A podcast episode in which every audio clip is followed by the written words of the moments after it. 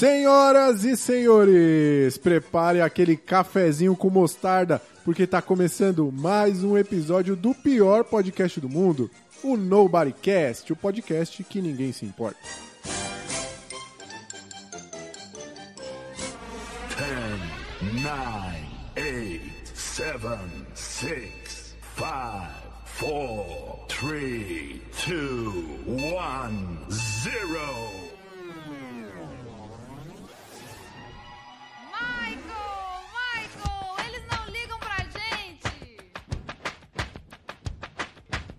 Porra, Michael Jackson, eles não se importam com a gente. Porra, Michael Jackson, eles não se importam com a gente.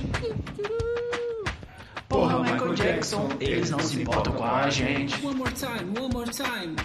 Porra, Michael Jackson, eles não se importam com a gente.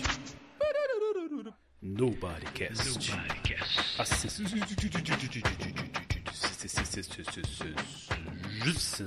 do momento.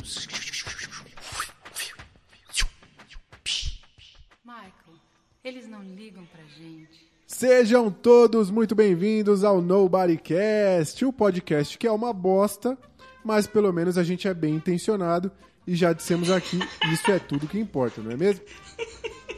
Como sempre, para começar essa pataquada aqui, eu chamo eles os piores podcasters do universo. Com vocês, Caio César. Que Deus perdoe vocês, porque Mestre Mudok não perdoa. ah, é verdade, é verdade. Ele é implacável. E aí, Caio, hoje a gente tá gravando pela manhã, né? O que é difícil. Como é que tá o ânimo hoje aí? Ô, eu já falei que eu odeio vocês às vezes. Tem dia que eu gosto, mas é, é muito normal eu começar a odiar vocês, tipo assim. Hoje, por exemplo, assim, ó, de graça. Eu só odeio. Eu não tenho absolutamente. Se fosse pra escolher entre vocês e, o- e qualquer coisa, talvez vocês perdessem, saca? Tipo assim, o, o, o que, que salvaria vocês aí num penhasco? Se a outra opção fosse o Bolsonaro, aí beleza. Mas fora tudo isso. É, Caramba. cara, tá difícil. É, realmente, acordar cedo no domingo é uma coisa que não, não, não se deve fazer com ninguém, né? Mas a gente é, é- é meio maluco mesmo, então a gente topou. Por falar em maluco, vou chamar aqui na sequência ele, Igor Lima. Ah, opa. E aí, pessoal? Bom? Beleza? Bom dia. O Igor, acho que pela primeira vez aí em anos, né, tá acordando esse horário, Igor. Como que tá a sensação? Ele nem dormiu, ele tava no rolê com o motoboy de Minas lá, velho. Ai, cara. Ô, velho, eu confesso pra vocês que tô de férias, né? Aí tava desligadão aqui do mundo e tal. E aí, o que que eu fiz? Fui gravar esse... Eu assisti o filme ontem, né? De ontem pra hoje, pra ver ontem de noite, já eram as duas, três horas da manhã. Aí eu falei, não, velho, vou ver o filme aqui, pá, que não sei o quê. Mas que desgraça de filme chato do caralho, velho. Filme horrível. Então, assim, só, só me faz estar aqui mais decepcionado ainda. Sim. A a única coisa que me deixa feliz, que eu posso dizer, que não sei se eu já posso adiantar aqui pro ouvinte, é que teremos um convidado muito especial hoje. Não, não dá spoiler não. Ah, então falar. teremos um convidado especial aqui. Vai ter coisa boa, vai ter coisa boa. E a gente também tá com ele aqui, né? Parece que ele voltou de vez. A gente fica na dúvida se ele vai participar ou não do episódio agora. Mas parece que ele voltou mesmo. Jonathan Luiz! Fala, seus perde menos tempo do caralho, né? Que o último episódio já foi menor. Eu Opa. quero chegar um dia que eu não tenho que falar isso aqui. Não dá Mas esperança aí, pro cara. nosso ouvinte. É... Eu tô empolgado aí. Esse, esse filme é, é um filme que eu gosto, inclusive. Eu nem acho que tinha que estar aqui, mas isso a gente vai discutir no decorrer do episódio. Eu acho que. É. Eu tô percebendo que tem. Além dos, do- dos bloqueios cinematográficos, tem preconceitos cinematográficos. Eu acho que tem muito filme aí que é, é hypado e é pior do que esse. Mas Eu aí não a sei, gente eu não mantém a nossa incoerência aqui, né? Tipo, um- pega o dia que era pra ser filme bom, a gente traz filme ruim, o dia que era pra ser ruim, a gente faz bom e vai embora. E aí, só citando o que você falou aí do tempo, eu mandei o episódio pra um amigo meu que sempre reclamava que o episódio era longo. Aí eu falei, ô, velho, ouve esse aí agora. Ele falou, caralho, 2 horas e 20. Ó, as pessoas não reconhecem, né, velho? Diminuiu Esforço, caralho, porra, É tamo no caminho, porra. Estamos chegando lá, a gente chega lá. E eu também tô aqui, Roari Moraes, tentando botar ordem nessa cozinha. mas ela é tipo aquele restaurante que o cara desliga o freezer à noite pra equilibrar as contas. Então é, é meio complicado. E ó, vou te dizer, o programa hoje tá porreta, hein? A gente vai liquidar uma dívida histórica desse podcast. Vai ter convidado especial, como o Igor já disse. E a gente vai falar de, de mais um filme que até poderia ser bom se não fosse uma merda. Mas antes, vamos falar de é coisa inadmissível boa. você falar essas porra, velho. É poderia ser bom mano. se não tivesse sido feito, né, velho? É, mas antes a gente vai falar de coisa boa, né? Como diz o Juarez da TechPix. Confere aí as nossas indicações da semana. Esse é o momento. Então, galera, eu vou. Eu vou manter minhas regras, só que eu vou mudar algumas coisas aqui. Primeiro, que eu acho que eu não vou mais falar pra vocês qual que é o elo de ligação entre os filmes da semana. Por quê? Porque eu deixo vocês descobrirem, eu deixo esse deverzinho de casa. Se alguém sacar qual que é a ligação, depois vai lá no Instagram e fala: olha, é isso daqui. E, e aí, seguindo. O cara, quando é trabalhado no, no marketing. Ô, então eu já vou chutar. Caio, eu já vou chutar então. Eu, eu chuto que é dois longa-metragem. Ó, o Jonathan começou bem. Começou bem. Boa, boa. E aí, dito isso. São duas obras Eu- audiovisuais. Eu, é, dito isso, eu vou falar que a princípio a ligação parece ser fácil. Vocês vão olhar, vocês vão achar que entenderam qual que é a ligação, mas ela não é tão simples assim, tá? Meu primeiro filme que eu vou indicar aqui, ó, X-Men, o filme de 2000, o primeiro. Eu vou, é, ele eu poderia indicar outro X-Men, ele é o melhor filme do X-Men que eu já vi? Não, não é. Mas eu estou indicando ele porque ele tem 20 anos, ele tá fazendo 20 anos esse ano, ele foi lançado em, nos Estados Unidos ali em 12 de outubro, aqui no Brasil em agosto de 2000. Então, por comemoração aos 20 anos e tudo que ele representa aí para, os- para o cinema de herói, coisa que o Roari fica criticando aí, né? Mas é porque ele, só, ele não gosta de herói, de super-herói da Marvel, ele só gosta de gente que dirige carro, né? Só É, ele gosta, de- ele gosta dos heróis automobilísticos, o Rory. Ah, eu odeio tudo isso. Tem tatuagem da Ayrton Senna, o Rory, só pra vocês ficarem sabendo. Então, assim, eu, eu acho que pelo valor que esse filme tem, e por ser um filme bom sim, saca? Eu assisti esse filme recentemente aí, depois de velho. É, obviamente é um filme que tem as falhas ali de ser um filme antigo e tudo, a galera que ainda tava aprendendo como fazer cinema de herói. Mas não tinha é boa um filme- vontade, né, cara? não é um MCU. Não, eles tinham boa vontade e um, e um orçamento pequeno. Mas assim, eu acho que é um filme bom. Eu acho que é um filme que envelheceu bem. Eu, eu deixo essa indicação aí pra galera. É um filme dirigido pelo Brian Singer. E o, o cast desse filme aqui todo mundo já conhece, né? Patrick Stewart, Ian McKellen, Hugh Jackman, Halle Berry. Grandes atores aí que ganharam mais nome a partir do com o tempo, né? Hugh Jackman foi lançado por esse filme. E eu acho que esse filme é de extrema importância aí pra consolidar o cinema de herói. Ele vem junto ali, acho que no ano seguinte tem o filme do daquele bichinho que solta a teia pela mão, né? Que eu não vou falar o nome desse filme específico, porque esse filme Senão específico senão eu tomo galinhada, mas a minha próxima indicação tem a ver, porque a minha próxima indicação é Homem-Aranha de Volta ao Lar, de 2017. Um filme dirigido pelo John, John Watts, com Tom Holland, o Michael Keaton e o Robert Downey Jr. Ele é o primeiro filme solo do Homem-Aranha dentro do MCU. E aí eu acho que é o primeiro filme do MCU que eu tô indicando aqui. Esse daqui eu acho que vale a pena, porque eu- ele, tá na, ele tá no meu top 3 ali de filmes do MCU. Ele tam- também não é o favorito, assim como o X-Men, o, o primeiro X-Men não é o X-Men favorito. Mas Você aí pode indicar os outros aí que são bons também, Caio? Top não, não, não. Mas esses são muito bons. esses são muito bons. O Homem-Aranha o Homem-Aranha no. Homem-Aranha de Volta ao Lar, pra mim, ele é tipo o segundo ou terceiro melhor filme do MCU. E eu gosto de todo o MCU, pra vocês terem ideia, saca? Então, assim, tipo, é um filme que eu gosto muito mesmo, saca? É um filme que eu já assisti várias vezes. O Caio não tá- só gosta, como tem o rodo oficial, né, Caio, do MCU na casa dele. Produto licenciado, rodo licenciado pela Marvel. rodo licenciado.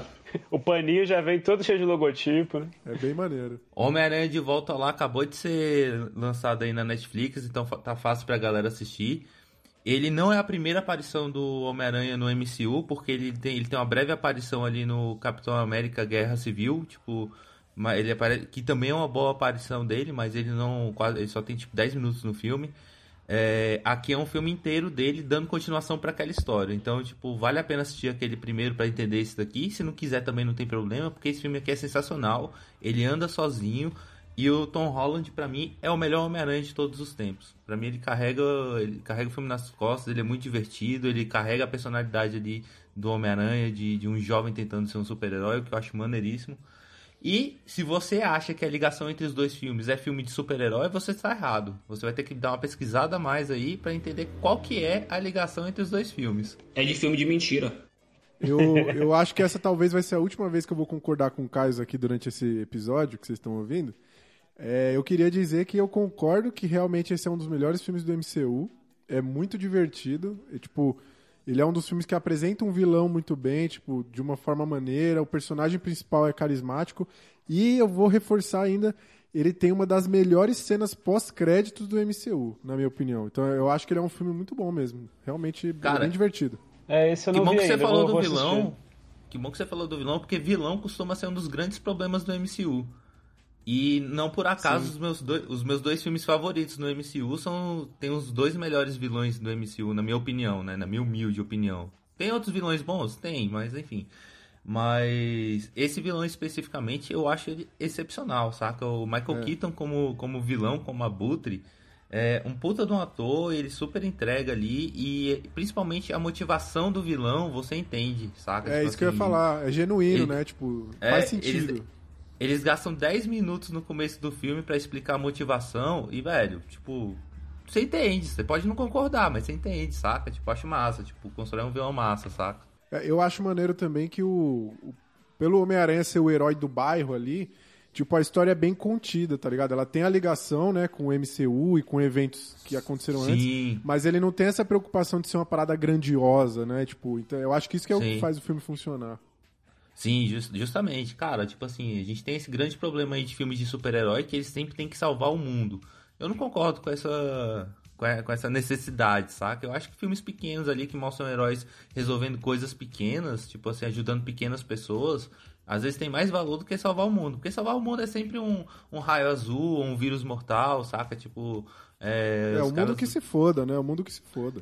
Não, é, porque eu digo assim, é sempre uma situação muito surreal, saca? Tipo assim, Sim. esse daí a gente consegue ter um pouco mais de empatia pelo cara. O Caio está aí apoiando o pequeno empreendedor, né? Que é aquele super-herói que trabalha ali no, no bairro, na sua É. circunvizinhança ali. Um, um- tá. um dia a gente pode tirar. Eu, eu acho os filmes de super-heróis, de forma. Eu gosto muito, mas eu tenho uma visão muito crítica porque eu acho que eles são prejudiciais aí pra sociedade como um todo, saca? A gente pode tirar um dia um episódio pra discutir isso, mas de forma geral, eles passam a ideia, eles vão incutir ali no imaginário das pessoas de que você vai ter um salvador, saca? Tipo assim, que vai chegar uma pessoa, um, um cara de, de boa índole e vai resolver tudo. E aí as pessoas fazem merda, né? Tipo, voltar em, em- em gente babaca aí porque acredita que o cara vai fazer a diferença, velho.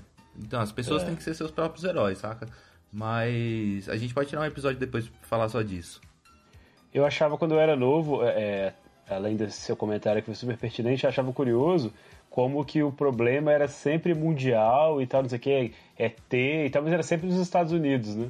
Tipo Sim. assim, É. os alienígenas queriam dominar o mundo, era destruir a Casa Branca, né, e tal. E aí sempre vinha um herói que era um herói americano. Quando acontecia de, de sair dos Estados Unidos, ia um herói americano lá pra resolver, então eu sempre ficava incomodado um pouco com isso. Ah, cara, melhor do que, é, pior do que os Estados Unidos, tipo assim, é foda, porque tudo acontece, quase tudo acontece lá. Mas eles pelo menos têm super-heróis. Pior é quem tá no. Japão, que o Godzilla sempre chega lá pisando tudo e nunca tem ninguém pra ajudar, saca? Oxe, os, e os Tokusatsu, caralho. O Senpai lá. Lá ele trabalha em né? equipe no Japão, porra. Por isso que não tem herói, tem um time. O Godzilla é xenofóbico. Tem um Goku, tem um Goku, caralho. Tem um, tem um Seiya, tem uma porrada de gente. Eles resolvem tudo, né? Bo- boas indicações aí, Caio. Vamos ver se a galera descobre qual que é a ligação. Muito bom. Ó, cara, eu tô com sono, entendeu? Acordei agora, não tô com essa capacidade toda de fazer essa análise toda aí que o Caio fez, muito menos com promoção que você vai falar no Instagram, vai marcar o amigo e vai, sei lá o que, vai ganhar. Não tô Valendo a essa moral. assinatura do Nobodycast. Um ano de assinatura do Nobodycast Premium.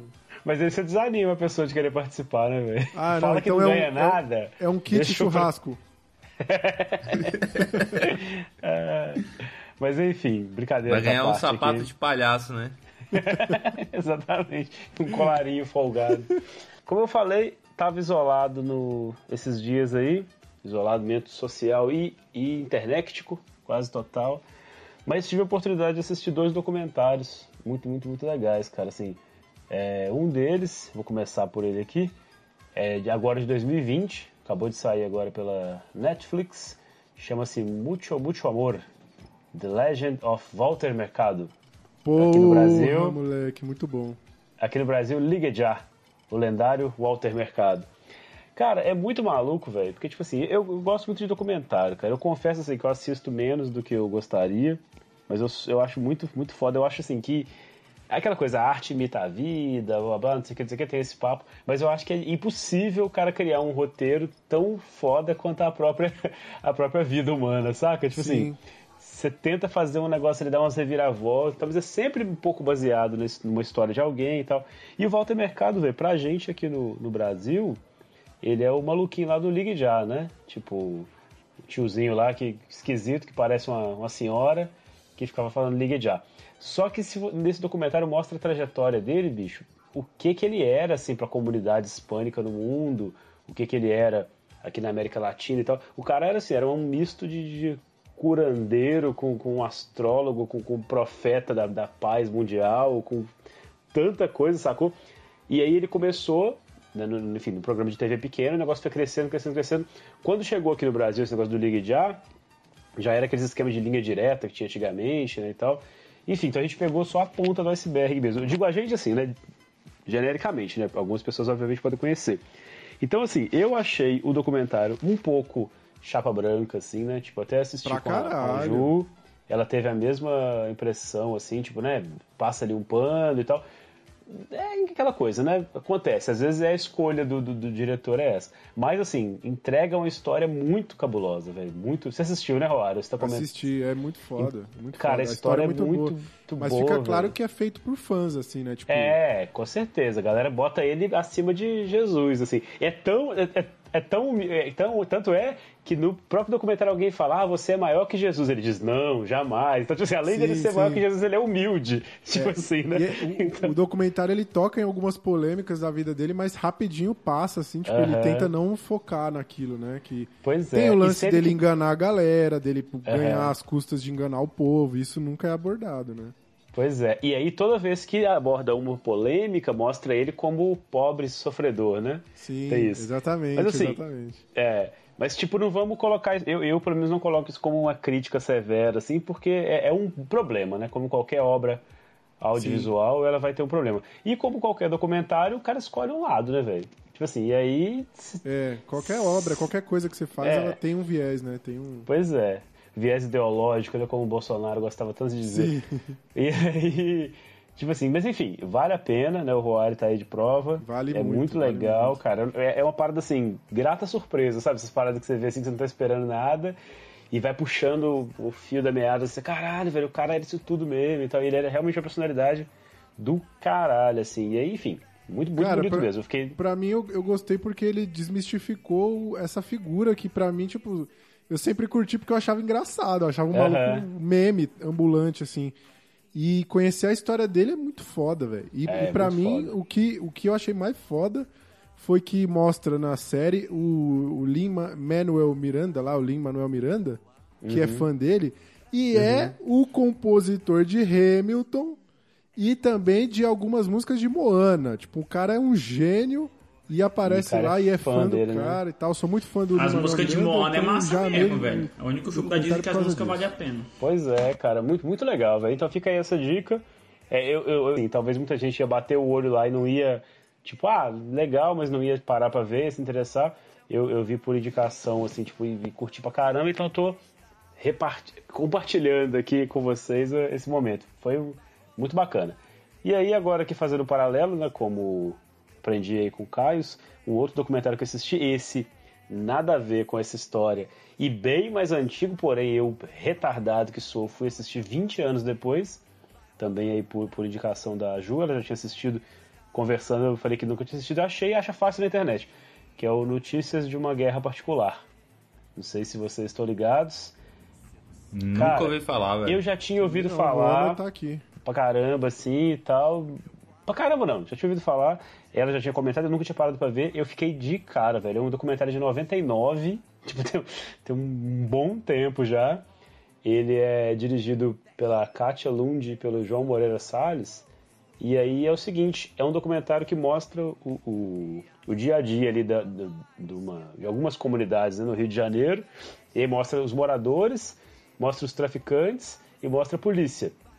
E aí é um filme que é tido aí como a origem do Bop, né? O filme lá do, do Padilha, que tem um cara, inclusive, que é conhecido como o Capitão Nascimento da vida real, que é o Sargento Rodrigo Pimentel, se eu não me engano, esqueci de...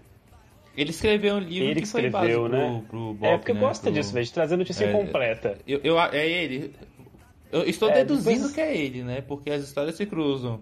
Mas o Tropa de Elite Baseado ele é, ele é baseado no, no- é, num livro escrito por um. Então vamos fazer igual né? o Caio aqui, ó. Quem souber, entra lá no nosso perfil, comenta, deixa seu recadinho, marca três amigos. Mas enfim, eu, eu acho que é isso mesmo. Eu não vou me, me, me dignar a pesquisar isso agora, não, que eu não fiz. Caio está estudando o Érico fiz Rocha, o- é, pô, Lança- fórmula de lançamento aqui, ó. Sete dígitos em uma semana. Enfim. Mas aí, tipo, eu recomendo, cara. Eu acho assim que, apesar de ser antigo, né? Se for colocar aí 1999, ele continua sendo muito atual. E ele trata, assim, uma parada que todo mundo toca ali o tempo todo. Sei lá, eu lembro de ter assistido na época, né? Falcão, Meninos do Tráfico. Lembro de ter assistido outras coisas desse sentido. Mas ele é muito doido porque ele mostra, assim, ao mesmíssimo tempo. É o recorte do morador. Ele, ele já se propõe a fazer isso, né? O morador, o traficante e o policial. Fica mostrando a mesma situação, assim, o- o- a a visão dos três. E, cara, assim, é desesperador. Tipo assim, você chega num ponto que você fala, mano, não, tem mais o que fazer e tal. E a situação continua até hoje. Porque, assim, né, o Bop, tenho certeza que todos viram, mostra isso enfim, de uma forma mais fantasiosa, mas está ali, é que o sistema é corrupto, né? Tipo assim, não, então não tem pra onde ir, No, sabe? no Tipo, caso, você- acho que o Tropa de Elite 2, né? Deixa isso muito claro. Porque o Tropa de Elite 1, ele, ele coloca muita. aquela questão. É, é tipo assim. Eles vão, eles vão tipo, tirando Uhum. as cortinas das paradas, né? O Tropa de Elite 1 ele foca em como a polícia poderia resolver Uhum. o tráfico, né? Tipo assim, ah, se o policial subir o morro e matar os bandidos, o tráfico vai ser resolvido. Que é a resolução Uhum. simplória, né? Mas Tipo você assim, não acha que eles mostram não resolve, muito né? que tem um problema, assim, ele dá a corporação que não tem muita solução? Com aquela coisa ali do tirar férias, Não, então, o rouba no- o- a peça do carro, não sei o quê. Não, então, mas não, mas então, mas aí o, o, o Tropa de Elite 1, ele fala que se o policial não for corrupto, aí ele fica, ele foca muito nessa questão dentro do BOP, né? O BOP não é a polícia Aham. do Rio é corrupta, o BOP não Entendi. é corrupto. Então, se, o, se a polícia não fosse corrupta, estaria Pode resolvido crer. o problema, né? Tipo, teoricamente Aí o é 2 esse. já mostra que é o Então, sistema todo. né? O, é, o 2 o dois eu acho que ele quebra mais que ele mostra que é o sistema. Porque, tipo assim, inclusive acho que no, no BOP vai aparecer. Eu não sei se dentro do BOP aparece gente corrupta no 2, mas todo o sistema é corrupto, né? Tipo assim, não adianta a gente querer, tipo, esse negócio de matar bandido não resolve, velho. Porque, tipo assim, se numa sociedade desfavorável, pra cada bandido aí, entre aspas, que você matar, sempre vai aparecer outra Sim. pessoa desfavorecida pra assumir o lugar, velho. Porque as pessoas estão desesperadas. Então, enfim, né? Outra discussão pra outro sim. episódio aí. Mas é isso, cara. Esse Exatamente. documentário mostra isso de uma forma, assim, pra mim, pelo menos, desesperadora, velho. Você vê, assim, que, tipo... É, é- é igual você puxar um lenço da boca do mágico ali, né? Você vai puxando, puxando, puxando e o troço não, não tem fim. Então, assim, fica aí a dica, apesar de ser um pouco antigo, como eu disse, ele é- segue atual, infelizmente, mas é muito interessante. E, e- e não só o tema, quanto a forma como ele é feito, né? Assim, a, a estrutura dele é muito boa, cara, como um ensaio aí audiovisual, né? Pra quem curte é, a narrativa ali, tá tudo muito bem construído, é animal, velho, foda mesmo. Facinho você acha na internet aí, desse site Maneiro. maluquinho aí da, da, da vida, no YouTube não tem, mas eu achei fácil num site desses que hospeda vídeo aí. Vamos lá. As minhas indicações essa semana são uma espécie de serviço social ao brasileiro, ou aos amigos que gostam de animação, que estão afim ali de fugir da superfície do irmão do Jorel, né? Que tipo assim, ah, você assiste desenho? Ah, assisto, irmão do Jorel e tal. Então, tipo assim, as duas, as duas indicações que eu vou dar é pra você ir um pouco mais a fundo na animação nacional. A primeira delas é a série Osvaldo, de 2017, da Birdo, E a série basicamente acompanha as desventuras amalucadas de Oswaldo. Um pinguim de 12 anos no Rio de Janeiro, ali, no calor do Brasil. então daí você já tira que temos um protagonista totalmente fora do seu, Uhum. do seu âmbito, ele é um verdadeiro peixe fora d'água, literalmente. Né? Então, assim, o- é, é- é muito carismático o personagem, saca? O protagonista é muito bom. Pô, é muito Enfim, bom, velho. Eu assisti a primeira tudo de bom. temporada e, cara, Oswaldo é maravilhoso. Tá na Netflix ainda, Jonathan? Tá, não Tá tá? na Netflix, tá. E quando é que chega a segunda? Me dá uma boa notícia aí. Cara, eu acho. A segunda não tá lá, não, se eu não tô enganado. Ou, ou saiu em algum outro meio que eu tenha assistido. Eu Pô, não vou, até, vou até pro- procurar aqui. Se esse negócio saiu, eu não fiquei Mas sabendo. Eu. Netflix tá vacilando É, é que aí eu não, eu não tenho certeza, mas eu sei que a primeira temporada Pode tá lá. crer. Porque ela demora pra sair na Netflix, né? E aí a- é, é uma, é uma produção da Birdo com a direção do Pedro Ébolo, e pra mim um dos grandes nomes da animação do Brasil hoje na direção, saca? Tá com série animada e tudo quanto é canal aí. E minha outra indicação também é dele, é, de- sobre a direção dele, que é Cupcake D nos Serviços Gerais, que, velho, é uma das séries mais malucas também. Então, tipo, a, a, a- série conta a história do Cupcake, que é empreendedor, e do seu irmão que é um dinossauro, sabe? Os bichos estão dispostos a qualquer coisa pra satisfazer os clientes. Então, tipo assim, os bichos, faz, os bichos trabalham de tudo, sabe? Assim, todo episódio eles têm algum trampo pra fazer, e esse trampo desenrola e, velho... dá- Que doido. Que da hora, velho. é, é, é, é ladeira abaixo, saca? de, Tem um- Incrível Mundo de Gumball com apenas um show, né? Tipo... É, exatamente, Igor, exatamente. Acho que você- você foi bem feliz na analogia. E a dublagem tem nada mais, nada menos do que Guilherme Briggs como Cupcake, sacou? Então acho que é, é aquela série que, velho, você deixa ele tocando, desopila e você ri pra caralho. É, tem, tem elementos visuais muito bons, que eles fazem umas inserções de, de live action com, com, com a animação, saca? Bem, bem, bem Pode mundo de crer. Gumball, assim, Quero sabe? ver. Então, são duas séries que, que eu gosto muito e que eu acho que, assim, pra você assistir com o filho, com a família toda, acho que vale muito a pena. Cupcake Dino, 2018, e Muito Oswaldo, de 2017. Na hora que ambos você começou Birdo. a falar do A última é uma coprodução com o Canadá. Eu viajei aqui porque tem uma HQ, cara. Eu, inclusive tentei procurar aqui no Google, mandar pra vocês, mas não achei. Que é muito foda que eu comprei no FIC, que teve aqui, que o Oswaldo é um peixe. Não sei se você, você tá ligado. Ele é tipo um aquário. é Não, uma não HQ assim, quase que tirinha, né? Essas histórias bem rápidas. Eu achei que fosse isso. Eu falei, pô, Uhum. será que fizeram a animação dele e tal? Depois eu vou mandar pra vocês. Muito da hora, velho. É, velho, então, tipo assim, você ter. é, então são animações. São, são, do- são duas séries, velho, que estão, velho, são muito bem. Estão representando muito bem o Brasil aí no mercado, sabe? Tipo assim, o Oswald tá no Cartoon Network e o Cupcake Dino tá no Disney Channel, se eu não tô enganado. Então. São coisas que vão além do Irmão do Jorel, porque assim, o Irmão do Jorel é o máximo e tal, mas, velho, fala-se muito disso, mas tem várias outras coisas ao redor que são pouco reconhecidas ou pouco faladas. Eu acho que temos que ir além disso para reconhecer o trabalho de vários artistas do país. Tava sabe? trocando ideia esses dias agora com um amigo meu, é, tipo, na música, né, que é onde eu, eu, apesar de eu ser proibido de falar aqui, onde eu tenho um pouquinho mais de propriedade pra falar, porque é- é, acompanho bastante, assim, tal. A, a- a maior parte das bandas grandes que a gente conhece, elas vieram de movimentos, né?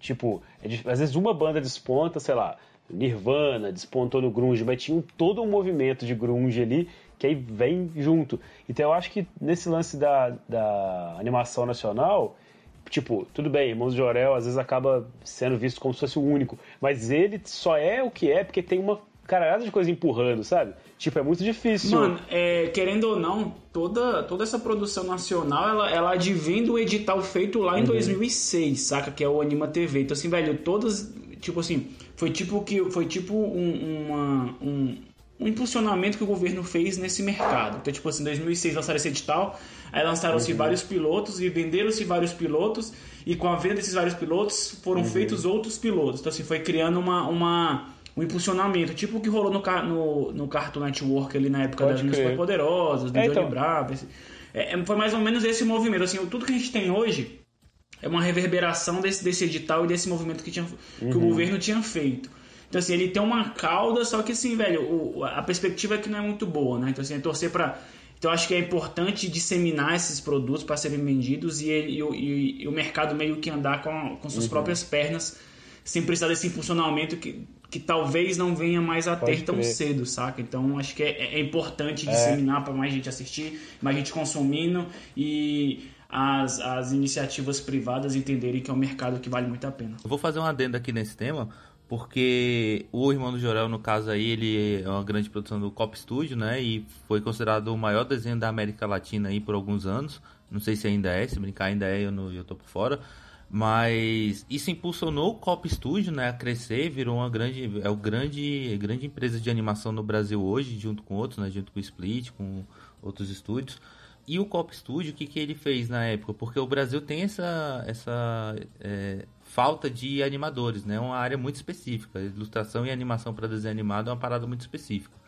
Então, né, na falta de, de gente para fazer, o Cop Studio começou a formar e lançou o Cop Escola, né? É, é Cop Escola, Jonathan, o nome? Cara, eu esqueci o nome do, do... É, Enfim, eles lançaram o projeto de educação, mas é outro nome, né? Esse Enfim, não. é um projeto que eles dão, eles dão aula pra galera da. pra, pra crianças de, de comunidades lá Foda, no Rio hein, de cara? Janeiro. Saca? Então, assim, eles estão formando, eles estão formando gente da comunidade. O que eu quero dizer com tudo isso? Galera, por favor, votem gente, votem pessoas que apoiem fomentem a cultura, porque a cultura gera emprego, gera emprego pra caralho todo esse negócio aí, e tá gerando formação e, e tirando gente aí do, do mundo que poderia, pessoas, crianças que poderiam estar se envolvendo no tráfico, agora estão se envolvendo com desenho animado, é uma possibilidade de ter uma vida tranquila e digna. Então, é, só para vocês entenderem o tanto que um investimento lá em 2006 reverberou na vida de crianças hoje, né? Todo incentivo à cultura é importante e, e é, e é pouco. Não, não apoie esses governos fascistas que querem destruir nossa cultura. Pode crer. É, Assim, eu- eu até fiquei até sem graça de falar agora o que eu ia falar, porque o Caio veio com um discurso muito mais abrangente e coeso que o meu. Mas é só pra não deixar de falar, eu vou comentar aqui que esse lance do movimento é isso, cara. Tipo, se você. Não que a gente ache que a gente vai fazer algum movimento, mas eu digo assim, quando você começa, tipo, indica para o amigo, né, e tudo mais, você começa a fomentar realmente um, um- um mercado. E, por exemplo, esses desenhos animados brasileiros podem se converter em produto licenciado, né, cara? É uma coisa que você não vê muito, né? Tipo, você, tá gastando 300 conto lá com a mochila da, da, da, da Frozen, você podia estar comprando uma parada licenciada, que acho que é isso que dá mais grana pra Sim. essa galera, né? O, o, o próprio irmão do Jorel hoje, dentro do, do Cop Studio, ele é, tipo assim, digamos assim, o ápice de séries menores que eles foram lançando devido a esse incentivo. Porque a primeira série do Cop Studio que bombou muito foi o Tromba Trem. A partir disso, eles vieram com séries que engataram uma na outra até chegar no irmão do Jorel. Tipo assim, foi um, foi um, um período de, apa- de aperfeiçoamento de técnica e narrativa até chegar no irmão do Jorel, velho, que é cultuado aí na América. Latina toda, saca? Então, acho que é sempre válido estar mostrando que existem mais coisas e que vale bom. a pena assistir tudo. Boa, boa, Jonathan. Mais uma vez aí representando a animação aqui no nosso podcast, trazendo boas indicações. E agora eu vou trazer minhas duas que, é, como a gente vai falar mais uma vez de super-herói aqui, e já foi dito que é um gênero que eu tenho preguiça pra caralho, que eu acho que se você pegar todos os filmes de super-herói que já foram feitos, tem mais coisa paia e coisa mediana do que coisa boa. Ô, Rory, qual que é seu herói favorito depois do Toreto? João Kleber. É, resolvi trazer aqui duas séries de super-herói que, que me dão esperança de que esse gênero não tá perdido. Elas são a prova de que você pode fazer uma parada de super-herói que tem muito a dizer, que tem qualidade técnica, que é bem feito, tá ligado? E eu vou começar mais uma vez aqui falando da HBO, né, que é uma máquina de produzir coisa foda. Vou falar aqui, vou indicar a série Watchmen, de 2019, que é uma continuação das HQs de Watchmen, aquelas HQs criadas pelo Alan Moore e o, o Dave Gibbons. É, e aí, assim, primeiro você imagina a resposta dos caras, né, de fazer a continuação da Bíblia dos quadrinhos de super-herói, né? Imagina o tanto de nerd pau no cu que ficou, "Ah, não mexe com o meu gibi. Então, assim, mano, é uma pica que eu não queria pra mim de jeito nenhum, mano. E os caras assumiram essa pica. Rory, me tira uma dúvida. É, tipo assim, eu já ouvi falar muito bem dessa série, só que, velho, não tem um know-how nenhum, tipo, de herói. Então, assim, eu acho que, sei lá, acho que o Eagle também não tem tanto esse background de, de- de É, filme de herói, né, é? Ou eu tô enganado. o, o Watchmen, por exemplo, é uma série que eu curto pra caralho. É, Se foi isso que você ia perguntar, mas assim, não uma série da TV que eu nunca vi. Não, eu digo num contexto geral. Eu não tenho nenhum, saca? Então, tipo assim, eu, eu ouvi falar muito bem dessa série, fiquei na pilha de assistir, só que fica aquele receio. Porra, será que eu vou chegar lá no piloto dessa série e vou ficar, tipo, perdidão? Qual, o que, que você indica pra quem não tem know-how nenhum? Você acha que vale a pena Cara, ainda seguir nessa? Pra quem não, não conhece a obra, assim, eu acho que pra você ter 100% dessa experiência, você tem que ler. Aham. Tipo, é, é, tem que ler o quadrinho pra você ab- absorver bastante aqui da série. Mas caso você não queira ler, tem muito vídeo que os caras meio que resumem, é, contam a história, você pode começar por aí. Saiu, inclusive, uma, os quadrinhos que são antes de Watchmen, né, velho? Que foi do caralho também, os caras fizeram. tipo, mais recente, né? Que explica a história dos, do- dos personagens, e aí esse seria, tipo, depois, né? Mas essa série mesmo, só pra responder o Jonathan, eu- não assisti ainda. Mas o, o quadrinho a original eu conheço pra caramba. Tem uma série que eles E o filme, né, que é com, foda também. com os personagens da DC, lá com o Batman, Super-Homem, né? Eles juntam Uhum. o, o universo, é Clock, não sei o que, Tower, alguma coisa assim, eu não lembro agora o nome. Esqueci, mas também é bem maneiro. Eu gosto de ficar calado porque o Jonathan tem três pessoas pra perguntar. Ele pergunta pros dois que não sabem nada, né? Pelo jeito aí. Tipo, então. eu, eu gosto de deixar você, deixa vocês desenrolarem aí. Agora vai lá e joga seu, seu veneno. Pois é, lá. facilitar a tua vida. Como o Rory falou, tipo assim, a série, o, a história em quadrinho ela, é- ela é muito importante pra série, né? Só que a gente tem um filme do Zack Snyder na, de 2008, sei Sim. lá, que, cara, ele ele é um excelente começo. Eu acho que você pode assistir o filme, tipo, porque os quadrinhos é, é difícil conseguir, né? Os quadrinhos, né? Apesar de que tem vários lançamentos e tudo aí, mas a gente tá em época de pandemia e não sei se vale a pena você comprar só, só pra isso. Mas você pode assistir o filme, porque a única coisa. O filme ele segue os quadrinhos, tipo, 90%, saca? Ele faz 90% Saquei. do que os quadrinhos têm. Então, quando você terminar de ver o filme, aí vale a pena você ir no YouTube e, e- e procurar algum vídeo sobre qual é a diferença do- dos quadrinhos pro, pro filme. Ou o que, que é importante pra série. Porque tem uma parada no final do filme que muda muito dos quadrinhos, saca? E, e a série ela retoma dos quadrinhos, ela ignora o, o filme. Então você, tipo, se você começar a assistir o filme e for ver a série, tem uma coisa que você não vai entender. Mas de resto, tipo assim, você consegue ver o filme e consegue ver, pegar esse feedback aí no YouTube e, entender a série de boa. Ou você pode ler os, ou você pode ler os quadrinhos que é o melhor, mas como eu sei que às vezes é difícil na correria e tudo, é mais fácil fazer esse caminho. Tem uma graphic novel também, que é, que é animada, que é o quadrinho na íntegra. Você consegue achar também, acho que no YouTube tem. Não, é melhor, você quiser. é melhor você ver a dica do, do Caio, Jonathan, como o Caio entende pra caralho, você assiste um filme de três horas, mais um vídeo no YouTube, ao invés de ver um vídeo que deve ter uma meia hora que resume o quadrinho. Então aí fica por conta da decisão do ouvinte aí, saber o que fazer. Não, mas o filme vale, velho. O filme vale. O filme é foda. o filme vale o tempo. Então, Eu, tô, eu tô, eu tô, eu é tô- eu tô traçando o caminho ideal, pô, pro bicho não, não entrar raso na parada, saca? Tipo assim, pra ele conhecer melhor os personagens, entender, tipo, questão de personalidade de cada um. É. Eu acho que isso daí é o, o caminho básico. Ele pode fazer isso seu caminho bosta aí? Pode, né, velho? Mas vai ter perdas, né? Não, mas não é nenhum sacrifício ver o filme, não, pô. O filme é da hora pra caralho. E sobre o que comentaram aí sobre ter o Watchmen com heróis da DC, eh, recentemente aí a DC fez um reboot das suas histórias e Watchmen ele é ele pertence ao selo DC, pertence à editora. Então a DC quando ela fez um reboot das histórias, ela tentou juntar o Watchmen dentro do universo padrão da DC. Então tem essas histórias aí que coincidem como se o Watchmen fosse o começo dos super-heróis e Uhum. depois desencadeassem em outros heróis e tudo, né? Tipo, eles O coexistindo... Watchmen é daquele selo Vertigo, não é? É, do Vertigo, justamente. Originalmente, né? É. Ju- Justamente. Que, São que não boas essas significa... histórias novas aí, eu achei maneiro. É, que não, que não significa necessariamente que faz parte do, do universo DC, mas agora a DC tá tentando implementar as coisas. Então, a DC faz alusão dentro das Massa. suas histórias aos personagens do Watchmen no passado. Tipo, só pra galera entender mais. Aí. vou, vou voltar então aqui na minha indicação. Caio, se eu estiver falando qualquer coisa errada, você me corrige, pelo amor de Deus, tá? Não quero aqui também A a única coisa que falar vale pena errado aqui na, na de frente manhã, do Caio, que entende tudo aí de Watchmen, né? Deus me livre.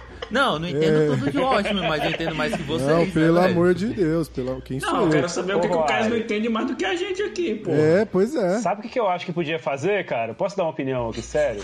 Assim, em respeito ao nosso ouvinte que tá em casa, que não quer ficar vendo lavação de roupa suja, né? Porque também o cara não é obrigado. Além de tudo que ele passa aqui, fica vendo vocês dois bater boca aí. O que eu acho que o que devia fazer? Devia lançar o episódio na sexta, aí na terça ou na quarta a gente lançava só a indicação comentada e corrigida por Caio César. O que vocês acham? Eu acho legal, eu acho bom. Porque às vezes o filme, eu vi o filme e não entendi, aí ele vai falar, não, O bicho já tá falou errado. que minha próxima indicação é preguiçosa. Falou que a gente não manja do bagulho. Não, vamos deixar o quadro da indicação só pra ele? Acho que fica melhor, né? A gente evita esse estresse aí. Vocês Não, mas assim, o que eu acho justo, o que eu acho justo é que, velho, em momento algum, nem ele nem a gente negou que ele era assim. Então tá massa. Acho que tá tudo dentro dos conformes aí. É, Ó, isso é verdade. Eu quero mandar vocês tomar no cu, porque o que eu tô falando aqui, tipo assim, eu não, eu não fico. É. Fica assim. Não, não. Não, ele quer dizer, não, peraí, que você- calma, ele quer dizer que ele é benevolente, ele não fica corrigindo toda a merda que a gente fala, isso que ele quer dizer. Ele tá sendo bondoso com a gente, deixando a gente falar algumas merdas sem passar vergonha. Não, aí é engraçado cara- que ele fala assim: Eu não sei por que, que o Jonathan não perguntou pra mim. Não, pô, mas vamos lá. Eu quero- vocês vão tomar no cu de vocês, porque eu não fico corrigindo vocês em todos os assuntos, saca? Eu nunca corrigi o Igor falando de música. Embora você tenha coisa pra falar. Não, né, não, todos. absolutamente. Eu não tenho como falar de todos os assuntos. Eu fa- eu- o que eu falo é, no- dentro desse assunto de super-heróis e HQs, vocês, os três aí declarados, não são fãs de super-heróis nem de HQ. E eu não sou o maior fã de super-herói de HQ. Inclusive, a gente vai ter muito ouvinte aí que provavelmente vai, vai poder me corrigir, porque eu devo estar falando alguma merda. Mas de todas as merdas aqui, eu sou o que tenho mais, mais é, know-how aí dentro desse assunto, pô. Eu consumo pra caramba coisa de super-herói HQ. Saca? É isso que eu quero dizer. Por isso que eu corrijo as coisas que eu vejo vocês falando. Mas só dentro desse assunto, pô. Qualquer outro resto aí, vocês ficam à vontade. Vai, Rory, tu pensa em outras duas indicações aí, mano. Indica mais herói, não, cara. Você não quer mudar, não, Rory, pra não tomar mais Ô, uma Rory, muda aí? Ô, Rory, muda aí a tua Vou indicação. mudar. velho. Não, ninguém, Indica aí um. ninguém falou um nada de errado e o bicho meteu a carteirada, tipo o. o como é que é o cara lá que pô. falou? do- Ele- Da máscara ele, lá? Ele é, entendedor, ele é entendedor de herói melhor do que você, velho. É nosso desembargador aqui. Meteu a carteirada.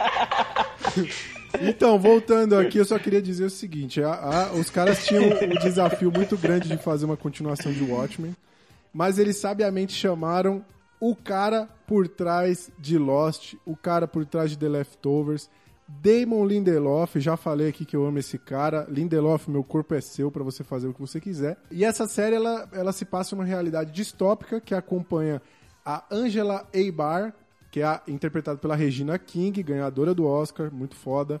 Ela é uma policial que investiga o assassinato de um colega. Nesse universo, os policiais usam máscara para cobrir, eh, proteger a identidade. E eles precisam descobrir a origem e o objetivo de um grupo supremacista chamado a Sétima Cavalaria, que se inspira em escritos do Rorschach.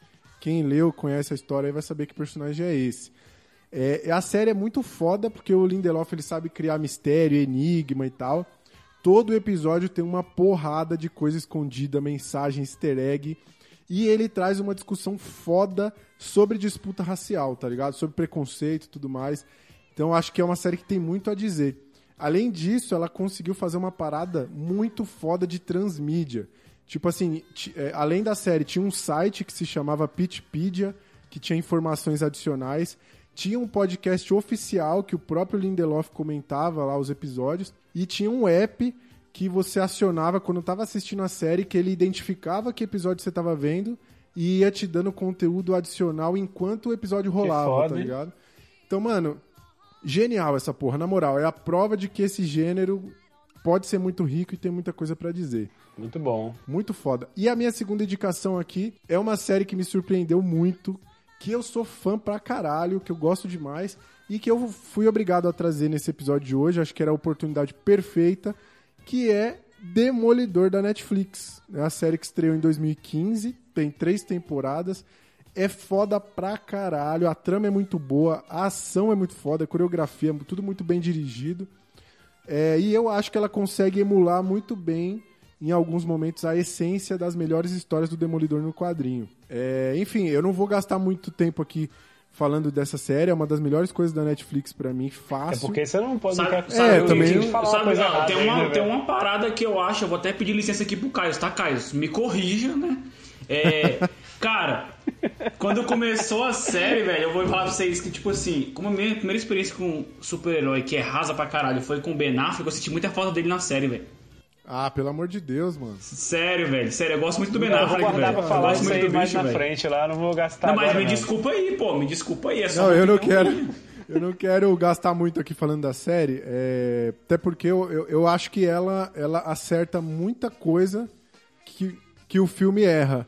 E eu acho que a gente vai discutir, vai falar da série inevitavelmente. Não, mas a série é episódio. maravilhosa, a série é maravilhosa. É muito foda, muito foda. Vale a pena. Eu falei pro Rory, o Rory falou que ia indicar essa série, eu falei que era preguiçoso ele indicar isso daí. Por quê? Porque a gente vai falar dessa série esse episódio inteiro. Não tem como falar do filme e não comparar com a série, saca? Tipo assim, tem, Vamos tem muitas coisas ali pra gente comparar. falar. Então, assim, gente podia aproveitar esse espaço pra falar de outra coisa, porque essa série a gente já vai falar bem dela. Não tem como falar mal dela durante o episódio. Então a galera já vai. Então assim, mas aí, ouvintes, se vocês. O que, que que eu posso fazer se eu aviso o nosso querido host aí de que ele não tá fazendo o trabalho dele direito, né? Mas ele prefere continuar no caminho aí, então tudo bem, vocês vão ficar com indicação a menos essa semana. Se tem uma coisa que você entende é de quadrinho, de HQ e de ser host de podcast, né? velho? Vai, ô, acorda, acorda o maluco 10 da manhã domingo pra vocês verem o que tá acontecendo aí, ó. Acorda, faz outro domingo Não, eu, eu acho que merecia uma indicação oficial, porque ela é muito boa mesmo. Assim, tipo, realmente vale a pena assistir. É, ó, eu entendo o Roário porque ele tá colocando a indicação pra aparecer lá na plaquinha na arte do Instagram. Exato. Eu acho que tem que oficializar essa indicação aí. Não só Tudo mencionar bem, durante bem. o episódio. Acho que vale. Isso faz sentido. O cara fez, o cara fez curso do Érico Rocha mesmo, né, velho? Tá pensando tudo já pra. É isso aí. Fica aí essas dicas, então. Lembra que se você assistir alguma delas, ou se você já assistiu, conta pra gente o que, que você achou, hein?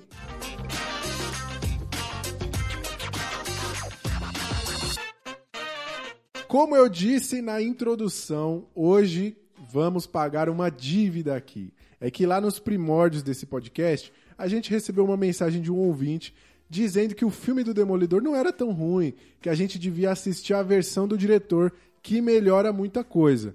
Na época a gente ironizou, claro, vamos ver sim, vamos ver. Mas nós acabamos aceitando o desafio porque não temos mais nada melhor para fazer. Por isso, trouxemos ele aqui para conversar com a gente sobre o filme Demolidor, o Homem Sem Medo, Daniel Medina, senhoras e senhores. Aê, Aí, caralho. Bem-vindo, Daniel. Bem-vindo, Daniel. Bem-vindo aí. Boa, pessoal. Daniel. Ó, eu espero que isso sirva de incentivo pro público, porque já é o segundo ouvinte que a gente tá trazendo no programa. Se a gente Mas tivesse três acabou ouvintes, já, tá-? Pois é, então, se a gente- acabou. Se a gente tivesse três ouvintes, talvez a gente trouxesse mais um aí no futuro, mas como não tem. Mas fica esse incentivo aí que a gente costuma trazer a galera que ouve, né? A gente tem Sim. essa.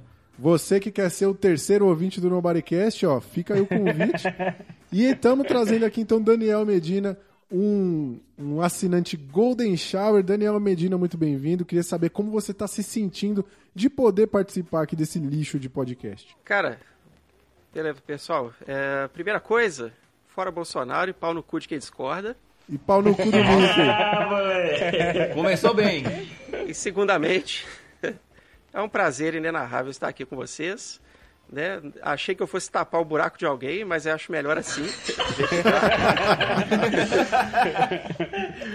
né? Ô, ô, ô, Medina, eu queria te perguntar uma parada, velho.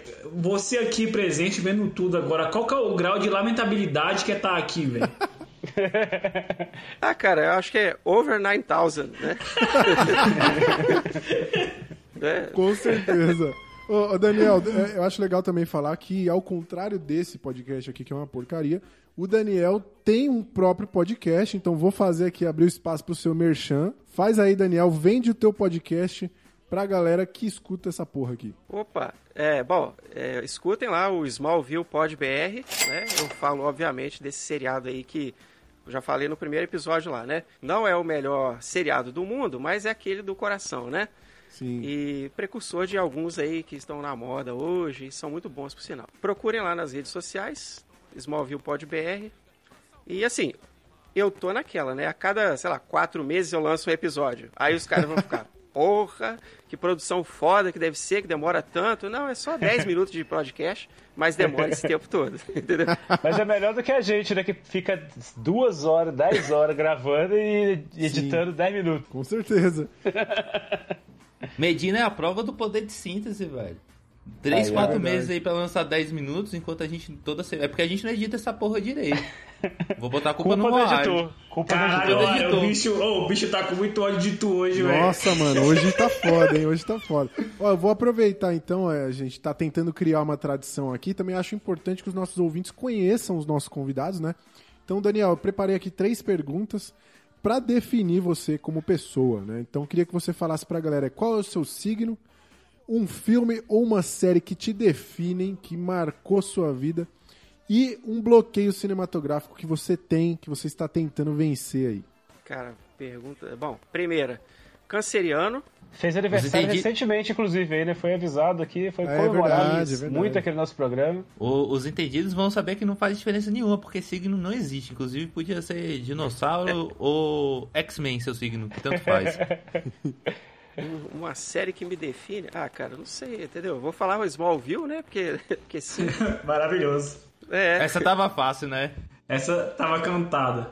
Eu acho que vale a pena abrir, acho que vale a pena abrir uma exceção pra ele falar uma segunda, hein, Mário? Sem tomar galinha, porque essa já É, tava vai, fácil. vai. Vou, vou deixar você falar uma segunda série ou filme aí sem tomar galinha. Vai lá. A série que marca o Daniel é a primeira série, foi quando ele me conheceu. é bem lembrado. né? Nossa, o Igor hoje tá bem, mano. Tá afiado, hein? Tá afiado. Hoje tá difícil, mano. Hoje tá É, difícil. bom, ah, cara, eu gosto muito do Doze Homens e uma Sentença, mas assim, tem ah, um milhão de filmes bons. Gostei, vocês vão me obrigar a assistir esse filme, né, velho? Vou ter que Eu assistir também essa tô na porra. pira de ver, velho. Cara, eu gosto muito também, inclusive já até trouxe aqui como indicação, eu acho foda, velho. Parabéns aí, Medina. E você tem algum bloqueio cinematográfico? Tem algum preconceito que você tá tentando vencer? Ah, cara, eu tinha um certo preconceito com reality show. Que Uhum. a gente começou assistindo Big Brother, eu assisti, sei lá, até, o- até 2004. E aí depois ficou aquele negócio, ah, vai ver essa merda aí, não sei o quê.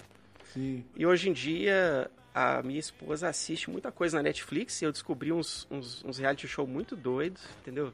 E, enfim, eu paro pra ver e quando eu vejo a gente já tá 4 horas da manhã, nós dois vendo ali. Aí eu me fodo no dia seguinte pra trabalhar, né, de manhã.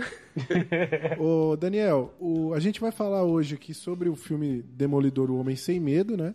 É, mas antes eu queria. A gente sempre faz um bate-papo inicial aí e tal, então eu queria saber da galera aqui, começando por você, o que, que vocês acham do personagem Demolidor? Assim, qual que é a, reação, a relação de vocês com esse personagem?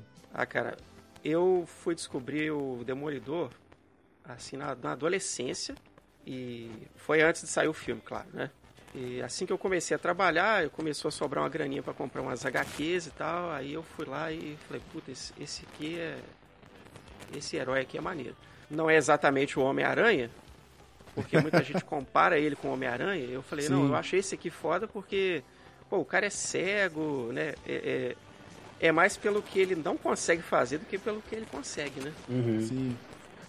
E, putz, aí eu fiquei apaixonado. E, e é tipo essa contradição, que o cara é católico, mas ele usa a roupa de um demônio, né? Ele anda de vermelho, com chifre e tudo. É um troço, um troço muito doido. É muito doido, é muito doido. É, a minha relação também é um pouco dessa daí, saca? Tipo, assim, o meu grande atrativo pelo Demolidor é o fato do bicho ser cego. O lance dele ser cego e ter os outros sentidos aguçados, velho, eu acho massa, saca? Tipo assim, eu, minha, é, velho, eu, eu sou. Minha, minha cor preferida é o vermelho, então, tipo assim, acho, acho foda o uniforme dele, acho muito massa. tipo, Muito foda. é, essa, essa Bem dicotomia que o Daniel né, levantou filme. também do lance do, da igreja e do demônio foi uma parada que eu acho muito bom, que eu gosto no filme também dessa questão. É, eu acho o capacete dele do caralho nesse filme, eu acho muito bom. Tipo assim, é, é, os chifres e esse olho dele que é tipo. Um, velho, sei lá, me lembra os tokusatsu, saca? As paradas assim É. meio besouro. É tipo do assim, Duende velho, Verde, né? Metalizado, assim. É, eu gosto. Então, tipo É um assim, Juliette. é- é- e assim, é, foi- que eu tenho lembrança, que eu tenho lembrança, tipo assim, lógico, eu assisti Blade antes, antes do, do Demolidor. Mas a minha primeira experiência com filmes de herói que eu tive ciência foi com o Demolidor, que eu não vi o Blade como um herói, eu vi ele como um caçador de vampiro. Pra mim era um filme de terror, onde o cara tava caçando vampiro. Na minha época, como moleque, eu Sim. entendia assim. Hoje em dia eu entendo Isso é que ele é um herói. engraçado. É verdade. Mas aí, é, ele, o, o Demolidor, o Demolidor foi meu primeiro contato com filmes de heróis, saca? Então, tipo assim. E aí eu, eu sempre achei muito massa. Eu, eu sempre, velho, eu gosto muito do Ben Affleck desde esse filme, saca? Então, tipo, pra mim é um herói muito massa. Eu gosto muito do Demolidor. Cara, pra mim é doido porque, tipo assim, eu não, eu não me lembro de, de- Já vi, né? Algum quadrinho na casa de algum amigo e tal. Mas nunca tive uma relação muito grande com ele. E foi no filme que, eu, que, me, que me pegou, assim, pelos mesmos, pelas mesmas características que estão dizendo, né? Um herói, tipo, que tem uma deficiência física e tal. Que, inclusive, é, é, se fosse hoje, eu acho que ia ser meio apelativo, talvez, assim, né? A galera tá, tipo, às vezes fica forçando uma barra pra botar uma, uma coisa de inclusão social, assim, Nossa, certeza que iam, iam xingar, ia ter gente falando. Total. Ai, agora tem que ter.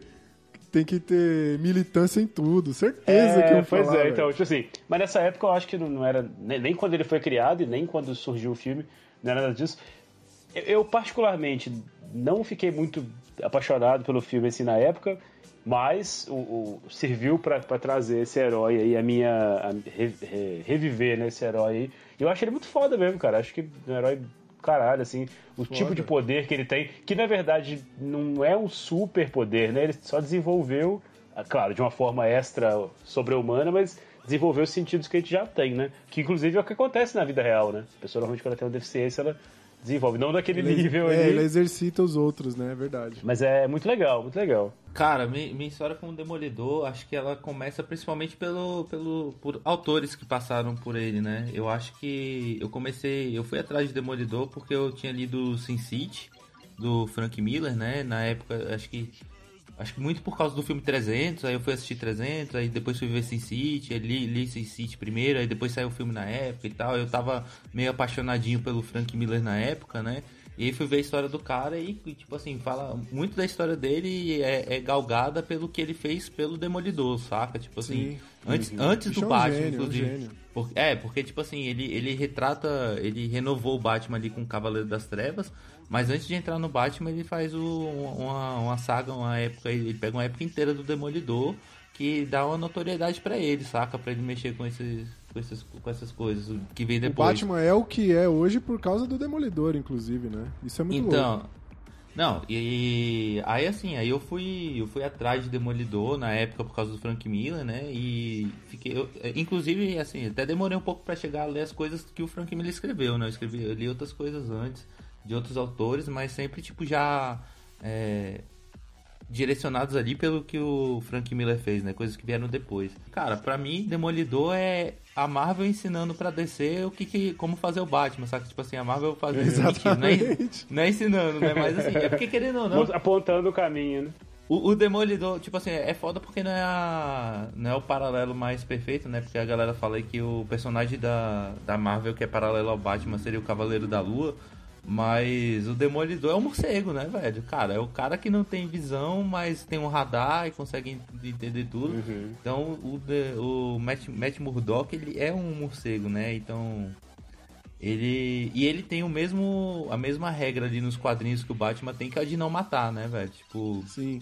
Que, que a, a gente pensa que é uma regra comum, mas não é uma regra tão comum assim no- nos quadrinhos, né? Tipo, a gente. Sei lá, tem outros heróis que, que matam sem problema, saca? Tipo, Capitão América mata. Ô, mas. E o, é legal porque o, o Ben Affleck ele caga pra essa regra, né? Tanto como o Demolidor e como o Batman também. Ele quer que se É, ele foda. mata A gente, a gente vai chegar lá. A gente, a É, gente- era isso que eu ia levantar aqui, mas enfim, eu vou deixar pro filme. Quer que se foda. É, mas, mas esse comentário aí que o, que o Rory falou é engraçado, né? Porque o Ben Affleck, ele faz o Demolidor em 2003, depois ele faz o Batman em 2015, né? No Batman vs Superman.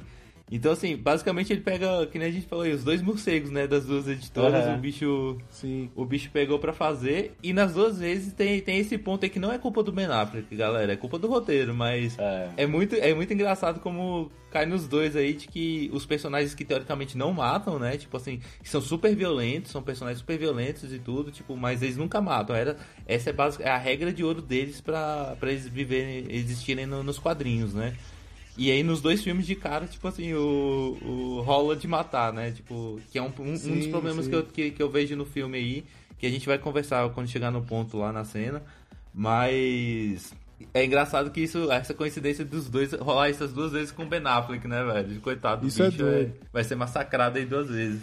Eu, eu queria só dizer que o Demolidor é meu super-herói favorito. Foi um dos poucos heróis que eu, de fato, fui comprar quadrinhos e, e li.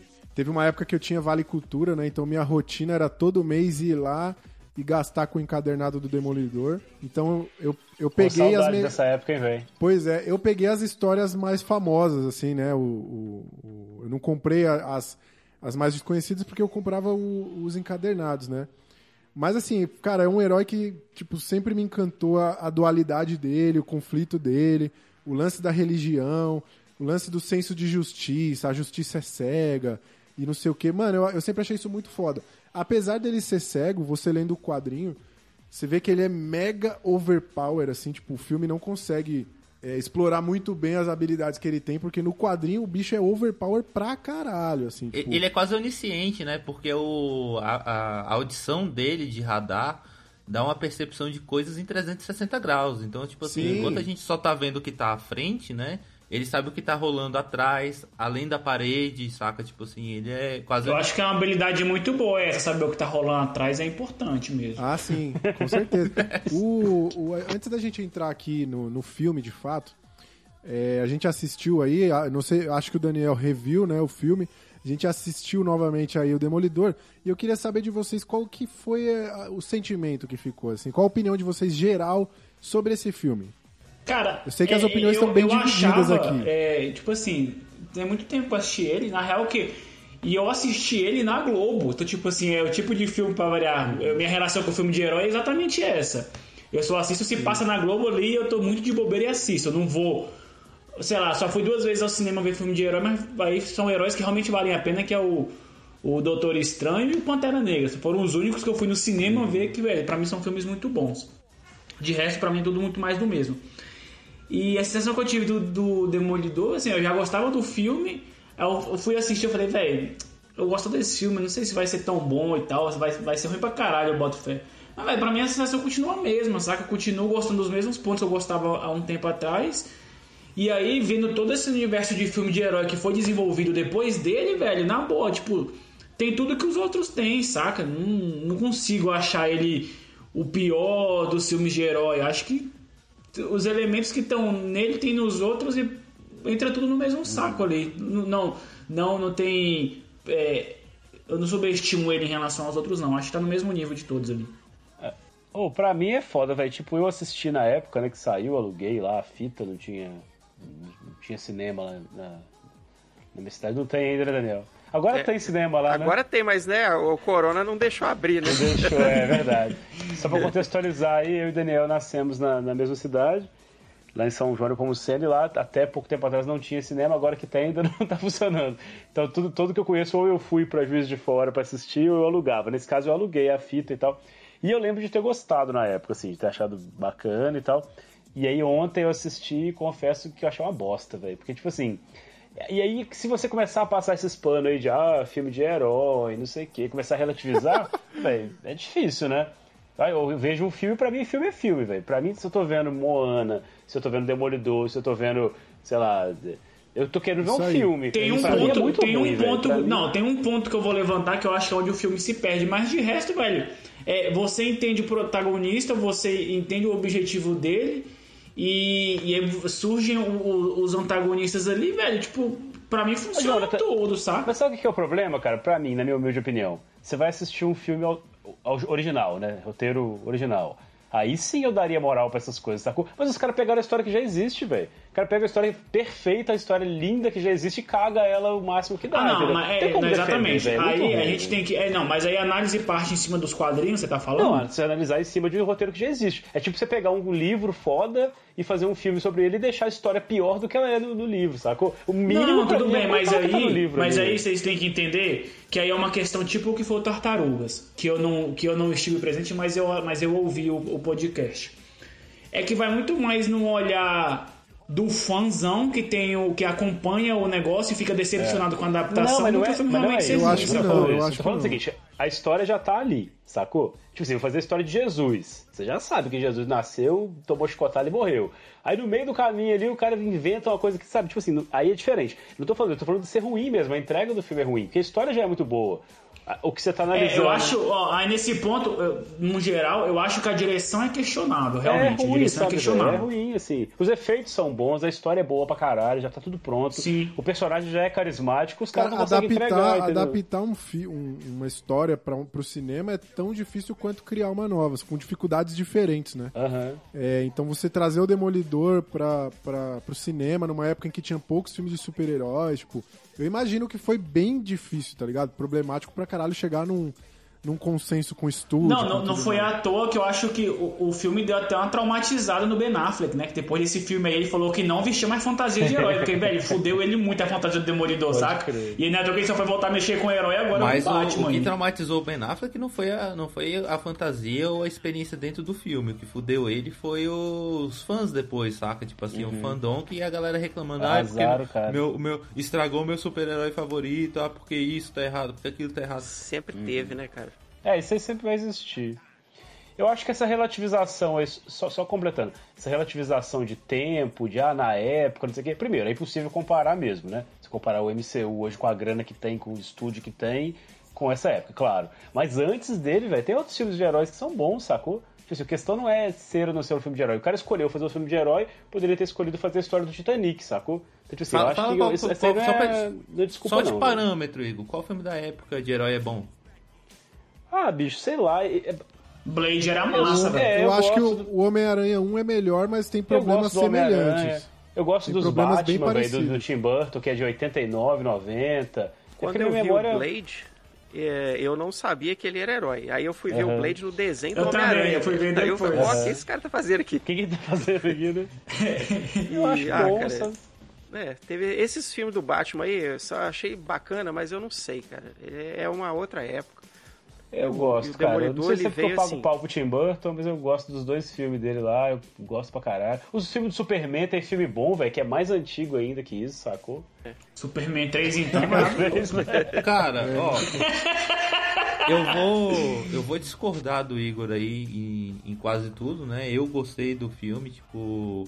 Eu assisti esse filme na época. ah, eu não lembro se eu fui no cinema, mas eu acho que eu fui ver esse filme no cinema. no- e... Mas assim. Não, eu não, nunca achei esse filme tão ruim quanto a galera fala que é, saca? Tipo assim, ele tem os pecados dele, ele tem algumas cenas que são deploráveis, tipo assim, de, de, de sofrer mesmo.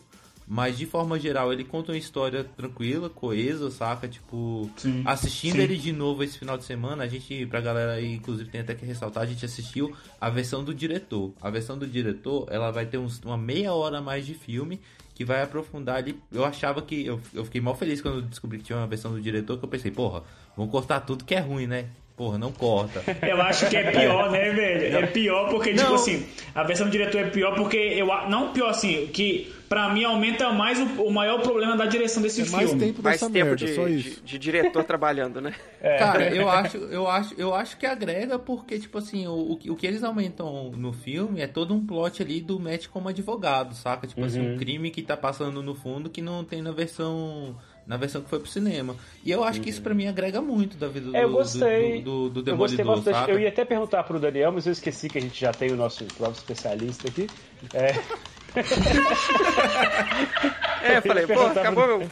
Valeu a participação aí, obrigado pelo convite. Já temos um especialista.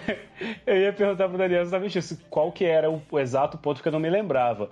E aí, mas é meio que isso, né? Existe, entra mais com essa parte dele, pessoa física, vamos dizer assim, trabalhando ele como advogado, que eu Sim. foi o que eu mais gostei assistindo ontem, eu achei muito legal assim, a forma como eles desenvolvem.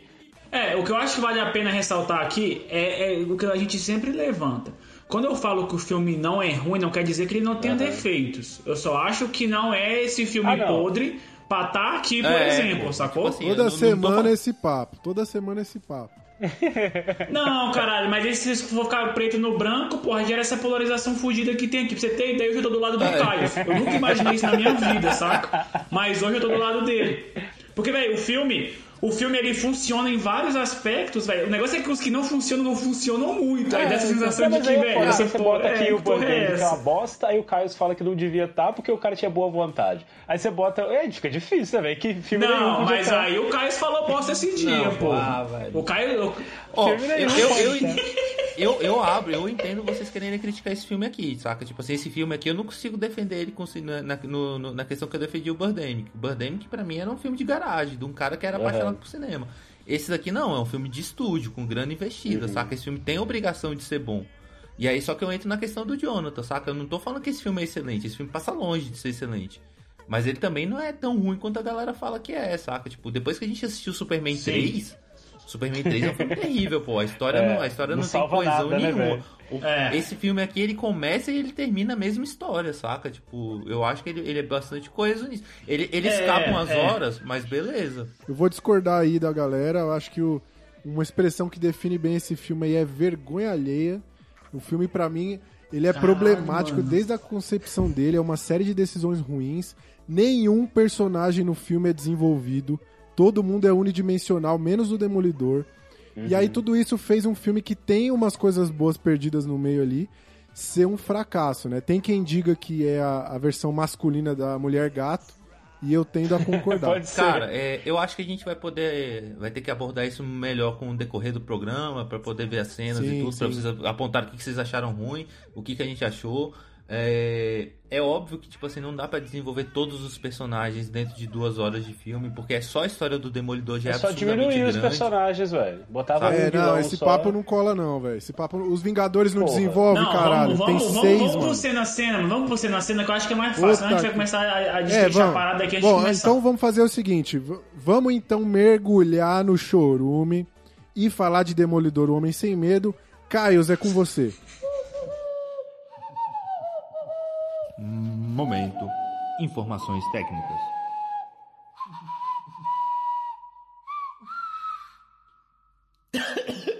Então, os dados, o que, que a gente tem de Demolidor aí pra galera ter uma base, né? O filme Demolidor Homem Sem Medo ele foi lançado em 2003. Porra, eu esqueci de é, pesquisar quando é que é lançada a versão do diretor, né? Mas vamos chutar aí que foi. Daniel 2004, sabe, sim. sabe, Daniel? Fala aí, Daniel. 2004, cara. Aí, ó. 2004, Vai, vai, confia porque- vai embora. Pois é, costuma sair com um DVD. O Daniel me ajuda aí com os dados se eu estiver errando alguma coisa. O filme ele é dirigido por Mark Steve Johnson. O roteiro também é dele, Mark Steve Johnson. E a produção, aí eu vou falar a produção, a lista de produção, porque agora a gente está falando de um dos maiores, é, o maior filme que o Nobodycast já já foi discutir até então. Eu, eu não vou nem chegar na produção primeiro, eu vou guardar- Ou seja, ou seja, né? Por nota já é o maior filme. Ou seja, quer dizer que não é tão ruim quanto Pois os é. outros. Não, é porque eu digo assim, o, filme, o orçamento desse filme aqui, ele é de 78 milhões de dólares em 2003. Pra galera ter uma noção aqui, o maior filme até então, o maior orçamento que a gente discutiu até então foi 39 para Superman 3. O que pela inflação eu vou, eu acho que deve equiparar eles ali em questão de orçamento, né? Tipo, 39 em 83 para 78 em 2003, se brincar, o Superman 3 teve até um orçamento maior. O Demolidor pegou uma carona aí, né, Caio? Que, tipo assim, ele tinha um orçamento menor, e aí, com o sucesso do Homem-Aranha, a galera falou assim: Vale caralho, investir." esse negócio aí dá É, não. dinheiro, vale investir, vamos meter Não mais uma grana. como o X-Men também, né? Que eu mencionei no, na- nas indicações aqui. O X-Men ele abre muitas portas também. O Blade também, como a gente falou, ajuda a pavimentar o caminho aí pro, pro filme do Demolidor. Não Então, à assim, toa ele imita tudo que pode, né? Tudo que ele pode imitar de galhofa dos filmes anteriores, ele joga aí. A gente, a, gente, a gente vai chegar lá. E aí, voltando aqui na questão, e sabendo que o orçamento é grande, né? Então a gente tem uma lista grande de produtores, né? Tipo, e aí vai de produ- produtores mesmo, produtores executivos, produtores associados aí, porque tem gente que bota o nome ali muito pelo que fez pela história do Demolidor e meio que ganha uma grana. Todo mundo que é produtor ganha uma grana ali do, do que, que o filme ganha, né? Então entra um monte de gente. Porque qual é a nossa lista aqui, entre outros? A gente tem Stan Lee na lista, né? Stan Lee, ele ajudou a... Ele foi lá e meteu a mão na massa no filme? Provavelmente não, né? Mas assim, deve ter dado alguma consultoria e tudo. Mas ele ganha por ser o cara que criou o Demolidor, né? Outro que a gente tem na, na lista de produção aí, a gente tem o Kevin Feige, que é o grande nome do Marvel Studios hoje, saca? Então assim, a gente vê que ele já tá é, no meio ali de produções do, da Marvel desde o começo, saca? De Demolidor, a gente tem o Homem-Aranha, o X-Men e Demolidor, acho que é o terceiro, e o Blade, o quarto, quinto filme da Marvel ali, tipo assim, caminhando naquela época. Então, a gente já tem o Kevin Feige envolto ali na produção. E a gente tem esse nome que eu acho muito importante mencionar, que é o Avi Arad. Avi Arad, ele é um empresário, ele começou, ele trabalhava com, com os, os bonecos da Marvel, tipo, ele tinha é, direitos para produção, do, licenciar os bonecos e tudo. E a Marvel, quando começou a entrar num declínio ali, a Marvel quase faliu. A Marvel, editora de quadrinhos, quase faliu na década de 90 e vendeu todos os, to- quase todos os direitos do- dos heróis deles a preço de banana para vários estúdios. E isso vale, impo- é importante ressaltar, saca? Tipo, porque daí os heróis começaram a tomar caminhos diferentes. O que o MCU fez de reunir todo mundo é uma luta, tipo assim, histórica. De botar, de pegar direitos de, de heróis de novo e botar todo mundo dentro do mesmo guarda-chuva. O... Pra vocês terem uma ideia, a Fox comprou o Motoqueiro Fantasma, Demolidor, X-Men e Quarteto Fantástico. A Sony comprou o Homem-Aranha. Tipo, o Homem-Aranha, Homem-Aranha. hoje, até hoje ele é da Sony. A Sony empresta pra Marvel pra poder fazer filme, saca? Tipo assim, acordo. Não à toa que o melhor filme de herói da história é feito pela Sony Animation, que é o Homem-Aranha Spider-Verse. Isso- Esse filme é muito bom, cara. E inclusive eu vou chegar. eu- E é bom você ter falado isso. Porque o que, que rola? Nessa época que a Marvel vendeu os direitos aí, eu não, eu não sei exatamente qual que é o esquema, mas o, o Avi Arad, ele comprou muita coisa, saca? Tipo assim. Então, os estúdios têm o direito de produzir esses filmes, mas precisa ter a mão do Avi Arad no meio, saca? Então, o Avi Arad produziu o Demolidor, produziu inclusive o Homem-Aranha é, no, no Spider- Spider-Verse. então, assim, todos, todos os filmes do Homem-Aranha têm a mão do, do Avi Arad. Tipo assim, ele tem direito sobre, o, sobre produção do, do Homem-Aranha. Isso é bizarro. Esse? Aviarad, ele tá, ele tá nesse negócio desde os desenhos também, né? Todos aqueles Sim. desenhos da Marvel da década de 90, é, Hulk, o, o próprio desenho do Homem-Aranha, depois um- umas- uns fracassos de Vingadores que teve, tá enfiado no meio, né? Esses desenhos da década de 90 só me lembram uns 3Dzão paia que rolava do Homem-Aranha direto, tá ligado? Que parecia o Max Steel. Cara, Muito olha, ruim, velho. Ó, ele, ele tá envolvido na produção. na- a lista de produção de coisas que ele tá envolvido aqui é enorme. Se a galera quiser pesquisar na Wikipédia depois, é porque é muito grande mesmo. Mas só pra vocês terem uma noção, ele tá envolvido sim no, no desenho clássico do Homem-Aranha de 94, ele tá envolvido no filme do Blade, no, no desenho X-Men Evolution, que pegou uma geração aí nos anos 2000. Sim, esse nos desenho é filmes muito dos. X-Men, nos, nos, nos, nos três primeiros filmes dos X-Men, em todos os filmes do Homem-Aranha, qualquer coisa de Homem-Aranha que tiver no cinema, tem a mão do Avi Arad no meio, aí vai estar envolvido inclusive no filme da Electra, que é um spin-off do Demolidor, no Demolidor. Ele tá envolvido inclusive no filme do Iron Man, que é o filme que tipo lançou o Marvel Studio. Então, saca, tipo assim, o cara, é, querendo ou não, ele meio que toma, tipo assim, ele ajuda a mover às vezes pro bem, às vezes pro mal, essas paradas, saca? Tipo, mas tudo, a gente sempre, sempre tem que lembrar que tudo é um grande negócio e envolve muito dinheiro e só E fazem tudo isso é boa intenção também, né, Carlos? Tudo é boa intenção, como a gente já viu aqui no, no Nesse- Bodycast, o que Não, vale. justa- justamente o contrário. Eu vou justamente o contrário, que aqui nesse exemplo, é, quando a gente tá falando de filme herói, tudo é má intenção, porra. Tudo é, tudo é dinheiro. Eu sou muito fã de filme da Marvel, eu sou fã dos personagens e tudo, mas eu não posso desviar meu olhar de que eu tô sendo manipulado ali por uma empresa gigante que tá querendo ganhar meu dinheiro, quer que, eu compre- quer que eu compre boneco, utensílios é, é, que são Lancheira. licenciados. Lancheira, capa de caderno, qualquer coisa licenciada, carteira, Eu- capa- Utensílios do lar como Eu mesmo tinha uma, uma lancheirinha daquela de levar misto quente do Avengers, e lá no meu trabalho eu era zoado. Aí agora todo mundo acha legal. Só queria Olha fazer aí. aqui essa, essa denúncia. Denúncia. Ó, a pessoa que zoa a lancheira não é do bem, não, velho. Eu, eu- eu desconfio da, da índole de uma pessoa que zoa o cara que usa lancheira, velho. Lancheira é a melhor invenção da vida, velho. 2009, 2010 ali, eu tava com a minha poça do cheirinho, mó da hora, o formatinho ali do, do misto quente, a galera zoava da minha cara. Agora, e aí? Quem tá rindo agora, né? Parece, que Parece o jogo virou, não é né? mesmo? Então, vamos lá, continuando aqui com os nossos dados. O orçamento foi de 78 milhões, como eu disse, né? E ele trouxe o, a bilheteria do filme foi de 179,2 milhões. Ou seja, ele fez 100 milhões a mais do que ele gastou. Então ele acabou que foi um filme que deu lucro, né?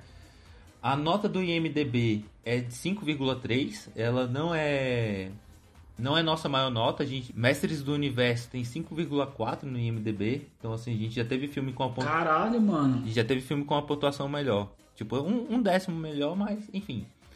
Ah, no Rotten Tomatoes, a crítica dele é de 44%, então no Rotten Tomatoes é o melhor filme que a gente já, vai, que a gente já analisou. Mas pra audiência é de 35%. E aqui a gente tem 47% pra The Room. Que tem uma audiência que go- gosta mais, tem mais fãs. Eu concordo, eu acho The Room bem melhor. Eu concordo No também. Metacritics ele tem 42 de Metascore e de referência ele tem 46 para Filho de Chuck, só para vocês terem uma análise aí, e 9 para The Room. Então E a ele gente tá que mais tá pro- errado de falar que o filme é ruim, né, velho? Isso que eu acho Pois é. engraçado. A gente... E o e o user score dele, ele é de 8.1, que é absolutamente o mais alto de todos aqui. Tipo, o que a gente vai ter mais perto disso vai ser Tartarugas Ninja 3 com 5.4. Então o user score dele no Metacritics é muito bom. O Cinema Score dele ele é classificado como um filme B. É, a maioria dos filmes o Cinema Score é difícil encontrar, acho que é uma plataforma nova, quase não tem muita nota, mas ele dá C+, pro Filho de Chuck, então eu considero que B é uma nota até razoável. E no Google ele tem 72% de aprovação. E aí para comparar também o a gente tem o 84% para Mestre dos Universos também, e 80% para Superman 3. Ele é, um dos- ele é o filme com a menor aprovação, Exceto por Birdemic, que vai ter 23, mas Birdemic é um ponto fora da reta aí dentro do- da aprovação do Google. Uhum. Já pode falar do diretor? Também quero falar dele, Medina. Também quero falar Ah, dele fala, por favor. fala aí, Medina, que esse diretor aí, puta que pariu, mano. Então, eu vou lançar só a informação aqui. Aí o, o ouvinte vai saber se eu tô passando pano. Vai decidir, né? Se eu tô passando pano ou não. Preciso deixar pra vocês jogarem, julgarem, né? É, esse Mark Steve Johnson, Steven Johnson, ele disse lá nos extras do DVD e tal que ele é fã do fã do Demolidor desde pequeno. Aí eu pensei, pô, ele pode ser fã, mas ele devia ser, não sei, trabalhar um pouco melhor na parte de diretor e tal. É, o que eu acho? Eu acho que ele realmente é um grande fã, e de tão fã que ele é, ele quis se inserir no filme todas as referências ao Demolidor. E esse é o grande problema do filme, ao meu ver. Que, tipo, ele quer botar tudo em duas horas e, velho, nunca vai dar. Nunca vai dar. Tipo assim, e, e um dos grandes. Um, um- o- o, maior, o maior trabalho como diretor de um filme que você tem que ter é saber dizer não. É saber dizer que isso não vai entrar agora, ou isso não vai entrar. Porque, velho, é que chega num ponto. Aí eu acho que é um dos pontos, um dos pontos mais problemáticos do filme vem da direção por causa disso. Que, velho, chega na hora que tem tanto personagem que era pra ter uma importância que não se aprofunda em nada. E aí eles vão só morrendo e no final sobra dois, sacou? Vira quase um filme do Tarantino. Ele morre todo mundo e sobra dois pro duelo final. Então acho que o, o, o diretor, ele, ele, velho, pode ser fã, só que, velho, ele tem que pegar as manhas da direção de saber o que precisa e o que não precisa entrar, ou definir no que, que a história dele vai focar. Porque, velho, podia ser um filme só do Demolidor com o Mercenário, podia ser um filme só do Demolidor com o Rei do Crime, podia ser um. Enfim, velho, aí ele quis botar tudo, quis abordar tudo e não aborda nada. Acho que esse é o grande problema do Eu, filme. eu entendo que ele deve ter, por um lado, eu entendo que ele deve, ou o estúdio, seja lá quem for, é, deve ter optado colocar essa, essa parte que é mercenário mata Electra, né? Que é uma cena icônica das histórias aí. Porque, sei lá, é o primeiro filme do Demolidor, tinha que fazer sucesso para de repente vir um próximo, né? Um segundo.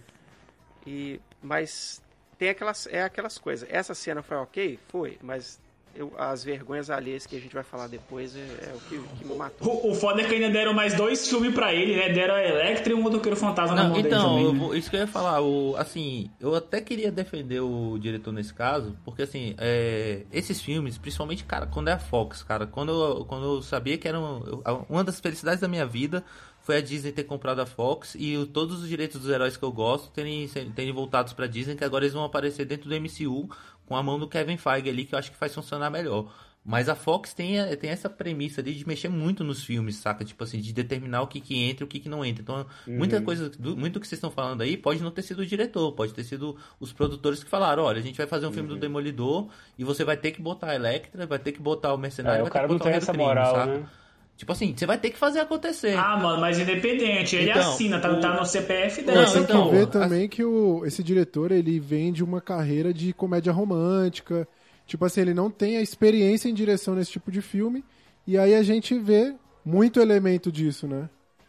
Isso que, eu, isso que eu quero falar, tipo, a gente pode, tem, provavelmente tem uma mão do estúdio ali que, que indica esse lado, e cara, a gente como produtor de audiovisual, a gente sabe que quem tá pagando que determina, saca? Se um, se um produto vai ser bom ou vai ser ruim, depende se a pessoa tá dando dinheiro para aquilo dali ser bom ou ruim, dinheiro suficiente, tempo suficiente para produzir, e se ela quer que aquilo seja bom ou ruim. Porque, Ou ainda se tá dando dinheiro suficiente pra mandar no que você vai fazer. saca? É, tipo, justamente, Se você saca? tá pagando muito, mano, Você pagando né? muito, velho, você faz o que a pessoa pedir. É, pô. saca, mas assim, então assim, o cara às vezes não tem, não tem opção. Mas dito isso, esse, esse diretor específico eu não consigo defender tanto com esses argumentos, porque eu tô vendo, justamente vendo a lista aqui dos filmes dele, e ele, ele dirigiu o Demolidor, ele dirige o Motoqueiro Fantástico, o, o- ah, deixa eu repetir. Ele dirige o Motoqueiro Fantasma, que também é ruim, eu prefiro a continuação ali, o Motoqueiro Fantasma, o Espírito da Vingança, que é dirigido por outra galera, eu acho um filme melhor. Cara, eu já prefiro o primeiro. Eu acho que eu também Nossa, Os prefiro dois o são primeiro. ruins. Os dois são. Cara, eu gosto do primeiro, isso que é foda, eu venho discutir essa porra de filme de herói com vocês aqui, eu gosto de tudo, mano. Eu gosto até das tartarugas do Michael Bay, velho. Eu gosto de tudo, velho. Porque, tipo assim, eu não tenho, eu não tenho um conhecimento prévio, Sabe por que velho. você não analisa? Eu não tenho conhecimento tipo, igual eu tava prévio. comentando aquele dia. Tem gente que analisa animação num outro viés, assim, sabe? Tipo, ah, isso aí é, não é filme, é desenho. Às vezes você analisa filme de herói nesse sentido, de como se fosse outro tipo de filme. Pra mim, filme Porra, é filme, não, velho. mano, mas é, eu- quando eu digo isso é porque eu, me- eu, eu consigo me interter nos filmes de heróis, saca? Então, tipo, Pra mim, se, eu, se conseguiu ali chamar minha atenção, velho, eu vou. Só não faço questão de ir atrás, mas, velho, eu gosto de É, pô, é tudo, porque o. Jonathan, o Jonathan vai assistir o filme sem expectativa, pô. Ele não vai como um fã de quadrinho que espera, ah, isso aqui tem que É, retratar, tem que exato. retratar exatamente o que eu queria. É o mesmo lance que eu tive com o Tartarugas Ninja 3 também, saca? Tipo assim, é, o Hugo fica, achou muito ruim porque ele queria muito a, a história do Destruidor. Mas pra quem tá cagando pra essas coisas, tipo assim, só quer assistir um filme ali à Passa, tarde né? e descansar, é um filme, é um filme que passa. Mas então, continuando aqui sobre o diretor, ele escreveu, ele escreve o Electra, ele não dirige, né? Mas assim, você vê que tipo assim, ele não, ele não tem uma, uma filmografia foda fora isso que dê pra defender. Tipo assim, tem outros casos, por exemplo, a galera gosta muito ali do Fantástico, é, a galera odeia muito, né, o Fantastic Four de 2015, a galera considera um dos piores filmes de, de super-heróis de todos os tempos.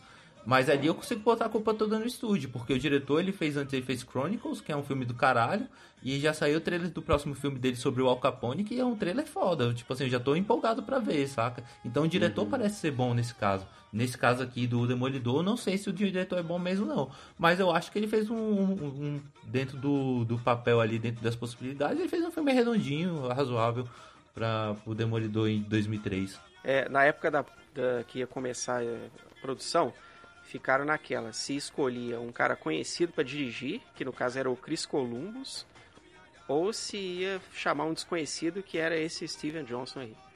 Aí deram, deram a opção pro, pro Mark, né? Será que se tivessem escolhido o Chris teria sido melhor? Aí? Qualquer coisa que escolhessem ia ser melhor do que esse diretor aí, muito provavelmente. Mas esse, esse outro cara aí fez o quê? Eu não tô ligado nele nesse Harry Columbus aí. Potter. Chris fez- Columbus tem bastante filme foda, velho. É, eu não tô ligado. É, vamos, a gente vai entrar agora no filme, mas antes vamos manter aquela velha tradição aqui que se repete sempre que a gente vai analisar um filme. O Jonathan separou uma frase, uma sentença aí pra definir esse filme. Então fala aí, O Jonathan. quote de hoje, né? Quote, in English, vai... É, Eu gosto de trazer uma coisa que motive o Nobodycast a continuar, né? Embora há vários pedidos pra gente parar com isso, inclusive aqui em casa tem vários, é, eu vou seguir aqui com a frase que acho que vai motivar a gente a terminar esse programa. Vamos lá, abre aspas. Nós fizemos uma promessa silenciosa de nunca desistir, de sermos destemidos e apoiar os azarões que nem nós. Porra, muito Com bom. essa aí que a gente abre o programa. Caraca, Ah, muito muito bom. bom, muito bom. E, eu que... e você pensar que hoje a gente tá aqui com a visita ilustre, né? De Daniel Medina, que é um ouvinte, isso diz muito, né? Isso aqui a gente faz é pra você, Daniel. Entendeu? Se você é o culpado da desgraça aqui, a gente faz é pra todos vocês que estão aí ouvindo agora. Então, verdade. Eu já posso pedir É desculpa pros, pros outros ouvintes ou não? Momento análise do filme. O filme começa com os créditos iniciais mostrando lá o nome do, do elenco e tudo mais e usando a brincadeira com o Braille, então, né? ma- mas tem uma parada foda que, tipo assim, é um exercício que eu gosto de fazer, inclusive até indico a- ao ouvinte, tem um site chamado The Art of Title, que é um site que ele analisa créditos iniciais de séries e filmes. Então, tipo assim, tem todo um. Eles pegam séries e botam lá e vão desmembrando o conceito da, da abertura, saca? Então. E aí, sempre que eu vejo um crédito inicial, eu sempre fico nessa de tentar entender o que, que ele já me passa da história pro filme. E, cara, e nesse eu achei genial, que é esse lance do Braille, sabe? Tipo assim, começou, aí você vê que, aí você vê que é um CGzão meio ruim dos prédios. Da época, aí, né? aí a primeira impressão foi assim... Não, mas é bom, Ah, eu é falei assim, ai, que porra... É. Aí eu falei assim, que porra é essa? Que porra é essa desses prédios aí? E aí depois, aí...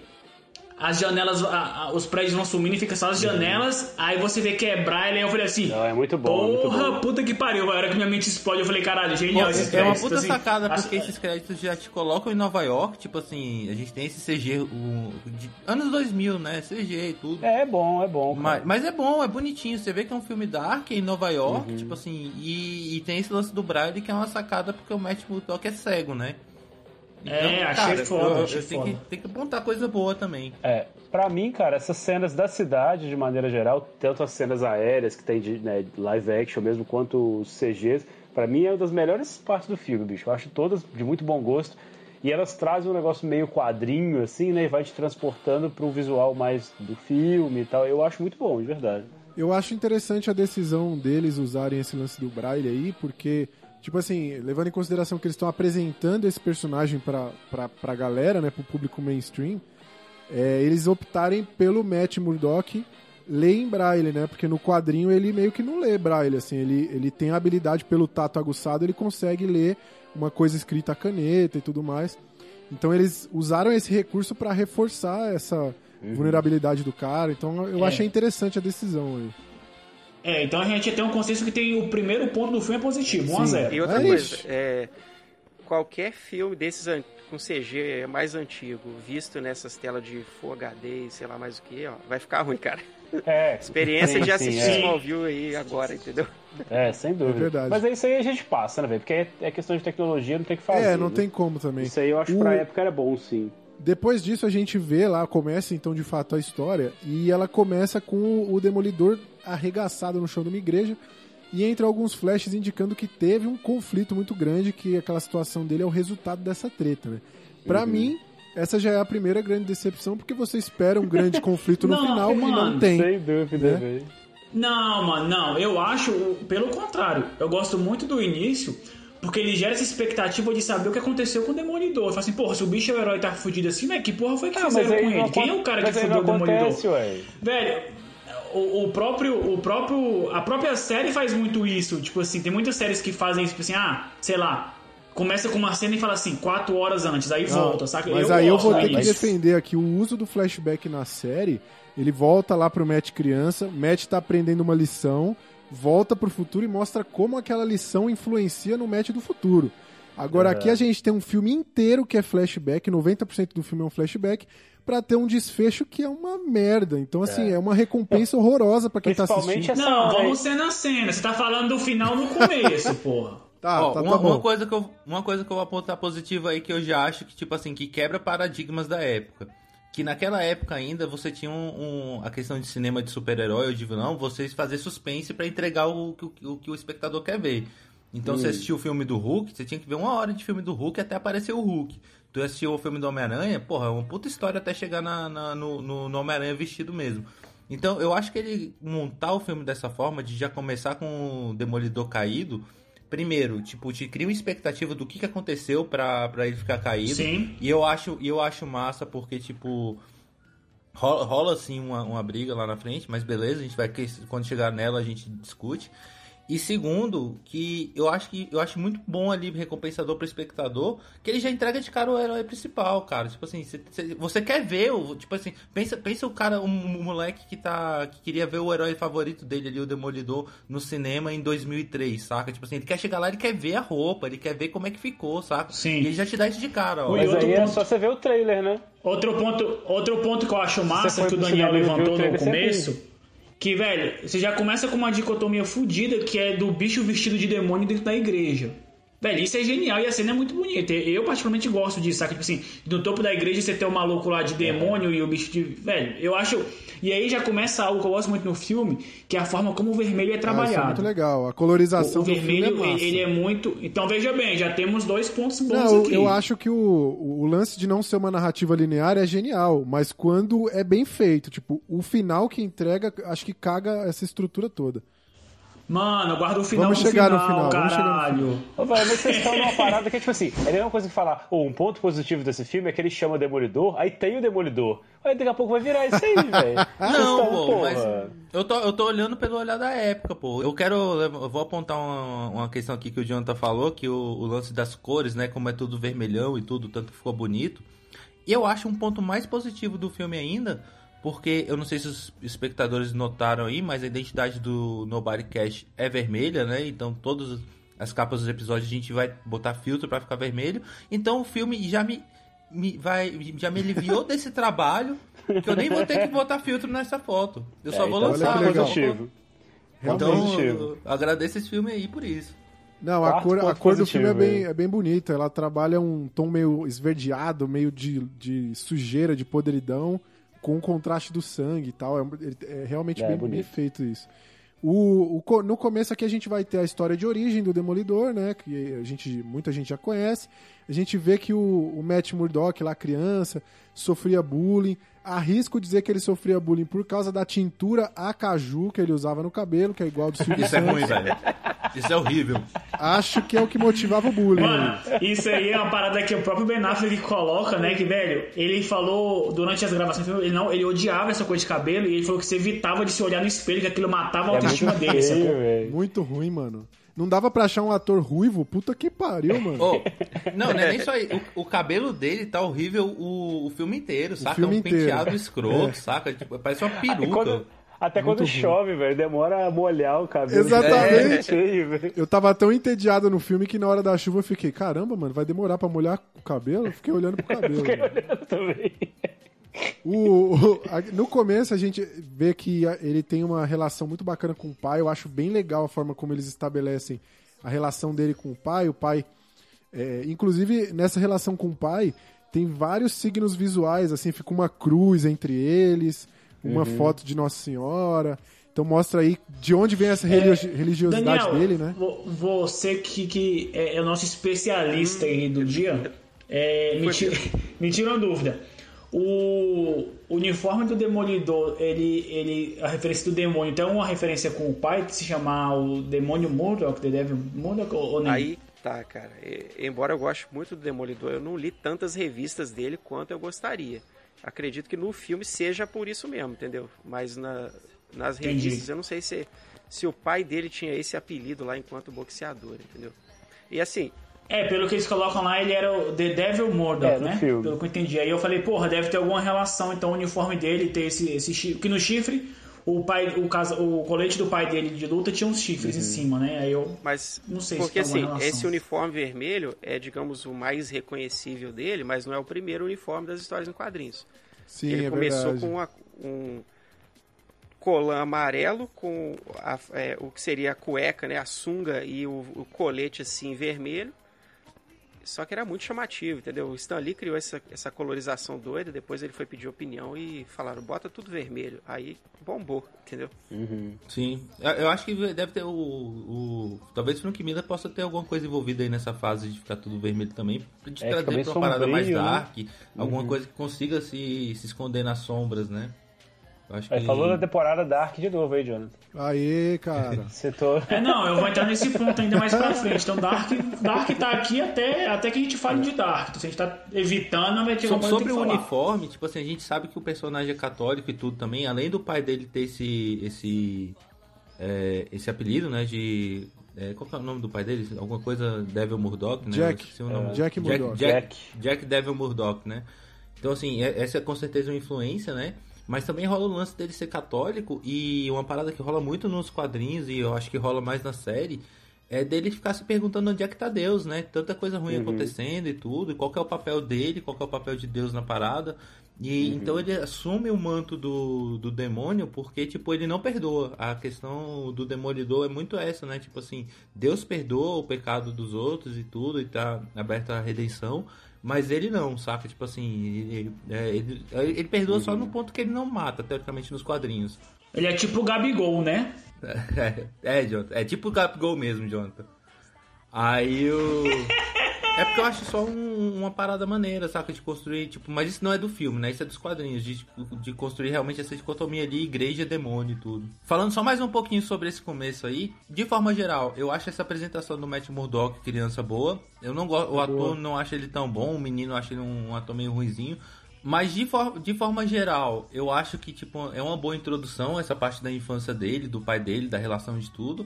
E é a primeira vez que a gente vê como é que os poderes dele funcionam quando ele acorda no hospital. E eu acho maravilhoso, saca? Eu acho que de efeito especial É, pra é bom, época. Sim, sim, é muito sim.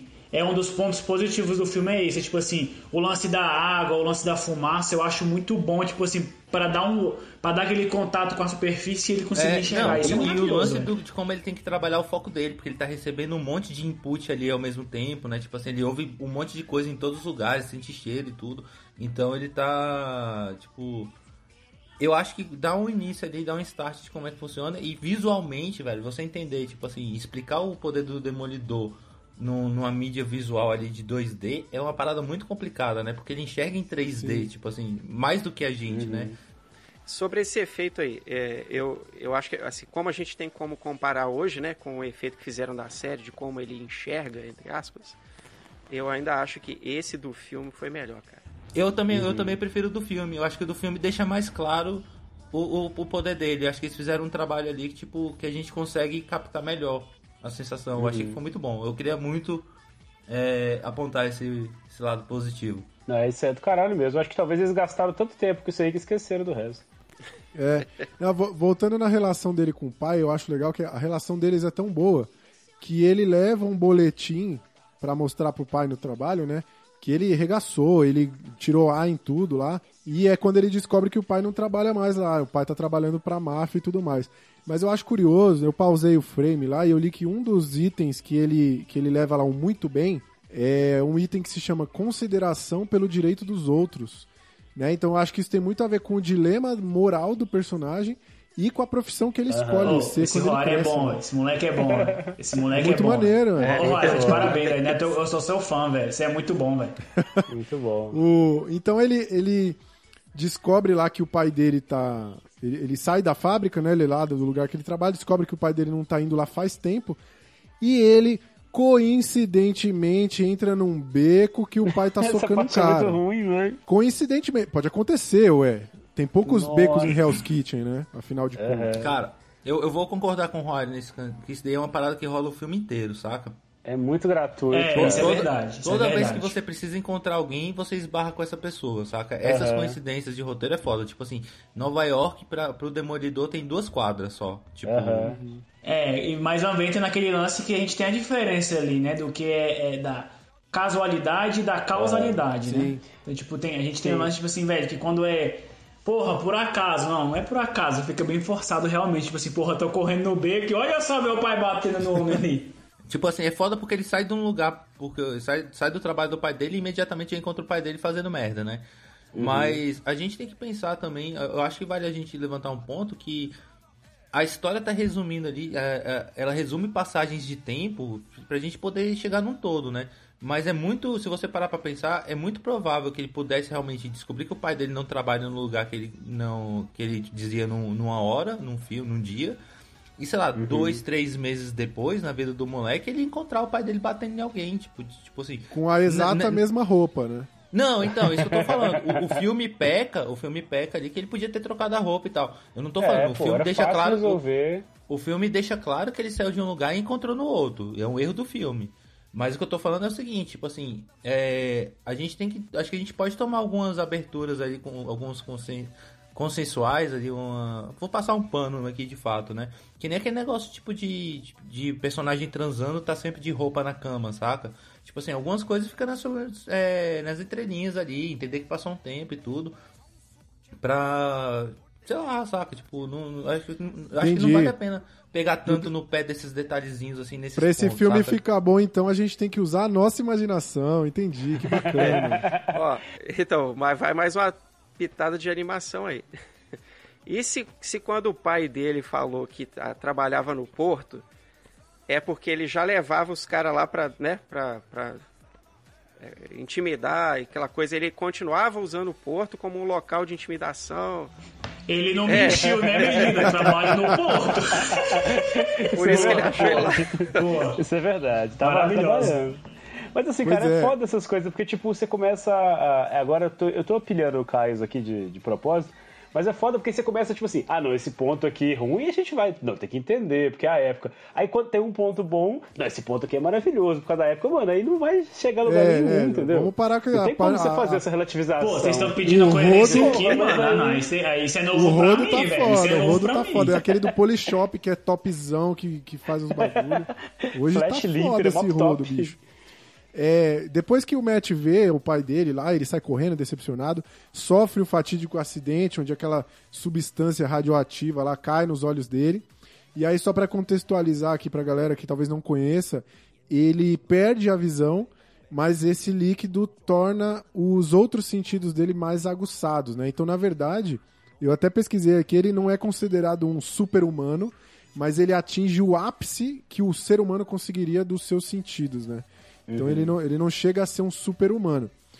É, eu acho que o filme não explora tão bem essa capacidade dele com os Eu outros acho que o sentidos. filme coloca ele como super-humano. Tipo, as acrobacias Sim, que ele sim. faz no filme, os pulos que ele dá. É, No é filme, sim. é- é- é- No só filme sobre é um- um humano. prédio pro outro, numa distância. hein? É muito Tem doido, velho. Tipo, eu lembro quando eu era moleque, tinha aquela revista super interessante, né? Todo mundo deve ter, deve ter lido, que eles fizeram uma, uma edição só sobre esses, tipo, pseudo super-heróis, né? Mostravam pessoas, inclusive na época, falavam daquele Michael Phelps, que ele nem era famoso ainda, citava ele como um cara que ele tem um problema, eu não vou saber explicar aqui, mas tipo, ele tem um- um- uma deficiência. Então, sabe quando você tá fazendo exercício físico e seu músculo começa a dar, dar tipo, te dizer para que, tá, que você tá morrendo, entendeu? Aquela dor, ele não sentia aquilo, né? Ele tinha uma deficiência numa vitamina X lá que fazia isso nos nervos dele. Então, por causa disso, ele conseguia sempre ir além do que os outros caras. E citavam um tanto de gente. E isso é o que é mais genial do personagem, né? Que se você trabalha isso bem, tipo, aproxima ele da... Que é, um, inclusive, uma das coisas que eu amo no, no Batman, por exemplo, né? Que é um cara normal ali, apesar de ser milionário. Mas, enfim... Aí você pega e joga isso fora. Porque em, em três segundos você demorou um tempo pra construir uma história de empatia com o personagem. Dez minutos depois você. Ah, esse cara aí é o mago, bruxo e faz o que ele quiser, entendeu? Então eu achei esse um grande problema do filme também. Eu acho. O personagem. É, na, na- na cena seguinte, a gente tem muito. Porra, essa cena aqui tem muita coisa que dá pra comentar. Começando porque é o seguinte, assim, vai ter um salto temporal pra mostrar que ele tá tentando se adaptar à situação dele. O pai dele continua treinando ali como boxeador, eles estão treinando juntos e tal, evoluindo juntos. É, e aí mostra essa cena que ele tá lá treinando Libras, enquanto Essa hora o pai. podia tocar a música do Marcelo D2, né? Eu É, enquanto- evoluo com meu filho. Pode crer. Ele tá, lá tre- ele tá lá treinando Libras enquanto o pai treina boxe. E aí começa um dos pontos péssimos do filme pra mim, que é a trilha sonora. Puta que pariu, que merda de trilha sonora é essa, mano? Cara, outro, outro retrato da época, velho. É, Tipo, isso aí eu vou, eu é- vou ter que calar, eu vou ter que relativizar, velho, porque na época eu achei genial, era aquela época de nu metal ali, tu meteu É. só banda foda, não tem nada a ver com o filme, mas as Então. músicas foram bem escolhidas Não, pra mas caralho. peraí, aí fica foda. Então vamos Eu avaliar tudo foi- da época aí, porque, Não, mano, não, o mas bagulho é, é- ruim mas é pra que, tipo porra. Ô, me incomodou também, velho. Me incomodou também, Rony. Devo concordar contigo. Tem uma cena mais pra frente que, que eu falo assim, porra, velho, que Não, música. é, é da batida, época, mas tá você ligado? pega filmes como Jurassic Park, pega muito filme de antes que tem uma trilha sonora genial. Não tem desculpa Não, você ter essa tá, bosta de trilha eles pegaram sonora. músicas, músicas pop de banda famosa e tentaram adaptar a imagem à música, não foi? Tipo, o Jurassic Park. Mas então foi um erro. constrói- Mas aí é um é erro, erro. é um erro. Sim, é um erro, mas eu acho que é, é justificável pelo momento, sabe? Uma época ali que o New Metal tava crescendo, então os caras quiseram juntar as duas coisas, velho. Eu concordo com o Rory, velho, que a trilha sonora é muito ruim, saca? Velho, essas músicas são horríveis, são, são super datadas, saca? Tipo assim, você ouve, tipo, é, é música daquela época, saca? Essas músicas não fizeram sucesso depois, nem antes. Tipo assim, é um ponto muito, muito específico ali. Mas, por exemplo, Homem-Aranha 1 e 2 também tem músicas datadíssimas, saca? Tipo assim, Uhum. Sun 41, Nickelback, saca? Uns negócios assim. Que era coisa da época. E por que, que essas coisas existem, velho? O maior público de cinema de super-herói é criança e adolescente. Isso é indiscutível. Os caras não estão fazendo esse filme pra gente grande, saca? Esse, filme é, esse filme é PG-13, né? Tipo assim, ele é pros moleques. Então ele vai botar músicas que atraem os moleques, saca, velho? Os, os moleques que assistiram filme na época que era fã de, de Evanescence deve ter saído surtado do filme, saca?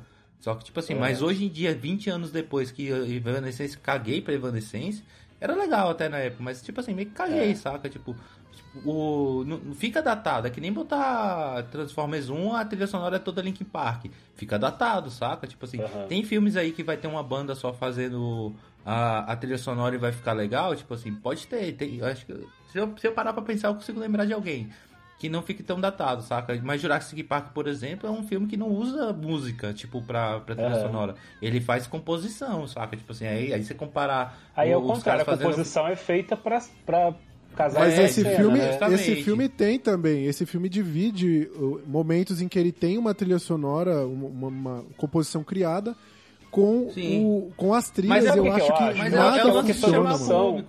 É, eu acho que é uma ruim, opção, pode ser uma opção mal feita, né, olhando hoje, mas eu acho que é uma opção que na época, aí eu vou cagar no que eu acabei de falar 10 minutos atrás, mas é uma opção que na época fazia sentido, porque você tava numa fase muito de clipe, assim, tipo de MTV, os caras da 4, então você quis, eu acho que é até corajoso, assim, de alguma forma, eles pegarem músicas que são maiores do que o filme e trazer pra dentro do filme, saca?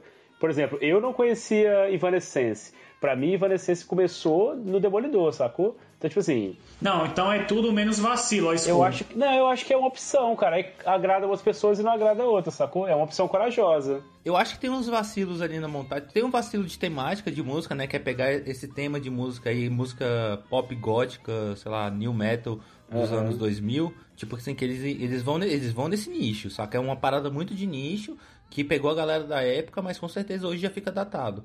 Mas um outro vacilo que eu acho que eles dão também é o valor que dá pra essas músicas. Porque, tipo, isso o filme faz várias vezes durante o filme, que é meio chatão, de transformar em num, num clipe musical. Que eles aumentam o volume da música e você fica ouvindo a música e vendo as coisas acontecer. E, tipo, cara, isso é muito usado em outras situações. Os filmes da Marvel ainda usam. Só que, por exemplo, Guardiões das Galáxias, pra mim, que é o maior exemplo de como fazer isso em filme. O diretor, ele tentou pegar várias músicas de, de- épocas diferentes, tudo. Ele seta um clima com aquelas músicas ali. As músicas servem pra contar uma história. Esse filme não, ele só pega músicas que estavam no momento e parece que meio que joga, saca? Mas aí a grande Mas- diferença, eu acho que do. do- É até difícil citar o, o Guardiões da Galáxia, velho.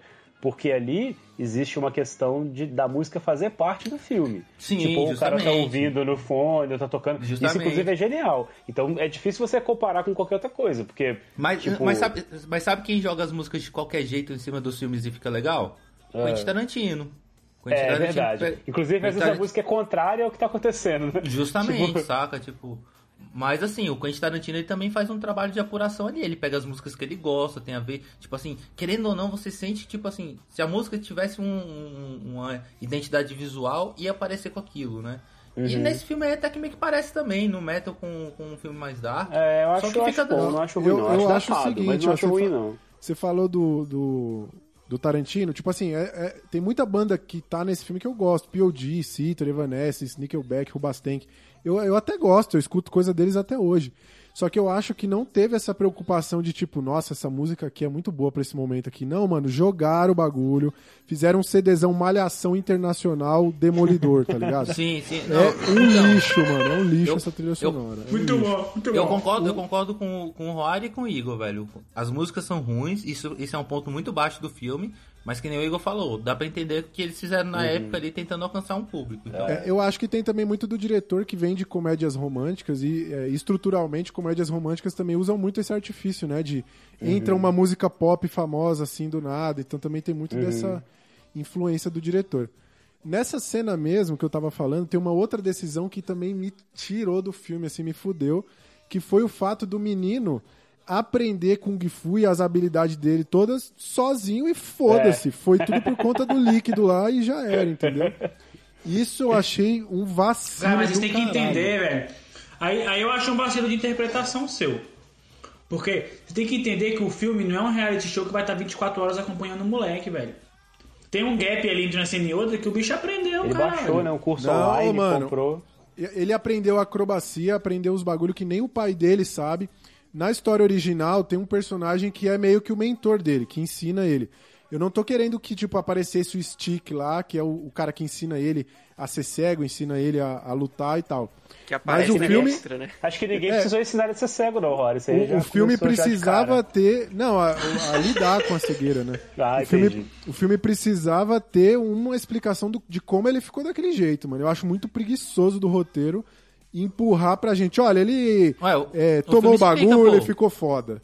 O filme explica, pô, caiu um metal, um, um agente Material. químico no olho dele e ele ficou assim. Eu, eu tô falando Ô, besteira aqui ou é eu, aquele Roy, dia eu que... tenho quatro vilão pra ganhar no resto do filme, velho. Eu tenho quatro vilão pra superar, vou perder tempo explicando como ele Mas- aprendeu. mas isso é bom? Vocês acham nesse isso momento bom? que rola aquela história que o Hugo falou, que é o mesmo material que atingiu as tartarugas ninja?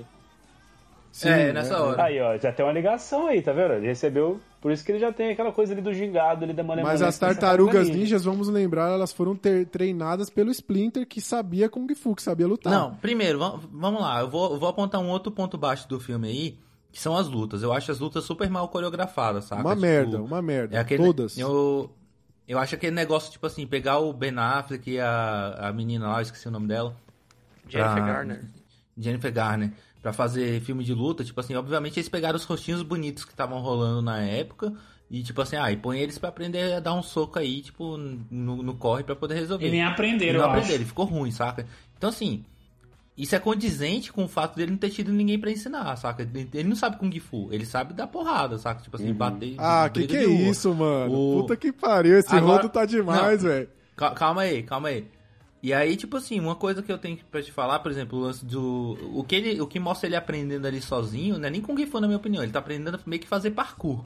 Que é uma parada, velho. Hoje em dia você vê os moleques tre- treinando sozinho em casa. Só que o bicho ainda tem um Você plus. vê lá o parkour de Taubaté, né, por exemplo, que é um grande não, exemplo. aí. inclusive aqui em casa, eu queria fazer, ó, eu queria fazer um relato que os caras estão falando é verdade.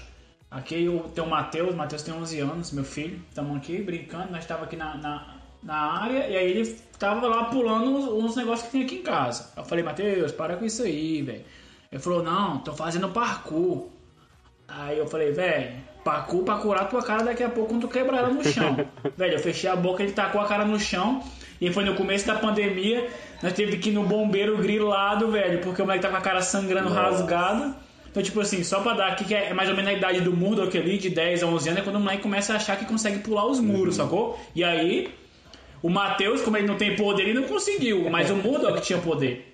Então eu acho que, tipo assim, boa parte do estudo dele começa quando ele, sei lá, quando ele dá os box ali no, no- no saquinho e começa a dar rápido, pra mim, na- eu tenho um input na minha cabeça que a partir dali criou-se uma curiosidade em estudar as artes marciais, em vez, da, em vez do, do Brian. Então, assim, ele, ele não precisa explicar ali com uma cena de 10, 20 minutos ele treinando e tal, não sei. E depois ele aprende o parkour, que é o que ele faz é pular e dar porrada, Mostra ele não? batendo no saco lá, like a pro, tá ligado? Depois que ele foi infectado por essa porra aí, o bicho tá batendo no saco lá melhor que o pai dele, caralho. É, Tipo, o filme é Mano, muito mas essa porra despertou, despertou umas paradas além nele, Velho, velho. isso O cara, é ele tá ruim, com umas mano. paradas além, porra. Isso é Ele ruim. Ele tá, ó, pra ele, velho, ele bate rápido, pô, mas na cabeça dele, graças à parada, tá mais lento, porra. ele é super humano, velho. Ele tem super força, saca? Tipo assim, ele. O, a gente descobriu aí que o ouvido dele ficou super apurado. A- no- o nosso equilíbrio no corpo tá relacionado ao nosso ouvido, saca? A gente tem pedras no, no ouvido que ajuda a gente a ter equilíbrio, velho. Imagina o equilíbrio desse bicho. Tipo assim, se o ouvido dele é tão foda. É, pô, se o bicho Saca? tem super. Se ele tem super força, ele consegue antecipar e pular mais alto que o É, normal, pô, pô. saca? Tipo assim, ó, o bicho ali, ele tá tentando descobrir os limites do corpo dele. É, ó, vamos, vamos avançar aqui, não vou ficar estendendo muito essa discussão aqui. Eu acho que foi uma decisão ruim pra abordar aí como, como que ele adquiriu essa habilidade de lutar também. Mas enfim, aí é pessoal, talvez esteja esperando muito mais esse filme. Re- revendo a, a luta do, do Matt com os meninos lá, eu não gostei não, cara. porque- É muito ruim, cara. Nem por esse fato do, de, de não mostrar, mas é, é aquela esgrima com, com a, com a Com a bengala, bengala. e depois dá aquele é, o duplo twist carpado.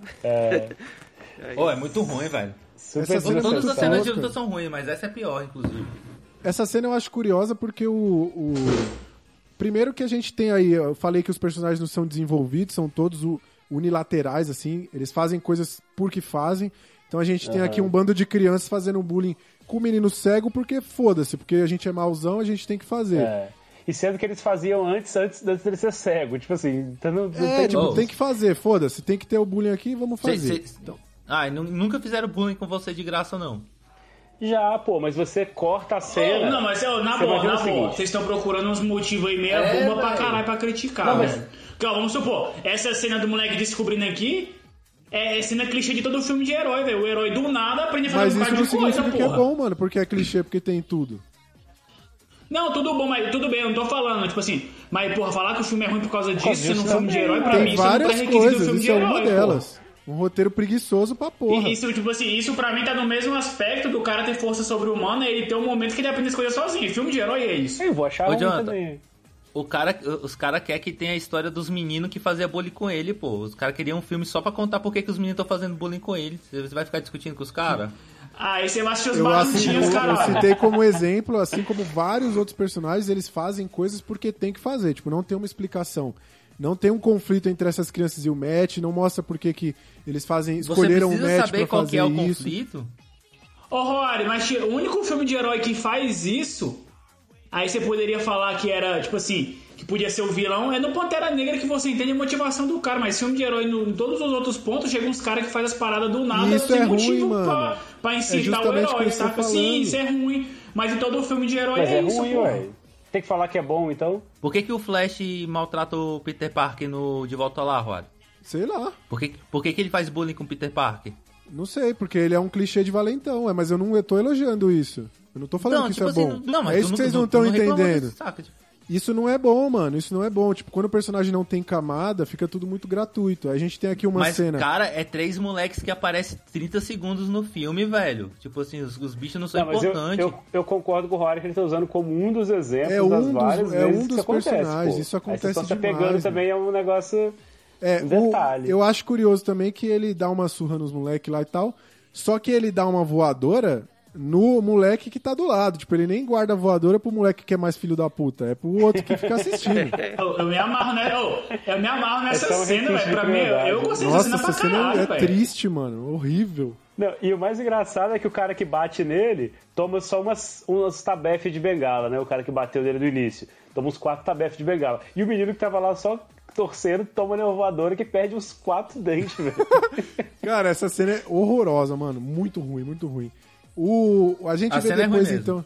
A gente vê depois que o pai do Matt lá, que ele, ele tem um dilema, porque ele, a máfia pede que ele perca a luta, né? Uma luta combinada, Uhum. mas ele, o filho dele tem muito orgulho dele, ele não quer perder na frente do filho dele. E aí ele acaba é, é, perdendo, ganhando a luta, né? Pra honrar aí a família, honrar o Eu, filho. eu te- eu tenho uma parada massa nesse filme aí que eu, que eu me amarrei, tipo assim, aí eu como fã que reconheci, né, as, os easter eggs. No, essa luta é Jack the Devil Murdoch versus John Romita. John Sim. Romita é um dos grandes desenhistas aí da, da, da Marvel, saca? Tipo, inclusive do Demolidor, tipo, importantíssimo pra história do Demolidor. E essa é uma coisa que o filme faz muito, saca? Tipo assim, tem uma época, tem uma hora lá que eles citam três nomes, é tipo assim, Miller, Bendis e um outro lá que eu esqueci. E tipo assim, que são escritores do, do Demolidor, Massa. saca? Tipo assim, isso é legal. ele- Tem eles isso o filme Quesada inteiro, também. tem isso o filme É, inteiro. tem, tem um, É o Quesada, na- né? O Quesada também. Verdade. É, tem o Kirby. Cara, eles, eles colocaram o nome de geral. Eu achei isso eu achei, um, um- achei muito maneiro como é legal. uma forma de, de homenagear a galera que criou, né? Que tava por trás ali. Achei do caralho. É, Essa cena, quando mostra, ele tem a conversa lá com o mafioso, aí o mafioso fala, inclusive, se eu não me engano, o nome de outros lutadores, que ele faz esses easter eggs aí. Ele. Essa cena, quando ele sai, que é um take em câmera lenta, mano, é bonito pra porra. Me lembrou muito Sin City, assim, o, a, a- pegada, a cor, Mano, tá ligado? tem- Achei é. foda esse take, Eu mano. tenho, eu tenho uma questão com as câmeras lentas. Geralmente parece que foi, parece que a câmera lenta foi feita na pós-produção. Tipo assim, parece né? que pegaram o vídeo e desaceleram. Aí fica meio esquisito assim, todo o slow motion e todo o fast forward também quando eles vêm com aquelas câmeras aceleradas de, dos tetos, eu odeio os, É, a, as duas a opções. câmera que, velho, acelerada é tudo- tosco, mano. É meio amador as duas paradas, Eu ia sabe? falar o seguinte, velho. Essa cena, por exemplo, é bonita, mas é tipo assim, o problema que eu vejo da fotografia desse filme é que ela é muito inconstante, assim. Tem umas cenas, por exemplo, de diálogo, aí mete ali um, um- closezinho com um fundinho desfocado, uma coisa meio cinematográfica. Aí de repente vira, parece uma sitcom, sacou? Fica, parece que até que a quantidade de frames muda.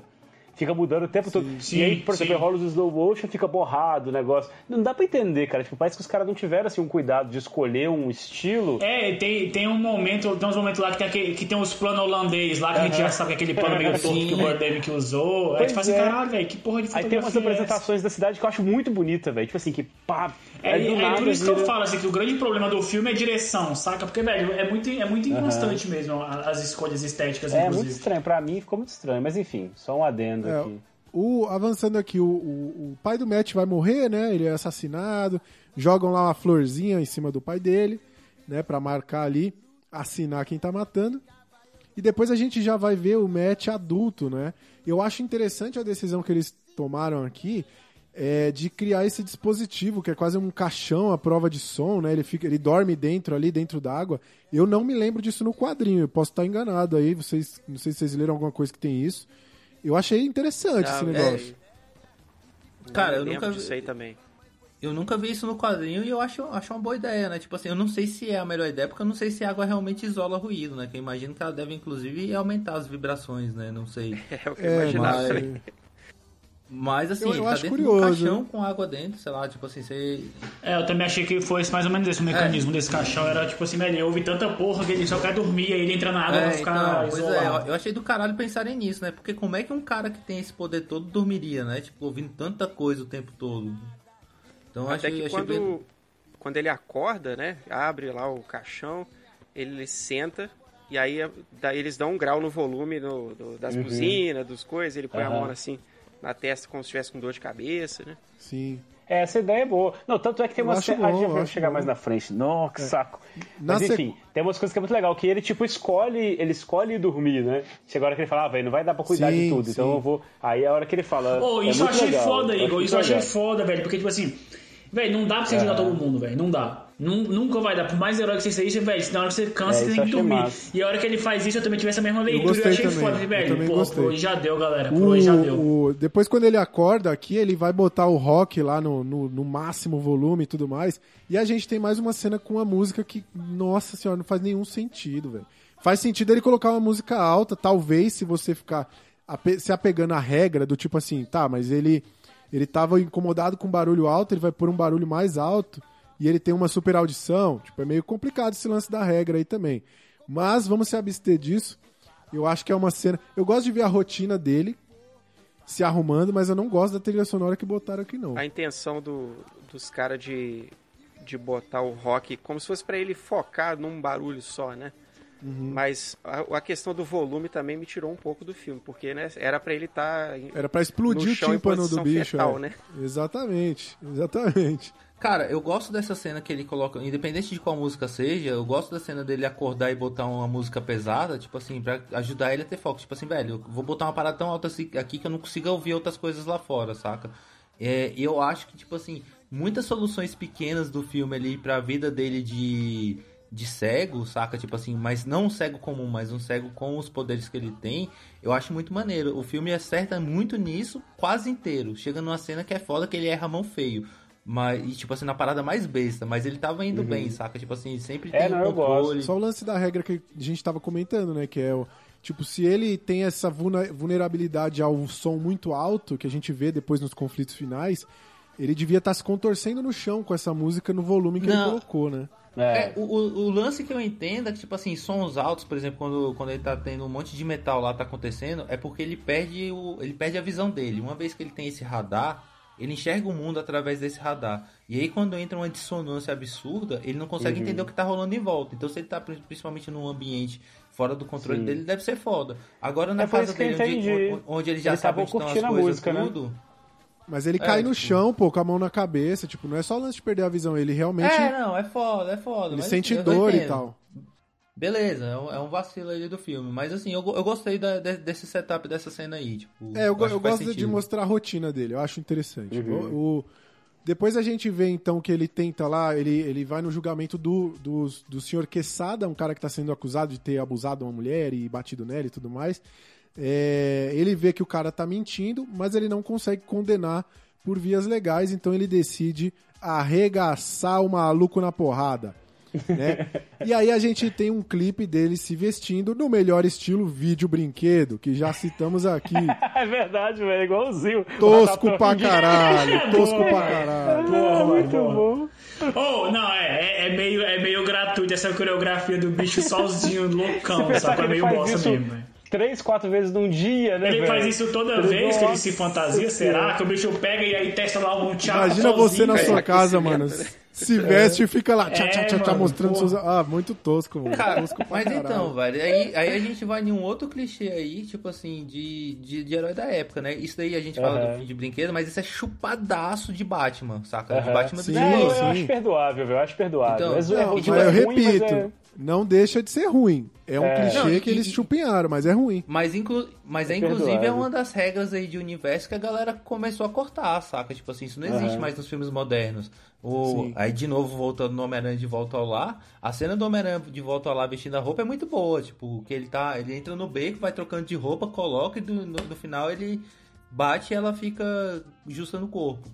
Mas Uhum. ali mostra, tipo assim, de um jeito muito mais casual o ato de vestir a roupa. Aqui Aham. nessa época ainda tinha essa questão de você querer botar o, o herói como se fosse uma parada, quase um, um deus, né, andando na Terra e tudo. Então É. ele tá se montando Sim. ali. Rolava a hora de Mas- morfar ali, né, velho? É brega, né, velho? Mas a galera descobriu que era brega depois do filme. É muito É. brega, mano. O, o, ele vai então lá atrás do Quesada, né? E aí, pra mim, a gente tem uma cena que é desastrosa. Eu acho que nada funciona. A montagem é péssima. Você não entende o que tá acontecendo direito. O som, eles tentaram replicar mais ou menos a experiência do, do Matt, né? De ouvir aquele, aquele monte de som ao mesmo tempo, mas eu achei muito ruim, mano. Tipo, É ruim, cara. é um Nickelback abafado com umas. É, é muito ruim, mano. É muito ruim. Eu Os acho bem ruim essa lá cena. pegaram os negócios, tacaram pra cima, deixou cair e ficou gravando? Eu acho bem ruim, cara. Eu entendo a intenção, a intenção é bem, bem legal, mas eu acho que não funciona. Sabe o que eu achei bizarro, assim, de verdade, nessa cena me incomodou profundamente? Ele acaba de vir de um discurso de defender, né, cara, dos, dos indefensáveis e não sei o que, e praticar justiça. Aí o cara chega no boteco, mano, o cara arregaça o boteco da mulher inteirinho, mata Acaba com todo o empreendimento. mundo, acaba com o negócio. Acaba com o negócio todo dia, re- mata milhões de pessoas que não tinha nada a ver com o negócio. Os caras só estavam ali tomando uma, sabe? Se é bandido ou não, foda-se, vai julgar depois. A, a cena começa meio assim, a galera bebendo e tal. E, mano, aí o Demolidor chegou lá, só que você esqueceu que ele chegou, sacou? Aí os caras falam assim, ô, e aquele maluco ali no teto ali, tá ligado? Aí eu Aquele- falo, aquele "Ô, tiozão de tá- roupa vermelha." É, mano. Parece que, tipo, pra mim foi uma quebra de, de, daquele pacto lá de, de. Como é que é, Roy? A gente fala, eu esqueci agora. Ah, é o da verossimilhança, Suspensão. né? Suspensão da É, mano, descrença. tipo assim, os bichos estão lá no bar e o bicho, porra e tal, porra, me dei bem lá. Pô, mas e aquele maluco ali no teto ali? Ô, eu, eu não acreditava que o bicho ia estar no teto, só que achei que era outra parada. Aí o demolidor tá lá de cima. É, e aí, vim aqui pegar. É tipo, começa um diálogo meio nada a ver, sabe? Que na minha cabeça o demolidor tava meio escondido, Só velho. faltou os caras do boteco falar, pô, você até parece que você não mora em Nova York, todo dia tem um cara É. pendurado. É, mano. Eu falei, caralho, dá uma quebrada, dá uma quebrada. O cara fala assim: o que, que, que você veio aqui? O que, que você tá fazendo aqui? Aí ele fala: Justice. Tipo, é o Batman total, tá ligado? Baixou o Batman nele. É, ali. o Batman no teto também queria uma lagartixa, né? Outro... É. Mas eu acho bizarro o cara falar que foi fazer justiça e regaçar com o bar da mulher, velho. Eu achei É, errado o, isso o aí. que eu acho mais tosco nessa cena é, é, é, é que assim, é o lance do clichê e do estereótipo e tal, mas eu acho muito exagerado, porque, tipo assim, pra mostrar que é um bar barra pesada, mostra uns motoqueiros chegando, tacando fogo dentro do bar, a mina mostrando a teta do nada. Então, tipo, é- mano, é muito forçado, assim, pra Eu mostrar que é barra que pesada. a parada. ficar Porra, eu achei que ia se amarrar nessa cena, velho. Mó veloz furioso essa porra, velho. Mó merda, mano. Eu concordo com a galera quando eles falam que toda essa cena é ruim, até, até por questão de, de conceito de cena, saca? Tipo assim, se o cara decidiu lá no tribunal que ele mesmo vai fazer a justiça e pegar o Quesada, por que, que ele vai esperar o Quesada, tipo, entrar num bar que tem uma galera, saca? Tipo assim, Aham. o cara- Exatamente. ele espera o cara sair do bar e pega ele sozinho depois. Pois é, Aqui- que é o que ele aqui- faz, né? é, só que aqui, é, só que aqui fica óbvio a mão do estúdio que fala, olha, você já tá com 30 minutos de filme aqui, você tem que mostrar que o cara dá porrada em todo mundo. Saca? É. Tipo assim, é, é, dá pra ver que é o estúdio obrigando, ó, o bicho tem que dar porrada num monte de gente. Você não vai fazer ele dar porrada num cara só com super-heróis que só consegue Ah, bater pode ter, pode ter sido E uma aí- decisão infeliz do diretor, que é o roteirista também, vamos lembrar É. disso, né? E aí, Não, cara, mas eu uma digo assim, que é- impressionado, saca? Tipo, ele deve ter sido impressionado pelo estúdio. Porque se inclusive. Porque pensa, se ele foi lá no bar e batendo em todo mundo, por que, que ele não pegou o quesada no bar? Porque Aham. provavelmente já tinha escrito a cena que ele pegava o quesada na rua. Só que aí a galera falou, não, ele não pode só Antes pegar tem o cara na rolar. rua, tem que Não rolar. vamos desconsiderar a possibilidade que ele possa ser também um diretor barra roteirista ruim e que não foi influência do estúdio. Também existe essa possibilidade, né? Ah, velho, mas assim, o jeito que a cena é construída pra mim tem todos os indícios de que ela foi forçada a mais, saca? Tipo, inclusive o fato de terminar ele pegando o cara no, no beco mesmo, pra mim força que, que ele teve, tiveram que adicionar esse negócio aí. É uma das poucas oportunidades que eles têm nesse filme de fazer aquele esquema que quase todo filme faz aí, entre filme bom, filme ruim, filme de guerra, cara 4, que é a, a, quando você vai escalonando os inimigos, né? Tipo, sei lá, o cara que, que é- não, não representa nada da história, você dá um tapa nele e cai no chão e tal. Porque não tinha ninguém pra ele fazer isso. Em algum momento, eu acho que eles queriam jogar esse, esse inimigo que é o inimigo descartável, né? Tipo, ah, vamos detonar todo mundo aqui e tal. Então a única cena que eles conseguiram meter isso aí foi isso aí. Eu não sei se é o estúdio ou se é o cara, mas claramente uma forçação de barra pra ter uma cena ali de, de- de inimigos descartáveis. Porque lá na frente todos os inimigos são importantes. Não daria pra ele meter uns tapas no cara e derrubar igual ele fez nesse aí, entendeu? Oh, e, e eu tô vendo aqui, eu tô conti- continuo assistindo aqui em paralelo, né? Cara, depois que sai do bar, que o cara que ele vai perseguir o Quesada na rua até chegar no metrô, a fotografia muda do filme, saca? Tipo assim, a impressão É. que eu tenho aqui agora é que filmaram essa cena depois. Aham. Porque depois fica É, super pode- pode bonito, ser. saca? Na hora, que, Aham. na hora que o Quesada cai na escada, que a câmera tá torta, o plano holandês de novo e mostra o demolidor lá em cima, velho. Aham. Recorte bonito pra caralho de silhueta, saca? Tipo. Pode crer. De repente vocês fizeram voltar pra fazer correr dessa cena do bar, né? Da pancadaria. Acho possível, A sabe? cena dele que tá as mesas de bilhar pegando fogo e a câmera atrás dele, eu acho foda, mano. Eu acho um puta É, take verdade, bonito, é velho. bonito, é. É bonito. Acho bem bonito Só esse take. completando aí, É, brega pra caralho, mas é bonito. É bonito. respondendo o que o Jonathan tinha falado ou perguntado, né? É, de fato, nessa versão do diretor, é que tem a cena dos motoqueiros com a menina mostrando os peitos. Na, na, na versão que foi pro cinema, tem a cena do bar, mas ela não é tão longa, entendeu? É, aí, aí, ó, tá vendo? Fica aí, a, fica aí a, a denúncia de que o diretor sim gostou dessa cena do bar, ele fez e ele quis colocar. Tanto que ele colocou no DVD dele. Cara, ó. o, o- E aí, isso que o Caio falou da fotografia, eu acho legal, porque dá um contraste massa ali do vermelho com o verde, né? Que são cores ali inversas no ciclo cromático e dá um contraste legal, saca? Eu gosto dessa cena. A O fotografia é Quesada, muito boa. ele, ele foge, né? E o Demolidor vai lá. Eu gosto de uma cena que mostra o Quesada correndo, aí foca numa poça. E aí vem o Demolidor e pousa em cima da poça. Assim, eu acho Nossa, muito da achei hora muito bem feita essa cena, velho. É, da hora, época, legal. do- achei do caralho. Agora, por outro lado, eles repetem esse pouso de super-herói focando no pé do Demolidor várias vezes. tipo, várias. Eu acho que essa foi suficiente, mano. É, um take tão Eu acho bonito porque que, eu acho aí que não é, é precisava. CG, não é? Acho que é um CGzão, né? Deve ter sido feito na pós. O, o Não pé, sei, o é pé que bonito, cai é não, bonito. mas o reflexo dele vindo lá de Né? longe É. é. Mas, os é bem, é bem legal, velho. cena, sacou? Tipo, ah, vamos, É bem vamos legal. fazendo aqui. Já fiz meu preset aqui. A gente tem uma outra decisão de roteiro que acontece na seguida, né? Porque o Demolidor, ele, ele mata o Quesada, derruba ele lá no, no, no Então. trilho. É isso que eu fiquei na dúvida. Ele mata, Mata. mesmo, né? Que eu falei, caralho, velho. Eu achei meio pesado na real. Pois é, é- esse, esse pra mim é o maior erro do filme. Porque ele é o único personagem que o Demolidor mata. Tipo assim, que a gente vê morrendo por conta de um ato do É, eu Demolidor. fico meio puto, porque o bicho mata o quesada aí, e depois chega lá no É, não, final, então. aí, ah, não, eu não faço isso não. A, a ideia é que tem uma curva de evolução, né? Ele começa a Uhum. se questionar sobre o papel dele de ser bonzinho ou não. Até quando ele vê o menino chorando lá, que ele espanca o cara. Dá pra entender a mudança, mas eu acho ruim essa decisão dele matar a gente, velho. É, e, e a forma como ele mata aqui também, é, é- ela é meio dúbia. Eu acho que acho que até pro personagem não deve estar tão claro que ele matou o Quesada. Porque ele joga o Quesada nos trilhos, dá uma quebrada na coluna do cara, né? E aí ele. Depois ele, ele tem um tempo até o metrô vir. Então ele poderia salvar o Quesada ou não. Então eu acho que na cabeça dele não é tipo eu matei, eu quebrei a coluna dele. Eu, vou, eu estou escolhendo não salvar esse filho É da aquele puta. lance, quem matou filho foi da puta Deus, que né? não foi ele, né? Eu só bati no cara, mas quem matou foi Deus. Pode crer. Eu só apertei o gatilho. Mas eu acho que eu acho que talvez eles tenham deixado esse meio dúbio de propósito, saca? Tipo assim, é uma parada que a gente vê muito no, no discurso do Batman. Eu já vi o Batman falar isso várias vezes, saca? Tipo assim, eu não, eu não mato ninguém, mas eu não sou obrigado a salvar todo mundo. Tipo assim, tem no Batman O único que herói que não né? mata ninguém é o Goku, velho. Goku nunca Aqui, mas matou ninguém, pensa- velho. Pensando aqui agora, será que o filme não quis, e aí obviamente falhou, né? Mas ele não quis fazer uma explicação pra essa coisa dele não matar? Tipo, naquele momento ele ainda matava. Aí ele vai tendo um arco pra que lá Pois na é. frente ele deixe de matar. Pode ser Não, isso é, também, o né? filme tentou fazer isso, mas ele não consegue. E eu acho, inclusive, que dá pra ir além aí nessa discussão. Tipo, a decisão do. o- se você analisar o perfil do Matt Murdock nesse filme aqui, em nenhum momento ele mostra que ele tenta esconder as habilidades. Muito pelo contrário, ele tá sempre ostentando o que ele pode fazer. Tanto Uhum. que nessa cena, depois que ele mata o cara, ele deixa lá a assinatura em combustível lá do D&D, né? De Aham. Daredevil. Eu acho isso mega bizarro, mano. Calma aí, vamos, vamos- du- duas coisas aqui primeiro. O pr- primeiro ainda sobre o fato dele ter matado, eu acho que podia muito ele ter salvado o cara e deixado o cara paraplégico, tipo assim, já era um puta de um Eu acho de uma também. lição pro cara, saca? E sobre o Daredevil ali que ele deixa a marca, velho, cara, isso é muito chupado do Corvo. Porque é exatamente a mesma cena, saca? Tipo assim, Uhum. É, do- o Corvo faz exatamente isso, fa- verdade. faz, a mesma coisa com fogo, joga Cara, negócio e lá aí eu queria mostrar o quanto que esse podcast aqui tem que falar de Dark, porque o Yuri te aparece aqui, né?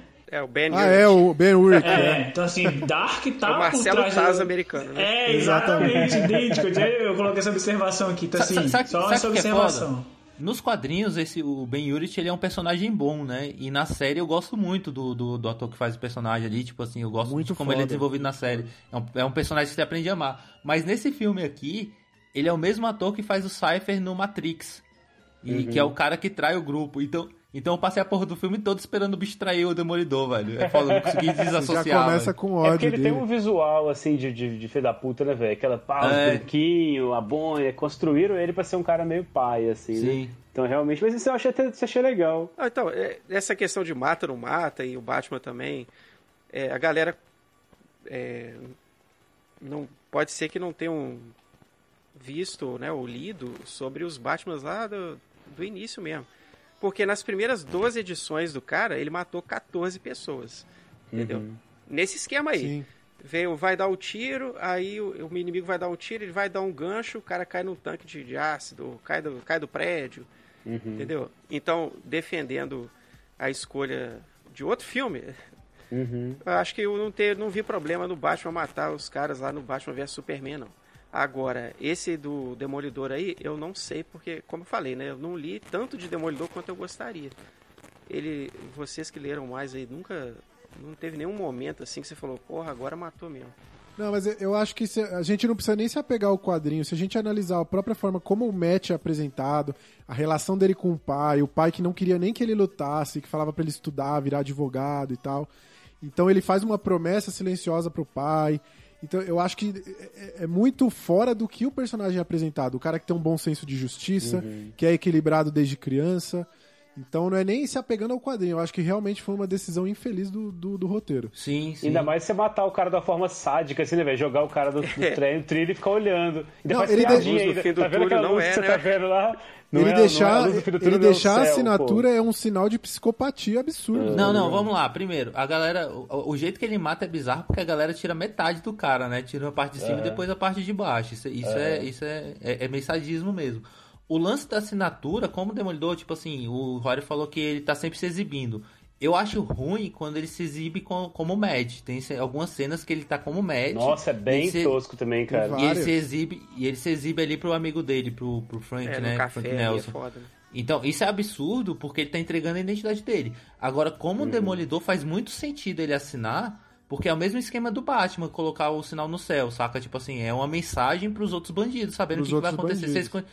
Se eles continuarem fazendo merda, saca? Então, eu acho que faz todo sentido ali. Eu acho legal que o, o Urich, né, o Ben Urich lá, o personagem, o repórter que chega, ele dá, ele é um cara que pe- tem pesquisado bastante ali o Demolidor e tal. Então, eu acho legal o fato dele falar, porque a, a perícia já tá lá avaliando. Então, ele pega e joga o cigarro pra mostrar que tem aquela marca. Isso, isso prova que aquele negócio costuma rolar com frequência, né? Ele já Sim, sabia dessa prática do Demolidor. Então, eu acho isso interessante também.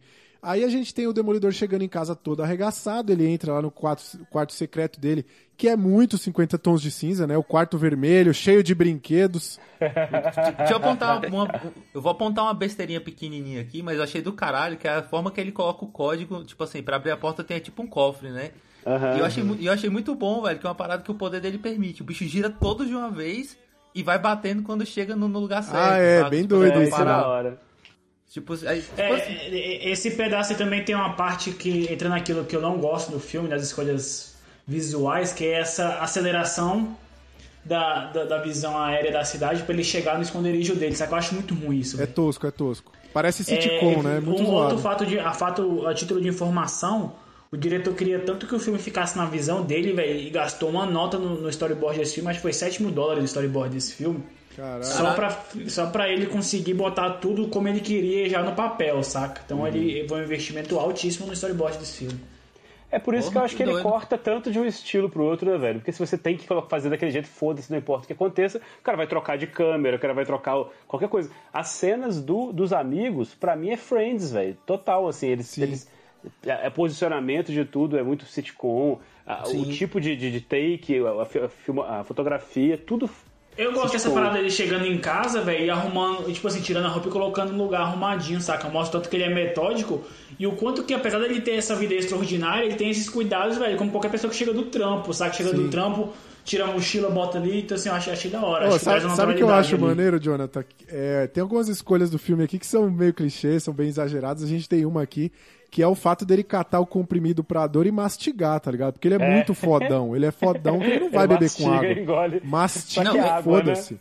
Ele arranca um dente com a própria mão, pô. E joga Isso no é do caralho. É, ó, tipo assim, outra parada que é eu, nas bom. minhas pesquisas aí sobre o filme é que essa mina que fala com ele na, na, na- na secretária eletrônica é uma referência aos quadrinhos de uma ex-namorada dele, né? Sim, Não sei se eu tô a Heather, errado. é. Isso. É, eles jogam muitas referências, velho.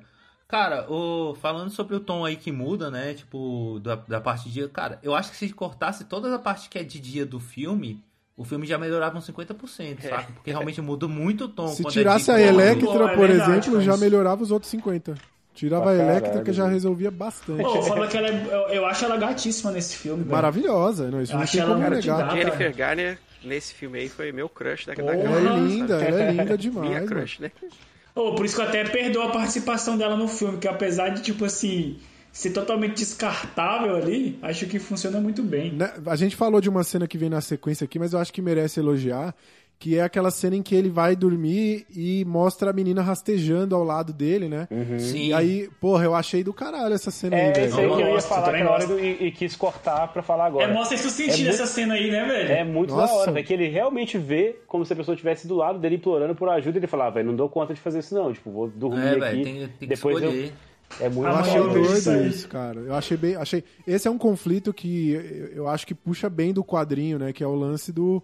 Ele não conseguir salvar todo mundo. Ah, enfim, já é muito explorado, né? No Homem-Aranha tem o lance da jogar Mary Jane e ali vai explodir. O que, que você faz, tá ligado? Acho que, Aham. que esse, esse é um dilema legal de super-heróis, assim. Que, É, o que Homem-Aranha, inclusive, tem a treta maior, que é quando o tio dele morre, né? Que ele fala, ah, foda-se esse cara aí, não vou meter nessa, nessa parada, não. É, que inclusive sai- ele só morre porque o Demolidor fechou o caixão e foi dormir, foi mimir.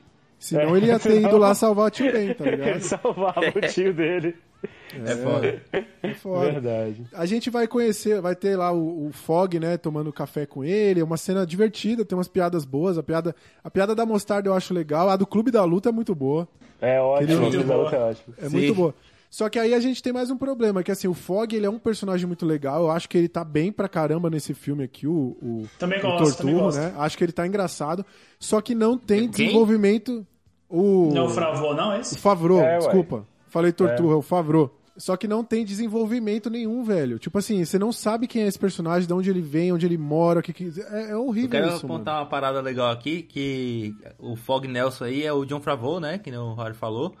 E pra quem não sabe, ele é o diretor do Homem de Ferro de 2008, o primeiro Homem de Ferro com o primeiro e o segundo, na verdade, ele que dirige, sabe? Ó, que Tipo assim, doido. ele, ele, Sabia ele não, que deu né? o start.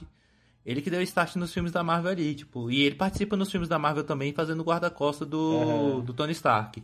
Mas é, e aí, no, numa parada que não tem nada a ver, mas vocês vão entender a ligação, o Taika Waititi, ele participa de um filme de super-herói fazendo o melhor amigo do Lanterna Verde, que é o Ryan Reynolds, né, ali em 2011. E depois vira também um, um diretor de um outro bom filme da Marvel. Então talvez aí seja o doido. caminho pra, pra galera dirigir. Seja fazer Pode amigos, crer. amigos idiotas de, de grandes super-heróis no cinema. Seja Fica uma... tudo filmes no ruim- clubinho em ali, fica tudo no né, clubinho. Desde que seja um filme ruim, né? Porque tanto Demolidor quanto Lanterna Verde, puta que pariu. É, né? não. Então, pega um filme, pega um filme ruim, seja o melhor amigo do super-herói desse filme e logo você será um diretor de sucesso na Marvel. N- Nessa cena do café é a primeira vez que aparece a Electra, e eu acho que a gente tem um grande trecho aí que é ladeira abaixo, assim. É tipo você cutucar a merda, ela começa a feder cada vez mais. É, eu acho que aí é verdade, Roy. Inclusive, eu vendo essa sequência de cenas me lembra muito Birdemic.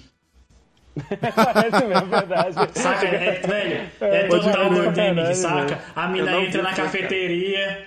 Pô, Aí, então, tipo assim, a mina bom. entra na cafeteria, aí o bicho olhando com o maior cara de tarado pra ela, vai atrás da mina, chato pra caralho, sacou? É, É, Birdemic menina fala feelings que essa cena não, aí. e o cara não aceita ou não, né? É? Vai mano, insistindo, abuso corre atrás, total. pega no muito ruim, braço. mano. Muito Cara, ruim. eu vou, eu vou fazer uma sugestão aqui de como esse filme poderia melhorar, tipo assim, com uma alteração simples de personagem.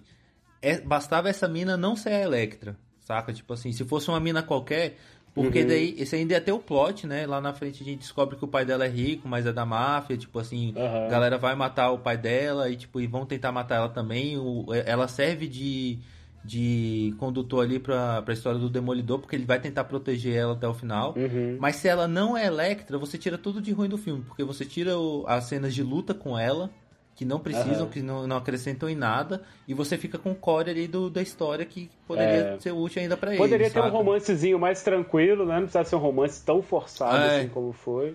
Podia ser a própria Karen Page que aparece depois pra nada. Tipo assim, só É, aparece lá de cagaram na Karen fanservice. Page, né?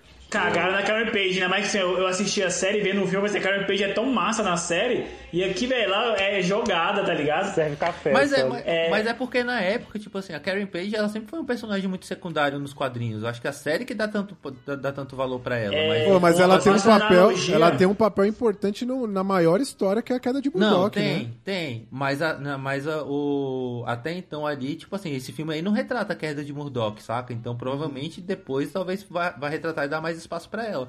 Mas até então, até a queda de Murdoch, ela tem o papel que ela tem nesse filme, que ela é a de secretária dos dois, saca? E ela aparece como secretária dos dois, é só uma menção ali, tipo, olha, mais um personagem que a gente mostrou. Pra mim, que depois eles vão lá e vão pro parque, a cena do parque que eles lutam, pra mim, é quase um musical. De tão ruim que é a cena, Nossa, saca? é Tipo assim, também, cara. mano, é, é absurdo, velho. É absurdo aquilo, velho. É, é brincar com quem tá assistindo, velho. Tem, É tem uma ridículo. cena igualzinha no filme da Mulher Gato, que é a Halle Berry, tipo, meio que jogando basquete com um cara ali, velho. Cara, é o Nossa. mesmo nível de breguice, velho. saca? Você eu- coloca uma. uma- E, e sempre tem criança em volta, velho. Mesmo beco. Acho que eles devem ter filmado no mesmo lugar, velho, essa porra. Não é possível. Mano, sabe o que é foda? Ele- Eles, luta, eles dão luta, enquadramento tá na ruim, parada, tipo, tipo é cena de jogo de videogame, tá ligado? Aham. Aham. É, absurdo, péssimo. é muito ruim. Os Muito. dois E- viram pra câmera. É Mano, é, é indefensável essa cena aí. Vergonha alheia pra caralho. É, não, não- não- nem, nem tem muito o que comentar.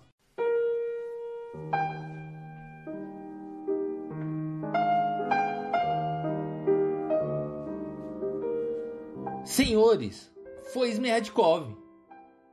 exclamou ele de súbito com todas as suas forças. Foi ele quem o matou! Só ele sabia onde o velho escondia esse envelope. Foi ele sem dúvida alguma. Mas o senhor também sabia onde estava o envelope escondido debaixo do travesseiro. Nunca! Vejo agora pela primeira vez ouvir apenas falar dele por Smerdkov. Somente ele conhecia o esconderijo do velho. Eu o ignorava. No entanto, o senhor ainda há pouco afirmou, depondo, que o envelope se encontrava sobre o travesseiro do defunto. Sobre o travesseiro, portanto, o senhor sabia que ele estava. Nós consignamos isso, confirmou Nikolai Parafierovitch. É um absurdo! Ignorava-o totalmente. Aliás, talvez não fosse sobre o travesseiro. Disse isso sem refletir. Que diz Sme- Smerd... Ah! Que diz Smerd... Que porra de nome merda? Merda, merda mesmo.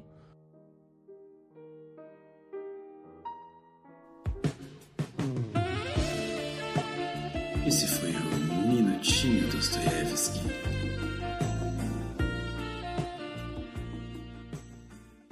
A gente conheceu a Electra e agora a gente vai ter a apresentação do Rei do Crime também, né? Que é um personagem importante aqui pra história.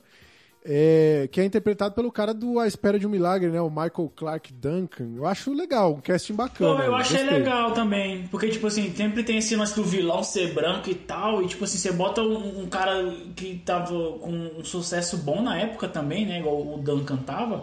E o bicho tem um porte Uhum. maneiro pro Rei do Crime. Acho que. Acho que dá uma quebrada em toda a imagem que tinha no Rei do Crime. Quando você vê ele, você fala assim: Porra, esse Rei do Crime aí, velho, o bicho é bom também, velho. Saca? Acho que dá uma.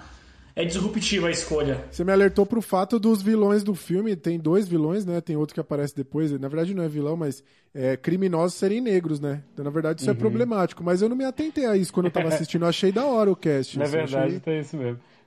Cara, o, eu acho que o cast ali tem muito a ver com o tamanho do porte, né, velho? O, Sim. O, o, cara, o cara é gigante, né, velho? Que é uma, uma condição imprescindível ali pra fazer o Rei do Crime. E o Rei do Crime tem toda essa questão de tipo de terno branco e tudo, né? De, e eu acho que fica do é, é um- no, no- acho que o original, não lembro se é italiano, sei lá, de branco com terno branco. Mas o. É Mike Clark Duncan, né? Esse. Isso, Michael Isso. Chama ele de Duncan. John Coffey, Michael. fica mais fácil, como a gente sempre faz. O John Eu Coffey. acho o Duncan, do um caralho o bicho de. Pois é. Eu, eu, acho que, eu acho que fica maravilhoso, velho. Tipo assim, o, o contraste né, da pele dele com, com o terno branco. E eu acho que ele É, muito maneiro, o, é muito maneiro. o ruim pra mim é porque eu tinha assistido A Espera de um Milagre, que eu acho maravilhoso. Aham. E eu É fico foda, sempre, velho. eu, Eu sempre acho que ele tá com cara de bonzinho no filme, igual o... É verdade, é verdade. Então, assim, não- Então, tem outro detalhe que apesar desse tamanho todo dele, em várias cenas a galera bota mais um mais elevador pra ele ficar mais alto ainda, saca? Pra dar essa dimensão do bicho ser gigantesco na tela, saca? Ah, Esse take que mostra ele, essa primeira cena que mostra uma câmera bem meio que de cima dele, assim, e lá no fundo mostra os seguranças bem pequenos, eu acho muito foda esse take, que é tipo. Reforça muito o lance dele ser o cara grandioso, poderoso, e a galera que Mas tá abaixo olha, dele ali. eu acho meio bosta como a câmera chega e o bicho naquela posição, assim, tipo assim, esperando a câmera chegar pra começar a agir, saca? É meio bosta. O hip hopzinho que colocam que é bosta. É É. paia pra caralho a trilhazinha que colocam. Tá, tá, tá. É muito tosco, velho. Clichêzão, né? Mas eu achei a escolha muito boa, porque Também gosto. se você pensar na época, quem era ator gigante que tinha? Era ele mesmo, né? É, não, É, foi não, uma, não, foi Se uma boa fosse não, hoje, seria o The Rock com certeza, Foi velho. uma boa escolha. Mas o The Rock não passa essa impressão de ser mauzão assim, não, velho. O The Rock Não, é... e, e, e não- e não basta você ser gigante, você tem que ser, tipo assim, tem que ter um lance meio obeso, saca? Tipo assim, o lance do rei do crime, o bicho, é, o bicho é gordo, ele é forte, mas ele é gordo. A saca? escolha da série também eu acho sensacional, pro Rei do Nossa. Crime da série é. é muito boa. Então foram duas boas escolhas, né? Sim. Sim. O, a única coisa que eu vejo aí, eu acho que um pouco da incapacidade do diretor de, de trabalhar as câmeras, mas vocês apontaram aí que, que ele parece maior, mas eu acho que dava pra fazer ainda mais, saca? Lembrando do que o Peter Jackson fez no Senhor dos Anéis com Gandalf, que tipo assim, muda Sim. o tamanho do cara em relação aos hobbits, eu acho que ele podia ter, ter forçado, esforçado um pouquinho pro bicho ficar ainda maior, saca? Tipo, no, eu acho que eu ia- o filme ia ganhar mais, se pudesse. É, Nessa cena aqui, eu acho que ele, ele mostra bem aí como o esse personagem ele é meio instável, assim, né? De que ele mata os seguranças do nada ali, ele tem uns surtos e tal. Então eu acho Ah, isso bacana. Isso é, isso é um puta clichê de filme pra setar vilão. Falava Sim, que o cara é. é tão vilão que ele mata os, os, os brother Os dele. saca? Tipo dele. Eu, eu é. acho que o, eu acho que o filme ele peca muito no- em estabelecer essa rivalidade entre o Demolidor e o, e o Rei do Crime. Como ele eles têm essa ligação por conta do, do passado do Demolidor e tal. Eu acho que no final, quando tem um grande conflito, ele não, não tem essa rivalidade que, que o filme tentou vender no começo, saca? Eu acho que ele não consegue trabalhar bem isso. Sim. Cara, eu acho que é um problema ali da época também, porque hoje em dia você já é, a galera já faz um filme pensando que vai ter uma continuação, saca? Tipo assim, você vai desenvolver essa história no decorrer de dois, três filmes. Naquela época ainda era um tiro no escuro. A gente vai fazer o primeiro, se ficar bom, a gente faz outros, mas se não ficar, tem que resolver nesse. Como eles setam ali que o que o rei do crime Ô, Kaiser, eu, matou. ó, eu vou te proibir de usar a palavra época pra defender. Eu entendo seu ponto, mas eu acho que o, o, o parada da época tá foda. Mas eu entendo o que você tá O problema é que a falando. ép- A época serve O tanto negócio é que a época tá ficando né? recorrente, tá ligado? Aí, vai- aí tá foda, pô.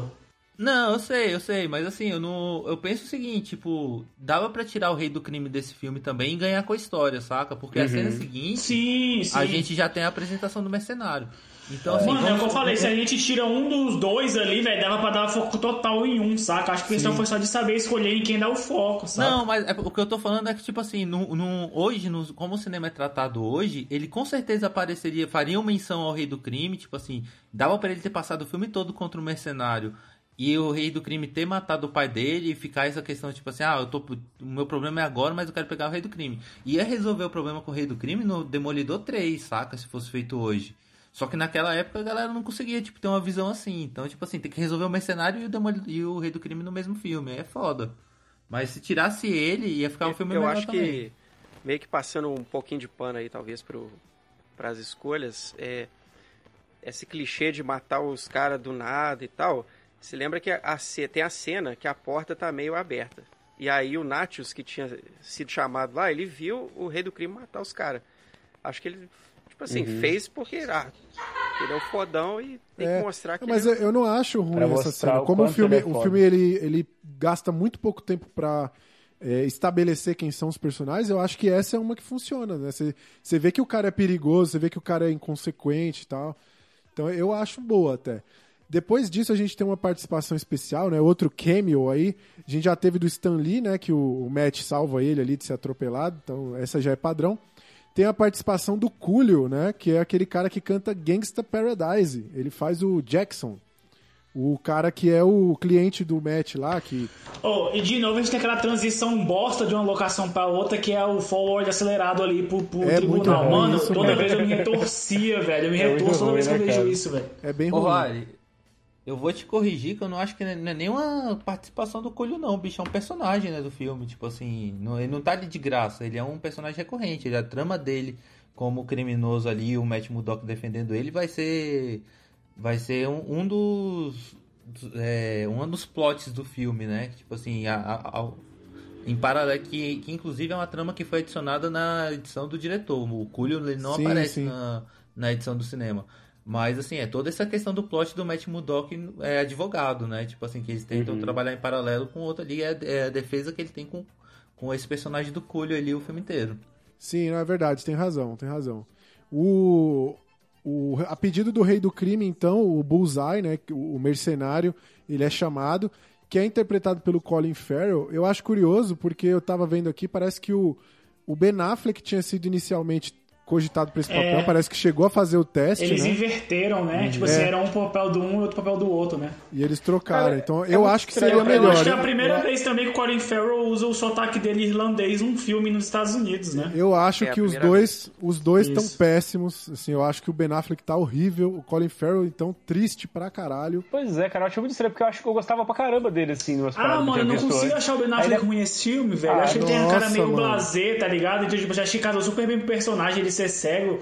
Ele tem a cara meio blasé ali, As sei lá. expressões, ele não. Tipo assim, tem hora que ele vai falar uma parada séria, ele sorri. Tem hora que ele vai fazer ele cego, ele fica vesgo. É muito ruim, mano. É. Ele tá muito ruim nesse É, filme. um um dos incômodos do bicho durante a gravação dos filmes foi a lente também, né? De o bicho, o bicho ficava, ele ficava cego de verdade com as lentes que eram muito opacas, assim, muito...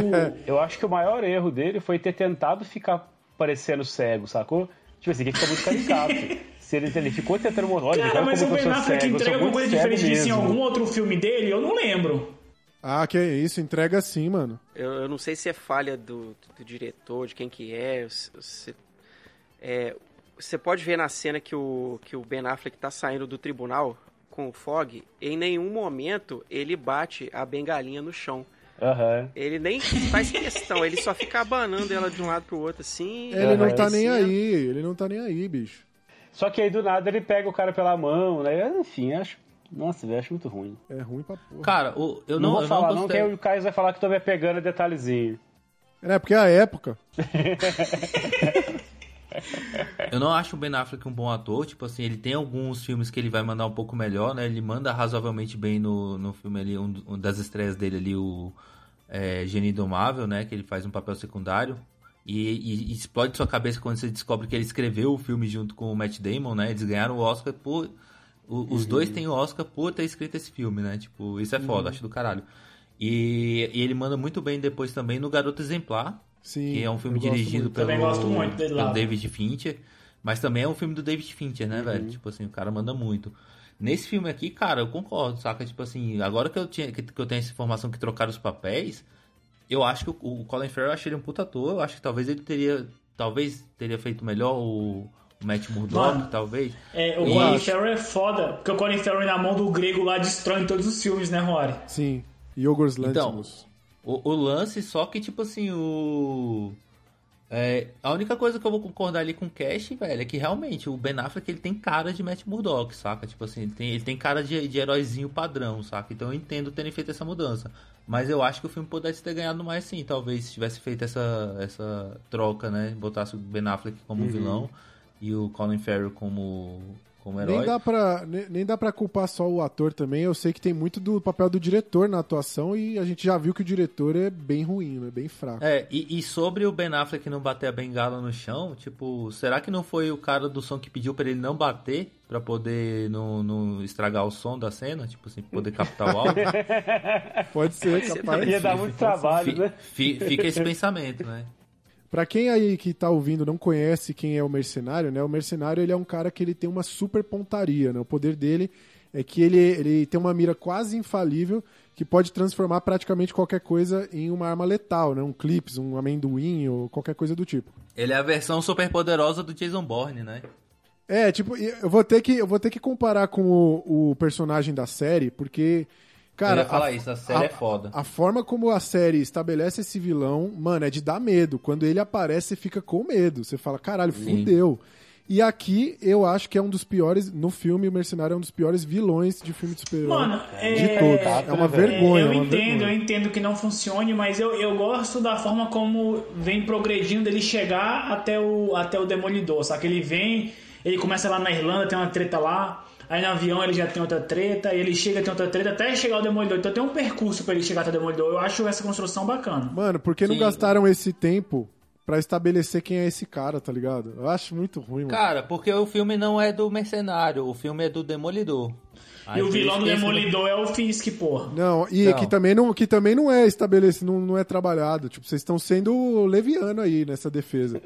Nem, nenhum personagem além do Matt Não, Murdock. caralho, não é porque a gente levantou no começo história. na defesa, não. A gente falou que não é bem trabalhado porque o cara quer colocar todo mundo no filme, pô. É, pô. o- Então não- Cara, Eu eu- tô, aí, partindo desse princípio, partindo dessa crítica inicial, que pelo menos eu fiz, que o filme peca por querer colocar todo mundo em par de igualdade e não consegue, isso é uma falha gravíssima do filme. Partindo disso, a chegada do, do, do mercenário é bem feita dentro É, desse contexto que já é mal executado, entendeu?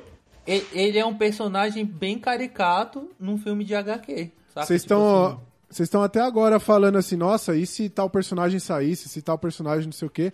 Aí eu tô criticando justamente por que, que eles não usaram esse tempo pra, pra, fa- pra, pra falar melhor a história desse personagem. Vocês estão, não, mas aí tem que ver porque. Não, porra, eu tô falando que me- ficaria melhor, igual vocês estavam falando. Eu, eu não fiquei chateado na época com a caracterização dele ser diferente, porque né, na HQ ele tem aquele uniforme azul e tal, aquela coisa.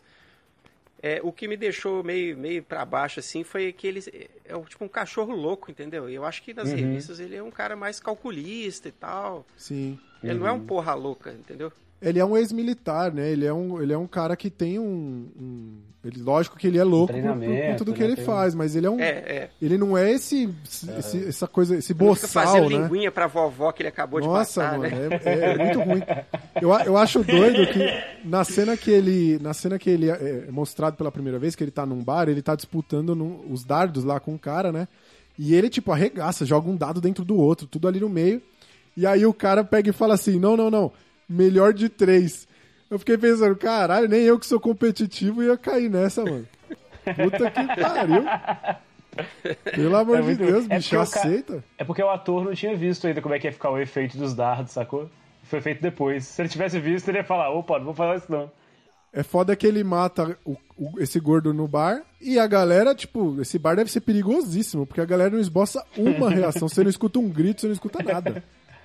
Esse bar E deve ele ser. também é mágico, né? Porque ele tira um clipe de papel, faz assim, daí a pouco ele joga, sei lá, 10 no cara. Exatamente. É, que tem toda a cena, ele, ele tem que que ele é estabelecer. Não, ele na boa, eu acho isso do caralho, velho. Vou tomar nos seus cu. Isso eu é acho muito bom isso, isso aí é legal, né? Eu acho maneiro, saca, velho? Eu acho foda o bicho das cartas e dos clipes. Velho, eu, eu acho. Eu, eu me diverti pra caralho. Eu me divirto com esse personagem pra caralho. Ele é velho. muito Não, boçal. não é um defeito não, entendeu? Mas achei esse é A isso minha opinião, velho, é tipo assim, se você quer, quer se interter ali durante duas horas e tal, tipo assim, ah, só quero passar o tempo aqui duas horas, assiste esse filme, é um filme de boa e tudo. É, aí nesse ponto, as partes mais chatas é com a Electra, saca? É, É, as partes mais meia bomba do filme, que é a comédiazinha romântica que o cara vê. É muito Mas ruim, é resto, muito ruim. velho, Aí assim, se você fala, não, eu gosto desses personagens, eu quero saber quem são esses personagens, aí porra, aí vai assistir a série, pô, aí tem uma temporada inteira pra explicar o mercenário, tem duas temporadas pra explicar o negócio.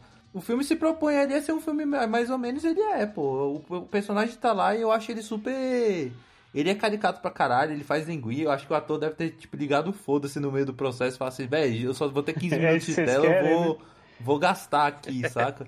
Mas, cara, assistível, saca? Eu me diverti assistindo. Não, Eu acho que todo filme é, quer ser bom, não existe esse filme que se propõe a ser mediano, todo filme quer ser bom. E esse filme fracassou nisso. Não, pô, não, existe sim, velho. Não, não é- não é todo Não. filme que quer ser bom, não, velho. Tem gente que faz filme, tipo assim, que nem tá trabalhando, que nem vai assar pão, saca? Tipo assim, ah, vou ter que fazer mais um filme aqui pra fazer Pra pagar o dinheiro. boleto. O, o É, ser, o ser bom, o ser bom que eu falo não é ganhar Oscar. O ser bom é, tipo, ser Fazer bem o melhor, visto. né, tipo, velho? é, fazer o melhor. Eu acho que nenhum filme faz o bagulho pra ter a recepção que o Demolidor teve, por exemplo. Esse filme aqui, eu acho ele dedicado, pô. Eu acho esse diretor aí, o bicho foi dedicado em um monte de coisa, pô. As referências, tudo que ele joga no filme, eu achei de uma dedicação do caralho. Não acho que foi não, pô. Ele errou pelo excesso, saca? Mas. O que eu falo aqui do, demais. o que eu falo aqui do desenvolvimento de personagem, Isso se aplica a qualquer filme, não precisa ser filme de super-heróis. Se você tem um filme que tem personagens, você não vai conseguir se conectar com eles se você não conhece esses caras. E esse é um filme que, que- Esse é um problema que o filme tem. Tipo, se tivesse só o rei do crime e ele fosse apresentado da forma que foi, ainda assim você não sabe quem é esse vilão, qual é a motivação dele, como ele virou o rei do crime, entendeu? Tem que ter um background pra você se conectar com a história. E eu acho que é um problema que esse filme tem grave, assim, que você não se conecta com ninguém além do Matt. E aí eu acho que é um problema do filme. É, nesse meio tempo aqui a gente vai ter muito romancinho, muito lenga-lenga. Eles dão um beijão na chuva lá, a Electra e ele. Eu acho que aí mora barrigona do filme, viu, Rory? Nossa, Essa é cara, aquela hora que você dorme, tá ligado? É ruim, é, É, ruim Eu quase porra. dormi, velho. Quase dormi. A única coisa.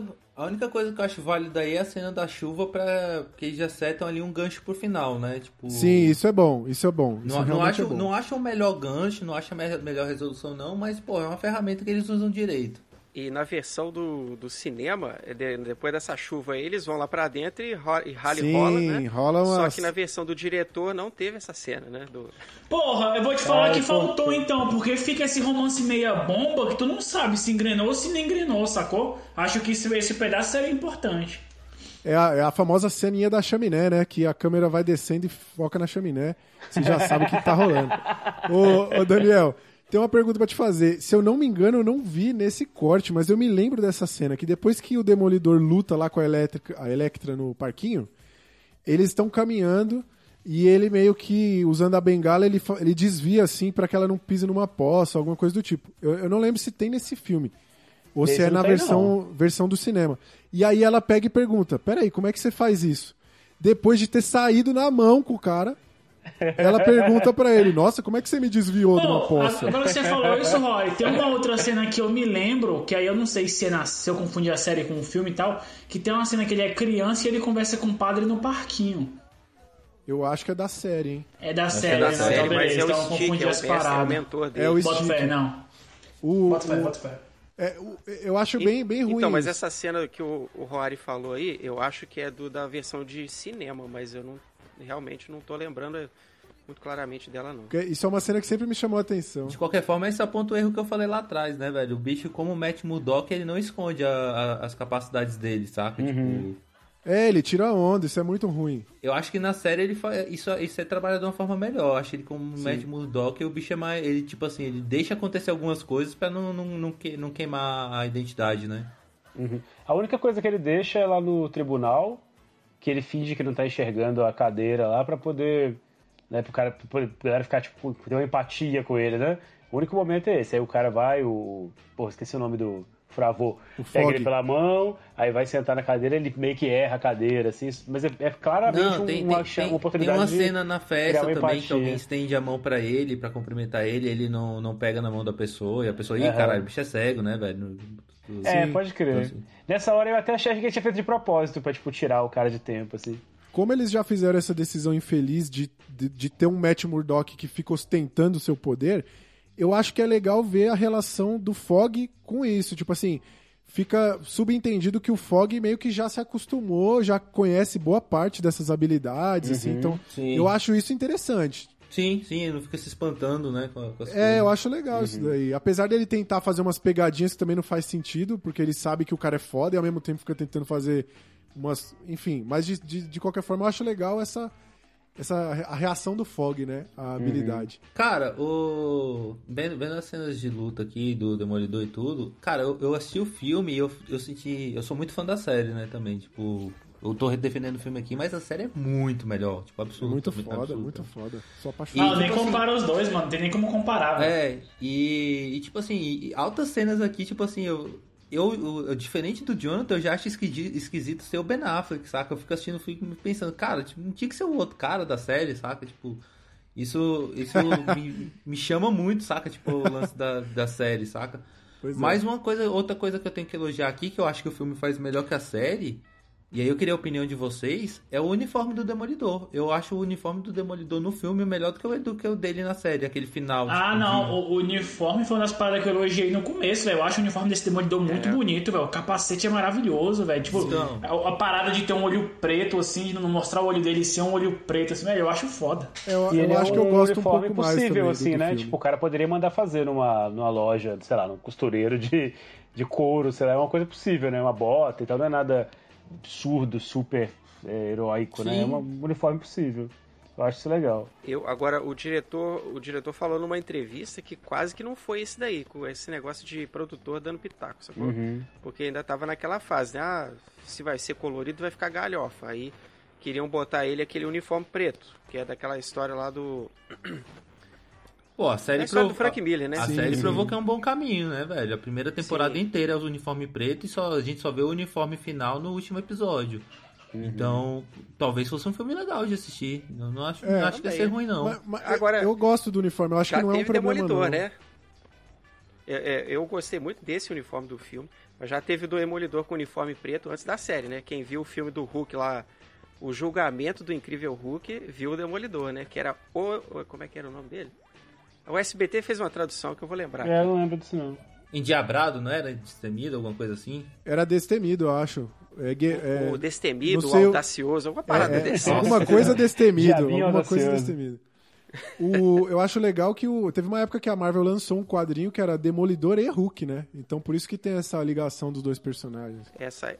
é. Eu, eu, eu acho, que, acho que a gente pode até aproveitar para discutir aqui o nome Demolidor no Brasil, que é só porque tem os dois Ds no, no nome, né? Tipo, pra poder fazer sentido com, o- com o símbolo que ele tinha no peito, que era o DD, Aham. né? Mas é, E- o Demolidor em ele é- teve teve outros nomes antes de ser Demolidor que eu acho muito piores aqui no Brasil. Tipo, eu acho que o Demolidor foi uma puta sacada. Até Sim. melhor do que a tradução mesmo de Daredevil, né? Que é tipo é algo tipo audacioso, destemido, é algo nesse sentido. né? Aham. É, e, tipo assim, se fossem tentar fazer caber nos, nos 2D, ia ser o quê? Diabo. Diabo demoníaco? Diabo Isso. destemido?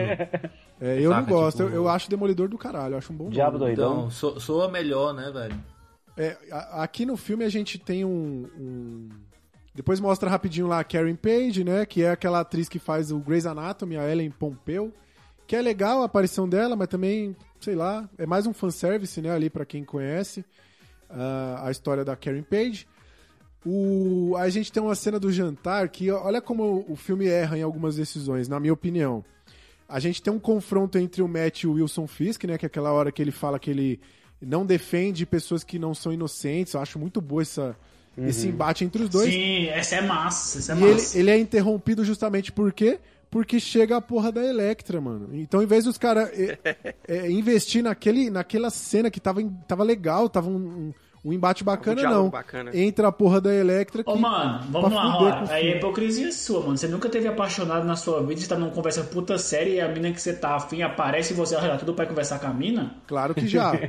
Mas isso não quer dizer que é uma coisa boa, na real, nesse filme aqui. Por E exemplo. você não é um herói também, né, Juan? Exato.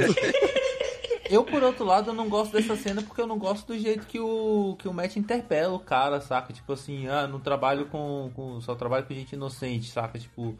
É, no meio de uma festa ali, eu acho meio desproposital e tudo. É, tipo, que nem o cara que fala que não se mete com política e o cara paga bem, vai lá e faz o trampo da campanha, sacou? É, é, é hipocrisia do Matt. O Matt foi hipócrita. Porque aqui não tem disso, não. Pagou mais, nós estamos indo. Esse Matt aqui, que é exibicionista, né? Que é quase como o alter ego, o irmão gêmeo que tem na- no quadrinho, né? O cara que, tipo, é exibicionista, assim, ele quer se mostrar. Eu acho que condiz com a postura dele. Cara, que eu é tipo gosto assim, eu muito, eu nem gosto da parada da fumaça. A, a fumaça que tá no, no, no corredor ali é uma parada Muito que eu legal. particularmente gosto muito. Uhum, assim, muito vai dando mesmo. a volumetria pra ele chegar na É elétrica. engraçado que isso. no- quando passou a primeira vez eu já tava pronto pra criticar, né? Falei, pô, nada a ver, velho, o cara não está escutando fumaça, só que depois quer dizer que é a junção dos sentidos, né? Ele sente o cheiro e o tato e tal, e aquilo ali é uma representação. Sim. Aí É eu acho que a legal. melhor cara do Ben Affleck é quando o cara sopra o cigarro na cara dele, que ele faz uma expressão muito boa. É a melhor expressão dele no filme. É, melhor expressão dele no filme, realmente. Cara, É verdade. Vocês tinham falado sobre a questão da atuação do Ben Affleck, né? E, e como eles dificultaram ainda mais ali porque colocaram a lente nele, né? Pra ele ficar quase cego.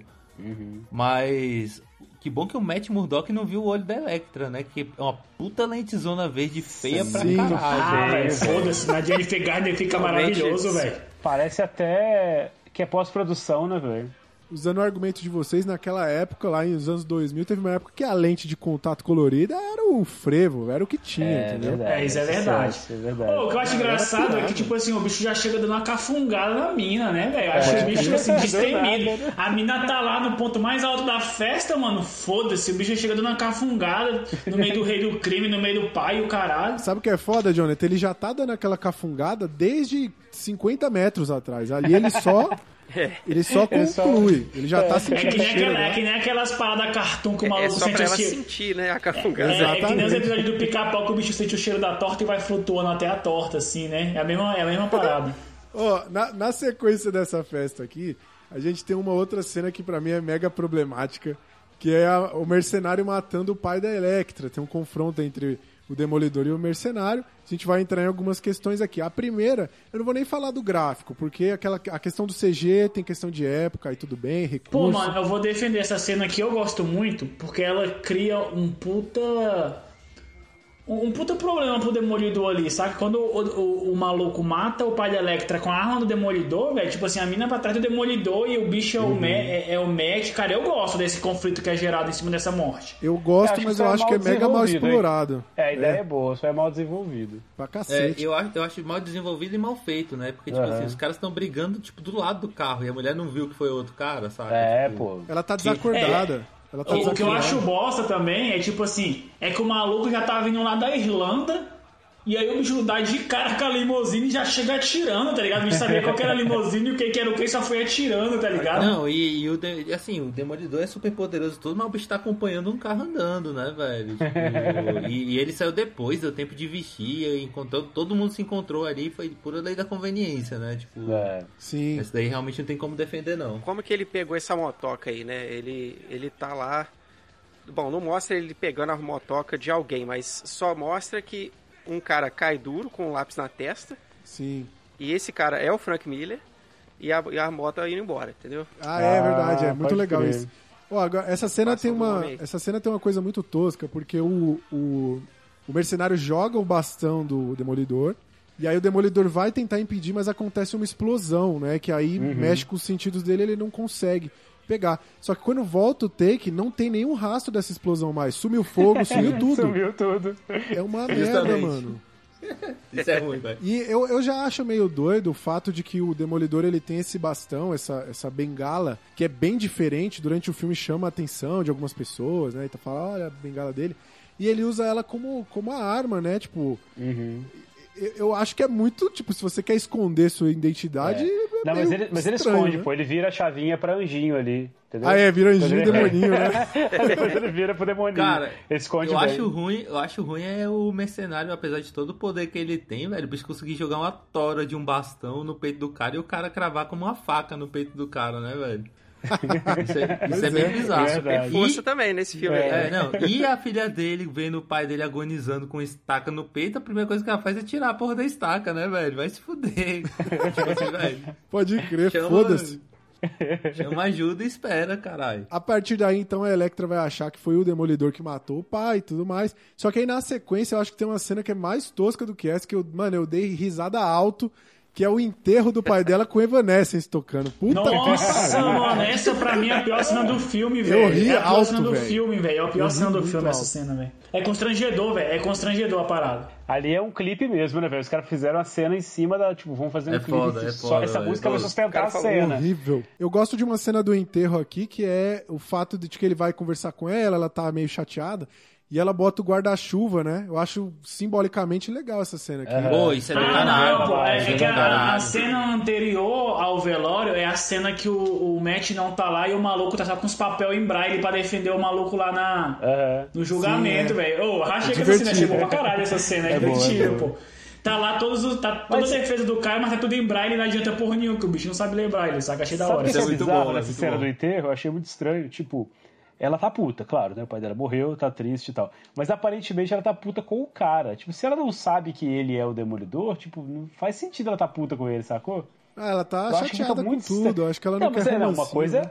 tipo assim, na minha opinião, né? Uma coisa é você tá ali triste e tal. Outra coisa é ficar tratando o cara mal, tá ligado? Tipo assim, tira o cara, fecha a porta e bota o guarda-chuva e tal. Tipo, ela tá. Com- você é, já foi com casado, ele, Igor. Como não é tá que você não triste. entende isso, mano? É, não, mas o match foi cabaço, pô. O match foi cabaço. O, Márcio, pô, o match tinha que chegar só abraçando, pô. Ele tinha que dar Aí aquela cafungada assim gostosa, também. né, que ele pô. deu. É, ele quis puxar a conversa, mano. Aí, aí não dá, aí a gente sabe. É, Eu já aí sei fala como com é minha que mão, você se- né? Eu sei como é que você se sente. Porra, né, velho? Dá só abraça, porra. Sei lá. É, eu achei, eu achei estranho. É porque a, a atriz leu o roteiro, ela sabia que o Matt era o, era o, era o Ben Affleck, então. Faz sentido, faz sentido. Esqueceu que era a ordem da cena. Mano, olha o que, que o cara vai atrás. É, ó, a mina tá puta, o pai dela morreu e fala que quer vingança, bicho. Eu acho que vingança nunca. Ah, vai tomar no teu cu, filho da puta. Meu pai acabou de morrer, eu quero Matar o cara ele que matou, né? pô. Aí o cara vem com, com, com pagaçãozinha, pô. Quer É, cagar regra no velório do ela meu pai? Vai se com fuder, ele, né? mano. É, Até ali tá Não, e, e é o, o- e a gente tá falando do cara que, que cortou um maluco no meio na- no trilho do trem. É, pô. é Caralho, cara. né, velho? Tá, e tá atrás do cara que matou o pai dele. Aí a mina não pode ir atrás, só ele. Sim. O- Ah, se fuder. Depois disso, a gente tem uma cena que mostra como esse Matt Murdock é piroca, né? Porque ele vai tirar a satisfação de um policial lá, que tá envolvido com, a- com, com crime e tal. E vai sim, vai como advogado, vai como Matt Murdock mesmo e foda-se. Pega o carro do maluco, É estraga o táxi do empreendedor. Você vê que ele não gosta do É. empreendedor. Essa cena, essa cena não faz sentido, velho, porque era muito mais fácil ele de demolidor, velho. É, pô, Sim, velho. é- essa foi uma hora ali que eu dei uma pequena batida de olho um pouco mais demorada e depois eu achei, falei, velho, o bicho agora tá sem máscara, tá sem fantasia e agora tá fazendo justiça, é na, é na, é na tora? É, eu tá, fiquei perdidão nessa foda. cena aí. Ele Virou que se- Lorenzo Lamas, né? Naquele Eu- seriado lá. Eu dei uma É, bugada com isso, velho. Tipo, eu falei, uai, tá, mudou o filme?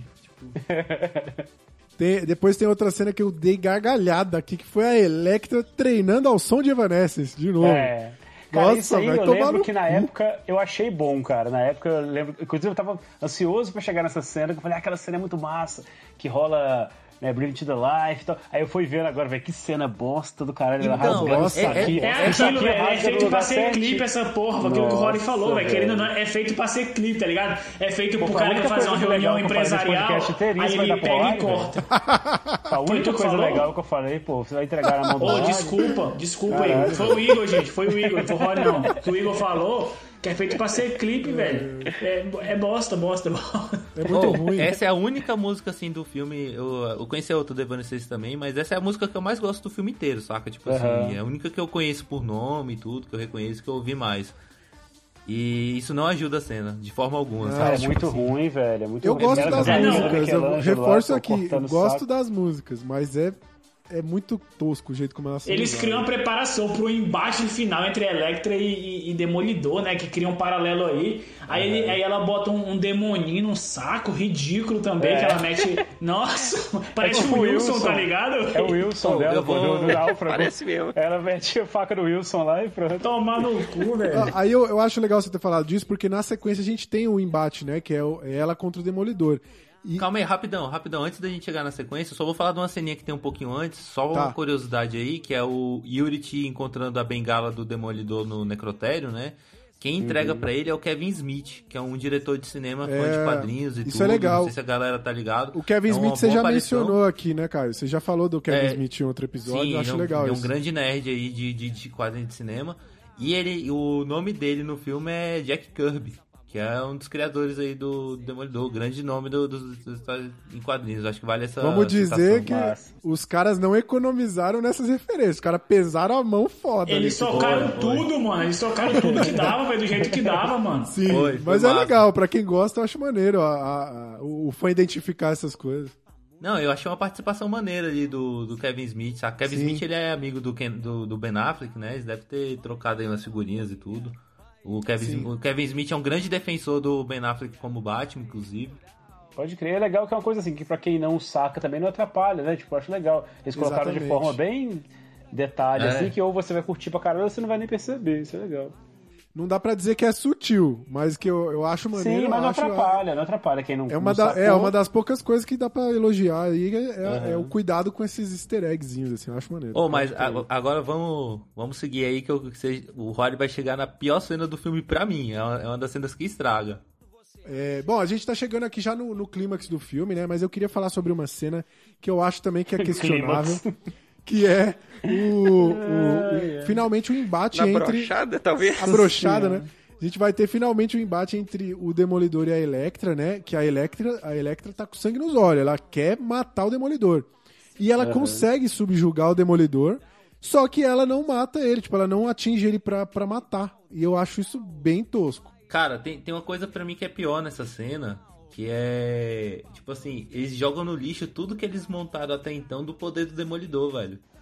Porque, tipo assim, ele, ele é o super overpower aí com, com relação à sensibilidade dele, né? Durante o, o filme inteiro. É, Consegue. to- todos, enfim, todos os detalhes que a gente apontou aí de como ele consegue perceber o mundo com a audição dele. E aí ele tá na porra de um, de um telhado que ele não consegue perceber as coisas por causa de um, dos lençol velho que tá pendurado, velho. Tipo assim, ele, tipo foi assim. É ele fica andando como se o lençol tivesse impedido a visão dele. Tipo assim, você fica, velho, o cara é cego, velho. Tipo assim, o lençol não tá impedindo nada, nem ajudando em nada.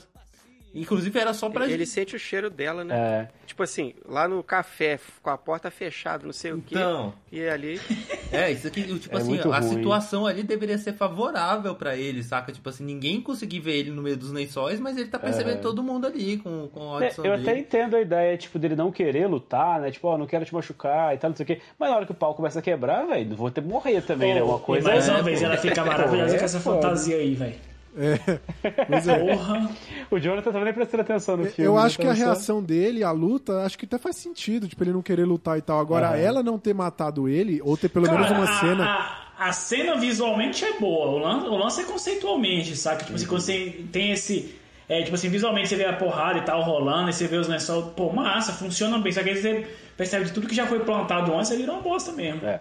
Agora, Não, pra mim, até, não justifica... até a cena é ruim, pô. A Eu acho é ruim, eu acho ruim, pô. é. Mas pra mim, assim, não justifica depois de tanta porrada que o cara leva o filme inteirinho, bicho, esse golpe que ela deu, deixar ele daquele naipe que ele ficou lá, entendeu? É, ele, ele, sentido, ele se entrega, né? Tipo, ele fala assim, ó, me mata. Então, então eu acho que seria melhor se ele revelasse a identidade dele. E Uhum. aí ele falasse, opa, peraí, não posso matar esse maluco. Mas não, Uhum, ele se entrega e, tipo, ela, ele tá ali, mano, pra ela matar. Só que o poder do protagonismo salva ali o nosso personagem, É. que depois vai enfrentar o mercenário, né? A- a- quando chega nesse ponto, a gente volta lá naquela cena inicial, né? Que é o. é, Então a gente descobre que foi o flashback, a gente volta ali, e a partir daí a gente tem uma história. é, seria o presente, vamos dizer assim, né? Seria o, o momento que vai ser contado a partir dali. Que aí o padre tá lá cuidando dele e chega o mercenário dentro da, da igreja pra outra cena horrorosa, que aquela luta no órgão ali é, Nossa é senhora, muito que triste, triste, mano. Essa foi foda também. Não Essa tenho como- Mesmo na época. É triste, cara. E não é efeito, assim, é as decisões que são tomadas. Aham. Aquela cena do, do mercenário pegando os cacos do vitral, meu Deus do céu. Nossa, é muito ruim, né?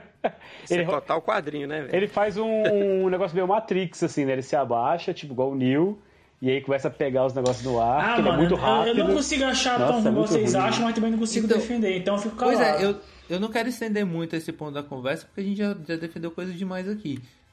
De- de- definitivamente, essas cenas todas de lutas aí, a gente chega no clímax, né? Tipo assim, a gente volta pra onde tava no começo do filme lá, né? O negócio, então acho que quando plantaram aquela semente agora a gente pode discutir. Eu acho que eles plantam por um momento bom, tipo assim, estão, eles trazem a gente pra esse ponto e a gente descobre como ele chegou até esse ponto, beleza?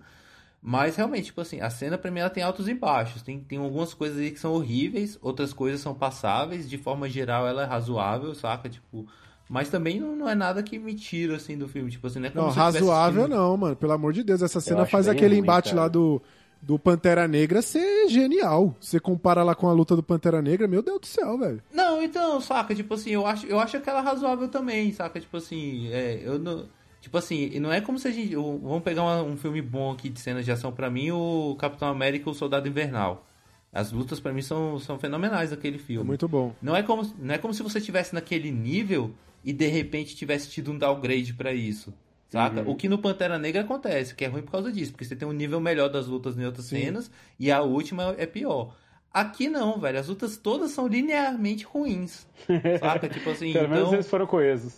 foram. Consistente. É. Minha crítica principal aqui a essa cena, é, apesar de assim, ela ser bem ruim, bem galhofa, eu acredito que o que o, o, o mercenário faz de pegar as coisas e jogar lá, até faz certo sentido. Apesar de que tem hora que ele joga e não é pra matar, tem hora que joga, enfim, isso É, pode o que eu acho questionável. questionável de repente, Rory, é quando o Demolidor joga a parada que ele pega na testa dele, em vez de ela pegar na direção da parada fiada, ela pega de lado só pra dar aquele, aquela parada meio igual alfada. Isso É, é, meio quando, bosta quando mesmo. ele joga mesmo, ele joga um- um- uma baciazinha, um negocinho, ele joga e acerta a garganta do Demolidor, mas não mata, entendeu? Ele só tosse, né? Ele só É, faz tem, tossir. tem, tem algumas, algumas decisões assim, mas eu acho que o mais tosco dessa cena é o fato do vilão revelar o plot todo, que isso é uma coisa que acontece direto, e ele fala quem é o Wilson Fisk lá, que ele fala quem é que é o, o Sim.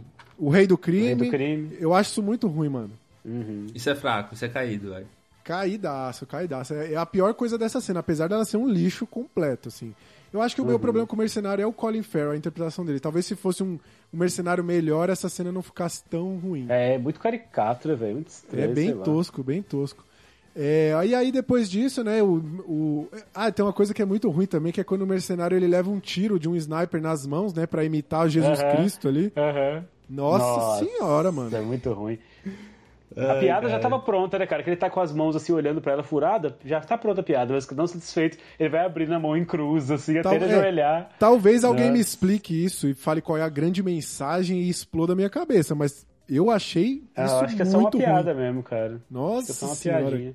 Tosco. E o pior, Porra, cara, mano, que o cara puta eu nem sei, velho, se vocês estão sendo chatão ou se eu sou muito burro, velho. Porque, velho, essas paradas nenhuma me incomodou, velho. Eu assisti Ah, e cara, passou liso, saca, velho?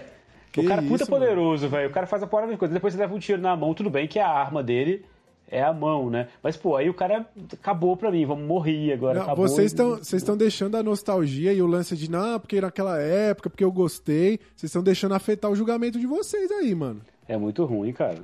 O, o, o Demolidor, ele, ele joga lá o, o coisa da janela lá e depois ele vai atrás do rei do crime, porque agora ele sabe quem é, né?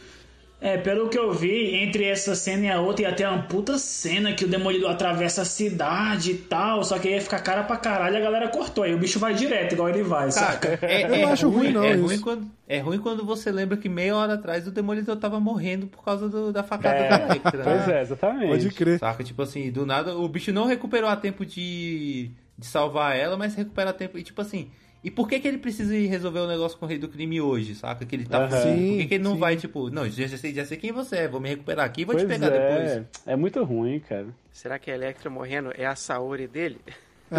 Pode crer. Pô, Pode ser. agora, uma coisa que eu acho engraçada também, eles replicam a cena do quadrinho, né? O, o- o Daniel falou até mais pra trás, que é aquela cena clássica da Electra morrendo. Eu acho bem boa essa cena, inclusive. O Colin Farrell manda bem nessa interpretação, que ele meio que dá um beijo na boca dela, assim, quando mata. Achei Pô, mas massa. essa cena eu fico meio puto, pô. Porque tipo, assim, ela leva a facada de frente, que teoricamente era onde era pra sair sangue, mas era na frente, e aí só tem só sai sangue atrás. Quando ela tá carregando de barriga pra frente, não tem sangue. Mas só é tem o lance da costas. censura, é o lance da censura que o pode, falou. não pode ter Só ah, fé. E o lance, e o lance dele beijar ela, velho. Tu tá lá, fazendo uma cena com a atriz, tu não ia aproveitar a oportunidade? Se pá, nem tava no roteiro, meu irmão. Ah, mas eu acho Tipo legal assim, o porque bi- mostra o bicho como o bicho é muito sádico, esperto. né? Eu acho É, maneiro. é sádico pra caralho. É, eu acho agora o que eu legal, acho acho legal. foda é que uma hora e quarenta de filme, e aí nesse momento os caras se preocupam em, em falar, em mostrar o quadrinho. Vai tomar no cu. É. Agora quer botar a ceninha do quadrinho? Vai se fuder pra lá, você que se filme aí. Mas essa cena do beijo aí também é. Ela, ela é mais demorada no corte do diretor, tá? Porque Aham. no, no- no que foi pro cinema, É só um- o cara só chega perto, dá aquele bitoca assim Mata, e tá. vai. Vocês falaram do lance do Horrível. Demolidor tá já recuperado, né? No quadrinho ele tem meio que. Ele não tem um fator de cura do Wolverine, mas ele tem uma recuperação aguçada também. É um dos poderes dele ele poder se, se recuperar mais rápido dos ferimentos e tal. É, é, na velocidade da conveniência. Na velocidade da conveniência, exatamente. Por falar em conveniência, a gente tem aqui o, o rei do crime manda todos os seus seguranças embora, porque segundo ele, é assim que se resolve uma treta no Bronx. Aí eu pergunto pra vocês, durante o filme inteiro ele mandou um monte de capanga resolver as tretas dele, mas agora agora ele tá preocupado com a honra, não é mesmo? Ai, tomar no cu. Ai, cara, é muito ruim, velho. E aí a gente tem o embate final lá entre o, o Rei do Crime e o Demolidor. O Caio já mencionou, eu acho bem legal ele usar o recurso da água ali, né? Uhum. É, Sim, pra, pra poder ganhar. enxergar melhor o rei do crime, poder lutar de igual pra igual. Acho é, uma das bacana. paradas que me incomoda no filme todo, e aí nessa cena acho que fica pior, é a sensação de peso do demolidor, saca? Que os caras jogam ele pra cima, ele voa de uma forma muito sem peso, saca? Parece que o bicho é muito mais leve do que ele realmente é. Então, o, eu vou reclamar aqui do, da galera que faz a coreografia e o, é, o trabalho dos, qual que é o nome? dos dublês desse filme, né? Que é quem, quem faz as lutas e tudo. Porque, tipo assim, o lance de não ter peso, acho que tem muito ali um trabalho mal feito com cabos, né? Tipo assim, de- você vê que os caras tá amarrado o tempo inteiro, tipo, e não, não tem peso. E, cara, e os caras fizeram. a- Todas, eu já reclamei das lutas, os episódios, todas as lutas, né? Tipo, durante o episódio inteiro. Mas essa daqui você chega no ápice do momento trapalhão, velho. Tipo assim, que os caras não, não sabem o que coreografar É, pra, uma, pra uma luta É de, ruim, é ruim. de, de, de galera, saca? Tipo, não sei se não sabe Kung Fu, não sei o que quer fazer. O cara me mete o demolidor deslizando por debaixo das pernas do Wilson Fisk, velho. Vai tomar no cu, velho. É muito trapalhão, porra. Ô, Carlos, mas eu acho que isso tem um problema também, é que é muito difícil você trabalhar com esses personagens grandões que tem super força, que assim, pra mim é o que é o que caga, por exemplo, Jessica Jones, que caga Luke Cage, a série. As cenas de luta pra trabalhar com esses personagens é muito problemático, né? Porque o cara, ele é tipo One Punch Man, mano, ele vai dar um soco e vai ganhar a parada. Então você tem que criar esses malabarismos, essas coisas que Não, é mas meio é, ruim. é, é aí que você tem que, tipo assim, trabalhar as outras coisas do personagem, saca? Por exemplo, o Luke Cage ali, a maior parte da série o bicho resolve tudo, tipo assim, nem bate nos caras porque o bicho não quer machucar, ele só pega os caras e joga pra longe, saca? Sim. Ou dá um tapa, saca? Ele resolve muito, muito fácil. Mas aí você vê que as questões da série ali, que uma uma das coisas que eu gosto da série do Luke Cage é que ele não consegue proteger quem tá perto dele. Tipo assim, a galera vai começar a atacar os amigos dele, saca? Em vez de atacar ele, vira outras questões. Saca? Sim. Tem outros problemas também na série, mas a gente não tá falando da série, tá falando do Demolidor. É, vamos, vamos, vamos se atentar ao filme aqui, que é, sei lá, eu acho que essa luta não perde tanto pras outras, não. Ela é tão ruim quanto. Eu acho que eu ainda gosto mais dela do que da do da igreja, por exemplo. Da do, do mercenário com coisa. Acho que é essa ainda assim, é não, é, é menos pior. O, e aí, então, ele ganha, né, do... do, do- Ele quebra as pernas ali do rei do crime. quebra as pernas do rei do crime, quebra é um as meio pernas dele. estranho, né, cara? Depois de tudo, assim, o cara dá uma cacetadinha ali no joelho, é, eu acho questionável. É, eu mas a- vamos lá, acho que o? Wilson Joelho- Fisk precisa ver o- a qualidade do joelho dele ali, que não tá bacana, né, mano? É, Não, cara, É, porque bengala, né? teoricamente ele tava com as pernas firmes ali. Eu não É, sei se ele quebraria desse jeito, não. Mas ele anda de bengala, ele tinha algum probleminha na perna. Não, cara, olha, é, Malhou só da cintura pra cima. É, né? Pode esse é crer, ó. recorrente aí. Olha aí, galera. Denúncia, dica aí do Daniel Medina. Não pule o treino de perna, que você pode ter o problema do rei do crime aí. Cara, eu acho que ele atacar as pernas do rei do crime nem é tão pro- problemático, não, porque, tipo, questão ali de, de artes marciais é, tem esse costume mesmo, tipo assim, mirar nas articulações que são os pontos fracos do corpo mesmo, saca? Uhum. Tipo, no, eu- ele atacar as pernas não é o problema. Pra mim, ele deslizar por debaixo delas antes de quebrar as pernas que é foda, saca? É, Não, e outro, outro poder que o Demolidor tem, inclusive, ele consegue sentir nas pessoas quais são os pontos cardeais, os tendões e tudo mais. Então ele tem os golpes extremamente precisos, tipo, pra Ele é tipo o quebrar. pra- Neji do Naruto. É, ele, ele é, é justificável o fato dele ter, com um golpe simples ter conseguido quebrar aí, Uhum. ó, os joelhos do, do rei do crime. Não, e ele é super forte, né? Não é um golpe simples, é duas pernadas do demolidor, né, amigo? Chutar É. demolidor... Uma pessoa chutando minha canela Não, eu- já ia eu- me fuder, imagina o bicho. te- teo- na teoria eu entendo, eu só acho que no visual ali ficou Não, meio bosta, então, é, né? pô, é, tira o trapalhões ali que eu acho que melhora um pouco. Aham. Pois é. Depois disso, então, o rei do crime vai preso. Aí a gente tem. Eu acho legal não, não, a não, cena- peraí. Você vai, você vai dar essa atenção pra coisa mais importante que tem no filme? Que essa sim é uma puta de uma decepção. É, Que é a verdade. hora que o Demolidor vai poder matar o rei do crime, o bicho pega e resolve perdoar e não mata, sendo que, tipo, aí a gente. E aí a gente. Não, ele resolve humilhar o rei do crime pra mostrar pras pessoas que o rei do crime foi derrotado por um cego. Ah, mas Não, aí então, tem, mas- tem uma coisa que o filme tentou fazer e fracassou, que é a curva de aprendizado dele. É, né? pois é, o que a gente tava falando lá no início, né? Não, aí nesse ligado, momento ele resolve curva aí, não mas matar. É, é, é ruim, velho, porque eu só consegui É lembrar ruim. do bicho jogando o outro no metrô lá e eu fico assim, porra, o outro cara lá por muito menos morreu, esse daqui você vai deixar.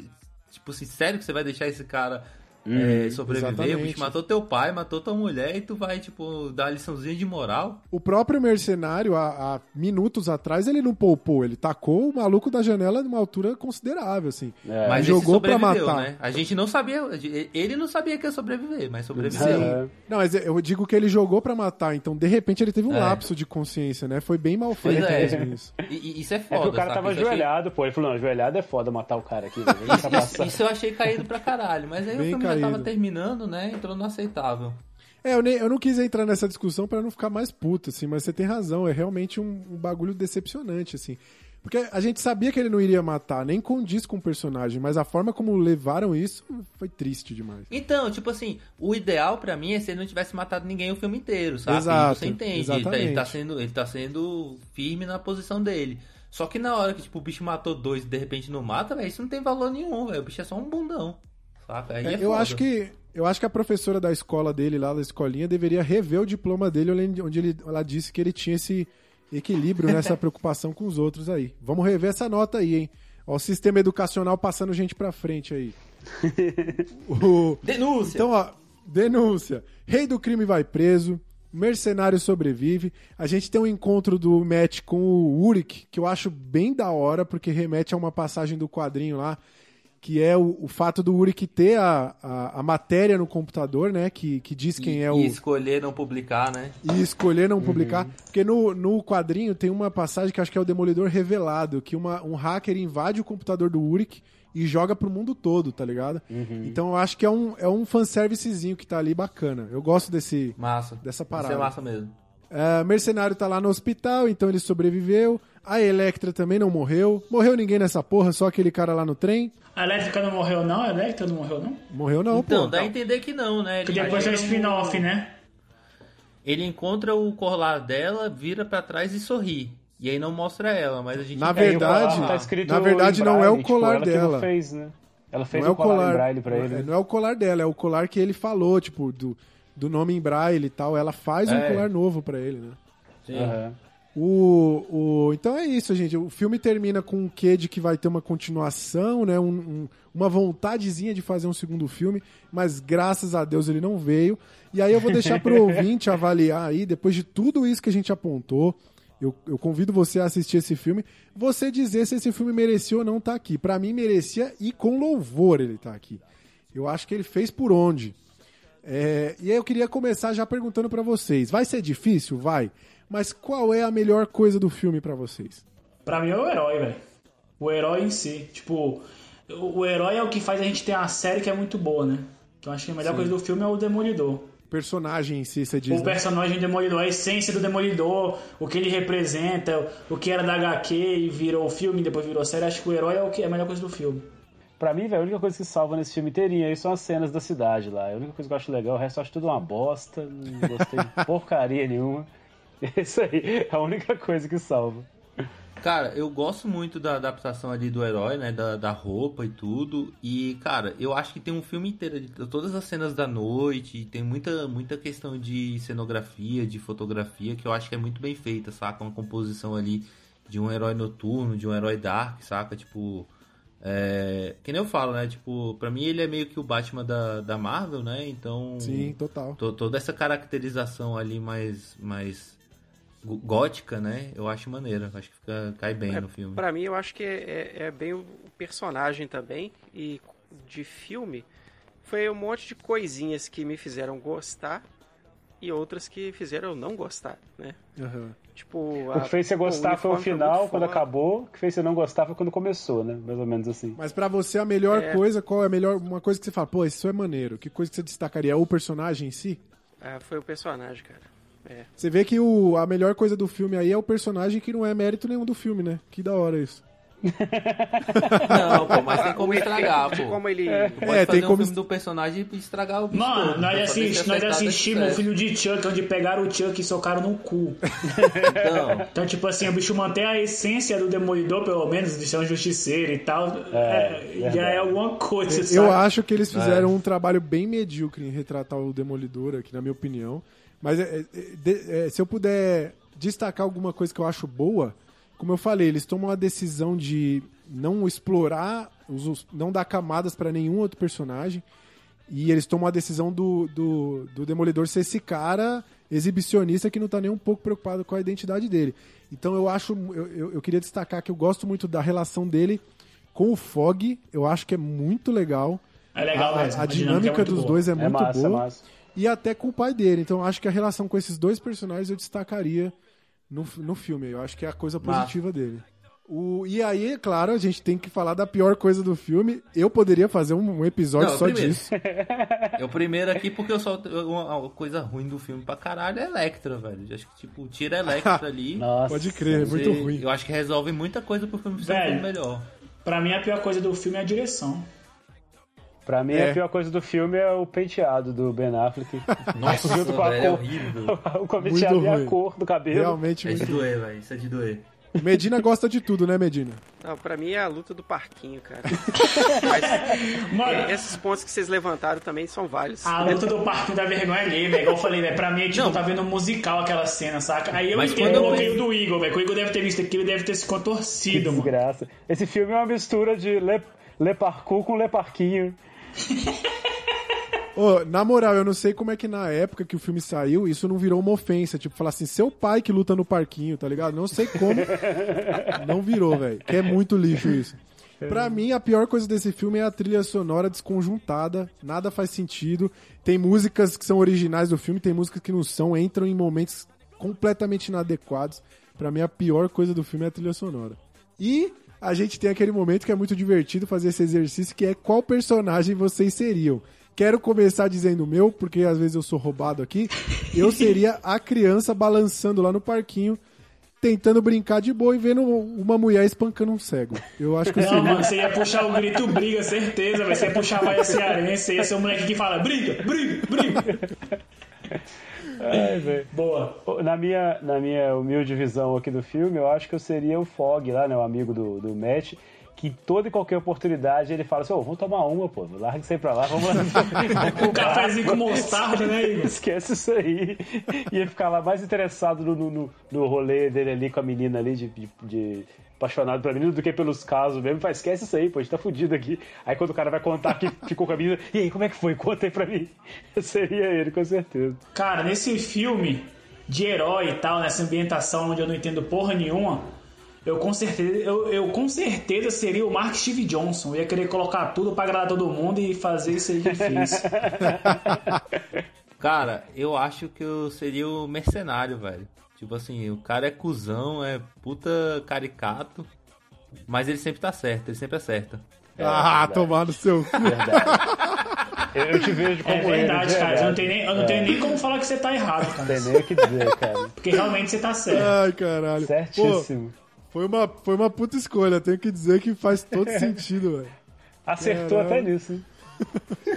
Cara, eu não, não vim preparado pra essa, eu esqueci que vocês tinham essa parada aí. Eu também sempre me fodo nisso aí, Daniel. É normal. Vai lá, vai- Eu pensa falar aí. assim, pô, eu seria o Ben Urich, porque, né, o cara ele usa óculos, ele tá digitando de vez em quando. Ele é um cara mas meio sei lá, cara, CDF, talvez- né? Ele é um cara meio CDF. Estudo demolidor até umas horas.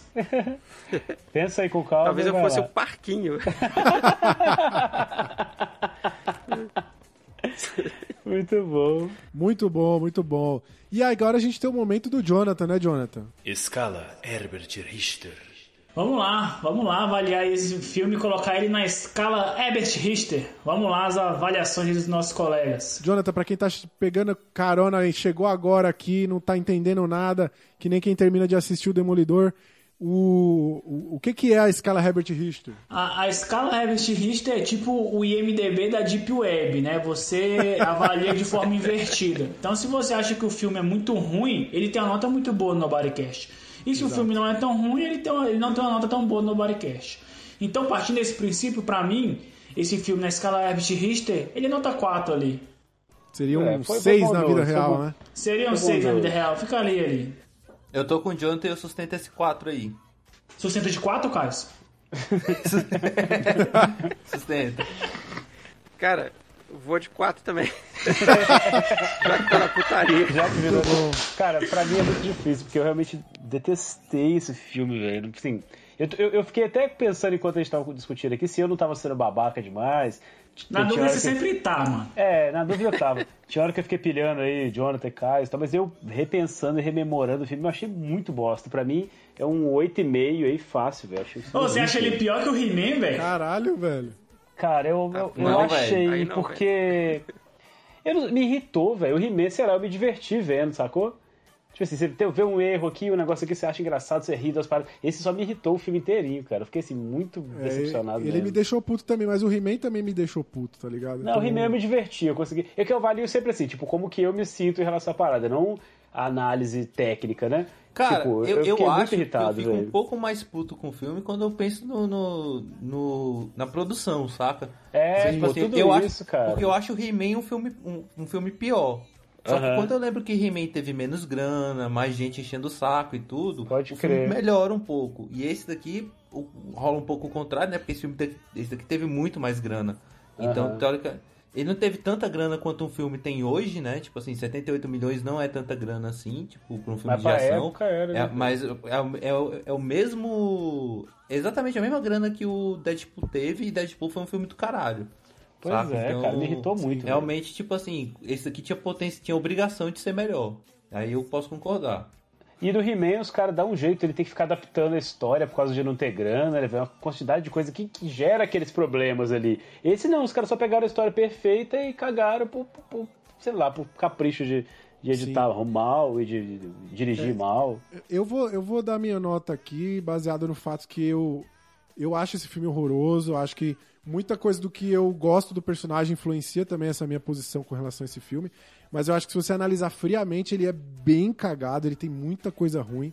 É, mas eu acho que no, no frigir dos ovos, como, é, como diz a expressão, eu acho que ele é bem ok. Ok, assim, tipo, medianaço.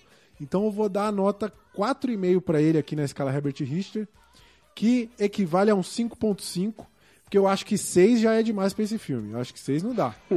acho que ele tá liberando o, o ok, tá ligado? Pass- passou, É. nem passou porque passa com 7 hoje em dia. Então ele nem passa na média. É, tá eu ali acho, eu concordo contigo. Essa, então, assim, no, no final das contas, foi bem parecida as notas, né? É, eu- ele é muito Tirando o Igor que assistiu de madrugada, deve ter pesado um pouco, Nossa, Igor. velho, eu não sei, eu fiquei irritadíssimo.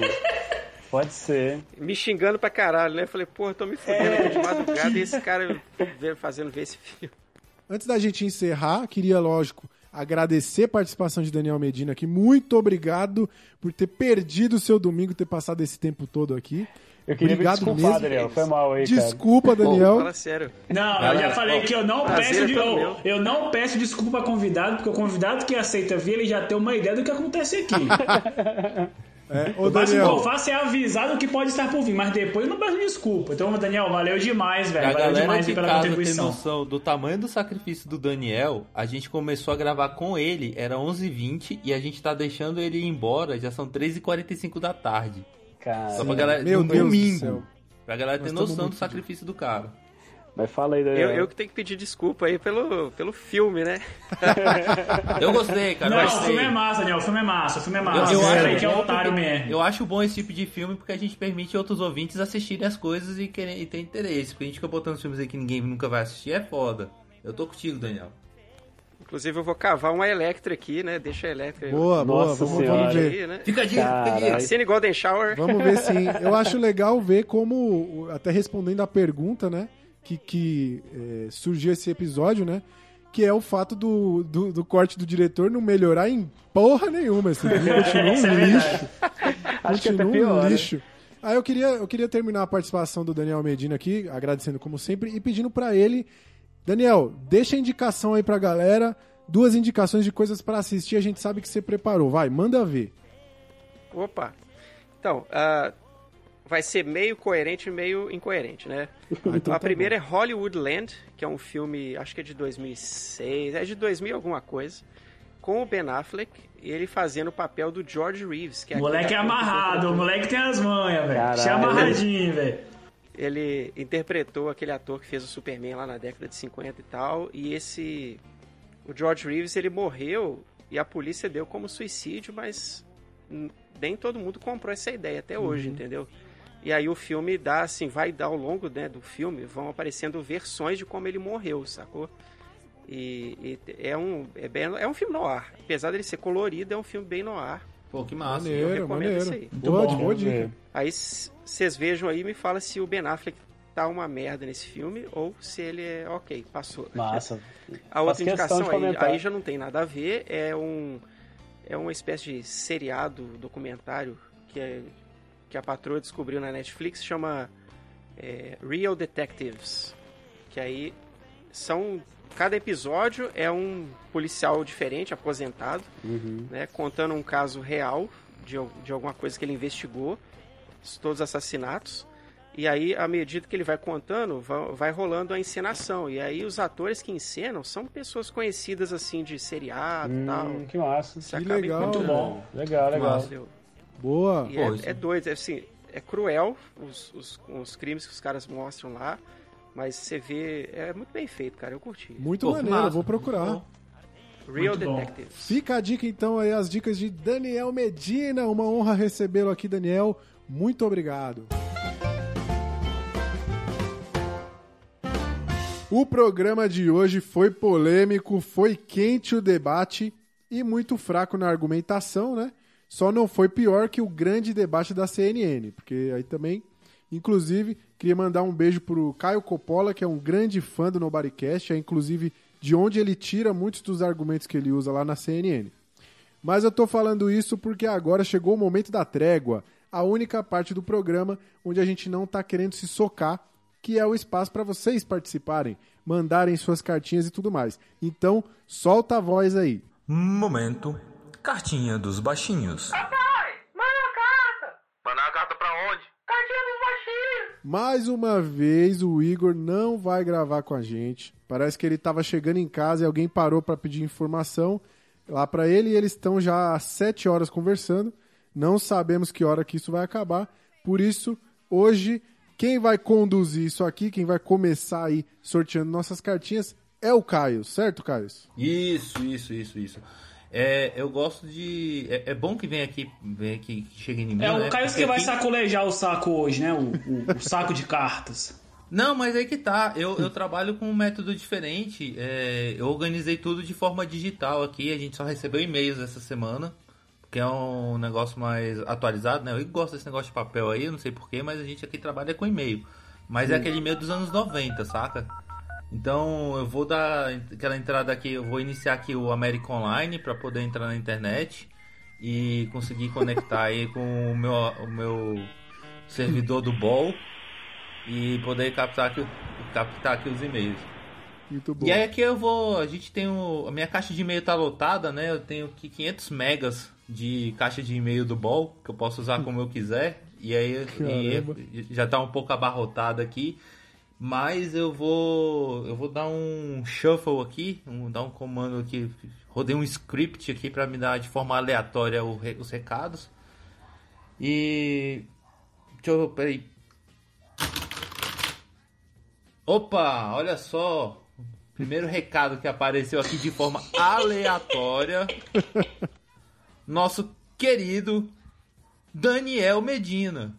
Aê! E agora vocês aí vão ter uma noção do tanto que nossos ouvintes são engajados. Porque o cara tava aqui com a gente agora, conversando desse filme bosta que é Demolidor. E já teve tempo de correr e escrever uma cartinha pra gente receber aqui e poder falar. O cara não consegue ficar longe do Nobodycast, né, velho? Ele gravou essa cartinha quando ele saiu do no- dos nossos estúdios, né? Nosso complexo de estúdios. Ele saiu e já gravou no caminho a cartinha pra mandar pra gente. Então ele nem aguentou aí. Justamente. Ele é que nem o Didi lá no filme do Didi, que ele bate o escanteio e corre pra cabecear, né? Foi. O cara, o cara é bom, o cara é bom. Muito E- bom. Ou então, ou então é uma prova de que o Nobodycast é uma droga que realmente vicia as pessoas, né? Sim. Mas, Também pode ter. Existe a possibilidade dele ter gravado esse áudio porque a gente mal deixou o coitado falar, né? Aí ele precisou mandar uma cartinha pra poder falar no programa. pois é, eu tô baixando aqui o áudio ainda no LimeWire, né? A conexão tá um pouco lenta, tô a 27 KB por segundo aqui. Mas terminando aqui de baixar, eu já dou, já passo pro Roari dar o play. Então, Roari, por favor. Vamos lá. Fala galera, vocês acharam que eu não ia participar dos comentários, né? É, mesmo tomando galinha, que eu sei que já tá certo isso, eu precisava deixar aqui registrado, né? Que o recorde ainda é meu, tá? E também eu queria registrar que eu tenho outro recorde, que é mais tempo de fala num podcast que não seja o meu próprio, né? um dia eu lanço o próximo episódio do meu, falou? E sobre os- o, o último episódio, pô, não tem muito o que comentar, né? É só deixar um tomar no cu gratuito aqui e fica isso aí. Um abraço, moçada. Ah, esqueci de um negócio. Vo- Você aí que tá assinando o Nobody Cash Premium, né? é, vai também ver aí no seu aplicativo Premium que tem uma imagem, né? Quando você tá me vendo, você tá me ouvindo aqui, você tá, ou- tá me ouvindo lá na- no meio do cast, aí tem aquele meme do Homem-Aranha apontando um pro outro e você vai ver essa imagem, esse meme lá no, no aplicativo do Nobody Cash, falou? Abraço. Ai, maravilhoso, velho. Quanta coisa Que pra homem, comentar que aqui. homem. Que homem. Medina é o melhor, velho. Puta que pariu. Muito bom. E eu, eu, só acho que tá virando bagunça esse negócio da galera mandar a gente tomar no cu gratuitamente. Tá virando moda, né? É, mas tudo bem, eu, eu acho que a gente tem que aceitar. E, e, mais uma vez vou fazer a propaganda aqui do podcast de Daniel Medina, Smallville Pod BR. Procure aí é, nos melhores agregadores de podcast. Cara, eu não acho ruim a galera mandar a gente tomar no cu, porque inclusive é uma forma que eu tenho de medir o sucesso.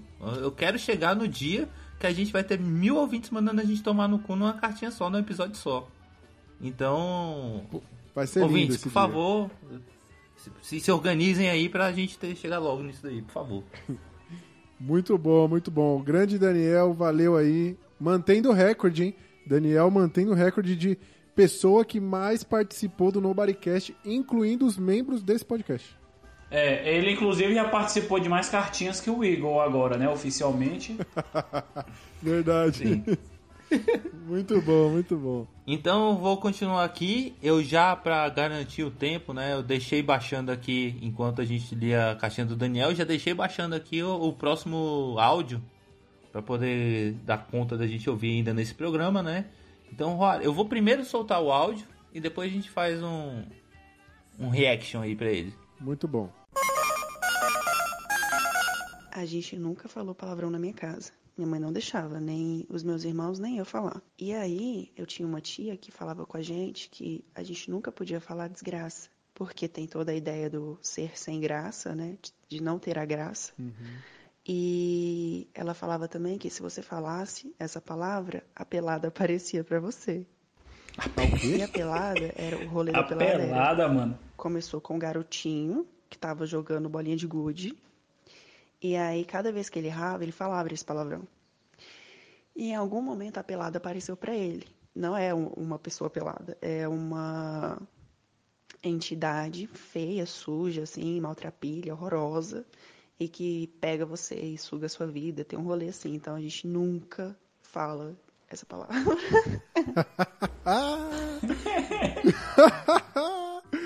que sensacional, velho. Agora sim eu entendo. Agora eu entendo porque não pode falar desgraça. Eu não, quis, eu não quis dar o nome do ouvinte antes da gente ouvir o áudio, porque eu vou discutir aqui com vocês ao vivo. Será que a gente deve falar o nome do ouvinte? Tipo, ou, ou se deixa esse daí no, no, no anonimato? Pra tia dela não descobrir que ela falou o nome do. falou o palavrão umas três vezes e a pelada não vinha atrás dela. Ah, não, eu acho que a, a- a tia dela não, não tá ouvindo isso. Se tiver, um beijo aí pra tia da Corina Nicolau. É, a gente vai tentar não falar desgraça aqui, né, Caio? Pra não. não... Mas Até essa, por- pedra, mas essa pedra eu já cantei, né? Já falei. Meu pai É, também deixa eu falou. falar, não. Tem alguma coisa errada aí. Pô, mas quando o Jonathan falou que era só pra não falar, eu falei, beleza, não vou falar. Mas agora que tem uma história e isso chama uma entidade, me deu vontade de falar pra ver se a gente consegue fazer uma entrevista com a pelada ao vivo aqui no Nobodycast. Sim, sim, você tem razão. Eu só, na verdade, eu só não vou testar porque o meu medo não é nem de aparecer a pelada. E é, sim o de como eu vou explicar isso pra Stephanie, minha esposa, depois. Não, que a pelada tava aqui em casa. Esse que é o meu medo, entendeu? Não tem entidade que assusta mais que isso, não, pô. Ô, mó nada a ver, eu tava aqui, do nada apareceu essa pelada aí, velho. Foi culpa minha, não. Pois é, mano, não dá pra explicar isso, não. Só falei um palavrão três vezes na frente do espelho e a mulher apareceu, qualquer culpa eu tenho. Muito boa essa história, gostei demais. Aí você ouvinte que já ouviu falar da pelada, manda mensagem pra gente aí, conte sua história com entidades. Então agora que eu vou atualizar meu servidor, mas o meu meu Intel 356 aqui não tá dando conta da enxurrada de, de mensagens que a gente tá recebendo aqui pelo servidor. Então eu vou encaminhar pro Roari aqui um link pro Roari poder ter acesso a essas mensagens e poder ler de lá. Roari, me ajuda aí. Manda aí, acabei de, de, de acessar o link, peguei dois cavalos de Troia, mas chegaram aqui as mensagens. Olha aí, tem uma mensagem aqui muito especial que a gente recebeu. Um feedbackzinho aqui da Maíra. Eu, eu, eu, eu, sempre fico na dúvida de como pronuncio o sobrenome dela, porque é sobrenome de gente rica, entendeu? Que é Maíra Lovisan, ou Maíra Lovisson. Mas acho que é Lovisan. Maíra Lovisan. Louis Vuitton? Louis Vuitton. Se eu estiver falando errado, Maíra, manda a cartinha pra gente aqui corrigindo e apontando quanto a gente é idiota, tá? A Maíra, ela, ela, falou, ela tava conversando com o Igor aqui, ela falou o seguinte, ó, confesso que eu não sou uma ouvinte assídua de vocês, mais de duas horas de podcast é de fuder, né? Olha aí, tá alinhada com o episódio do palavrão. É, mas ela disse que adorou dos palavrões, né? E, e ela adorou a conversa dos filmes, aquele papo inicial onde a gente indica algumas coisas. Ela disse que ela vai assistir o Perdi Meu Corpo, ela ficou curiosa com a indicação. Ela disse que o ganha, a ganha-pão é realmente demais. É, e ainda disse que ela gostou também de outra indicação que é o Estranhos dos Conhecidos, dos Conhecidos, que foi outro filme que o Igor indicou.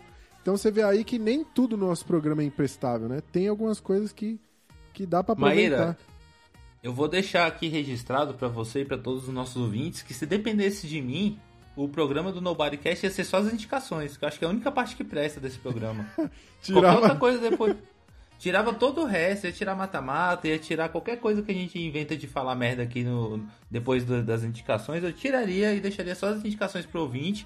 Queria ter um programa de 45 minutos ali pra ter uma vida tranquila, normal depois disso. E não, e, e não a gente ficar sabotando ali Não, a pô, mas esse que é o lance. mental. O ouvinte, o ouvinte que veio aqui só por isso, ele não precisa estar aqui. Ele pode ir no Instagram e pegar a lista da semana, mata da semana. Então quem tá aqui merece, merece o que passa por aqui, sacou? Então é, tem um caminho mais fácil e mais rápido. Então quem tá aqui, velho, vai se fuder mesmo, velho. Se você chegou aqui porque quis, né? É. Pois é, pois é. Mas Não, é, a gente, tá, é que- a gente tá aqui no, com 5 horas de episódio, né? Uma hora dessa já tem. O ouvinte já, já cansou. O ouvinte que tá aqui, ele tem mais que se fuder mesmo, né? Porque ele não tem mais nada pra fazer da vida. Sim.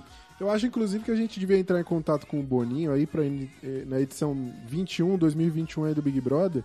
É, uma das provas de resistência é ser ouvir o Nobodycast na velocidade normal. Direto, assim.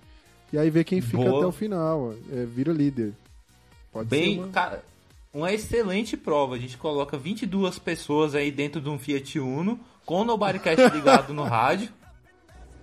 O último, o último a sair pode empurrar o Fiat Uno pra casa. Porra, vocês falando assim agora, acho que agora eu realmente vê a dimensão do que a gente faz aqui, velho. É uma prova Só- de resistência mesmo, né? Só o fato de ser 22 pessoas ouvindo a gente já vai ser nosso recorde de audiência. Então vai ser incrível esse dia. Mas é isso aí, obrigado, viu, Maíra? A gente fica muito feliz que você gostou. Você tem dica pra dar pra galera aí de coisa boa pra assistir?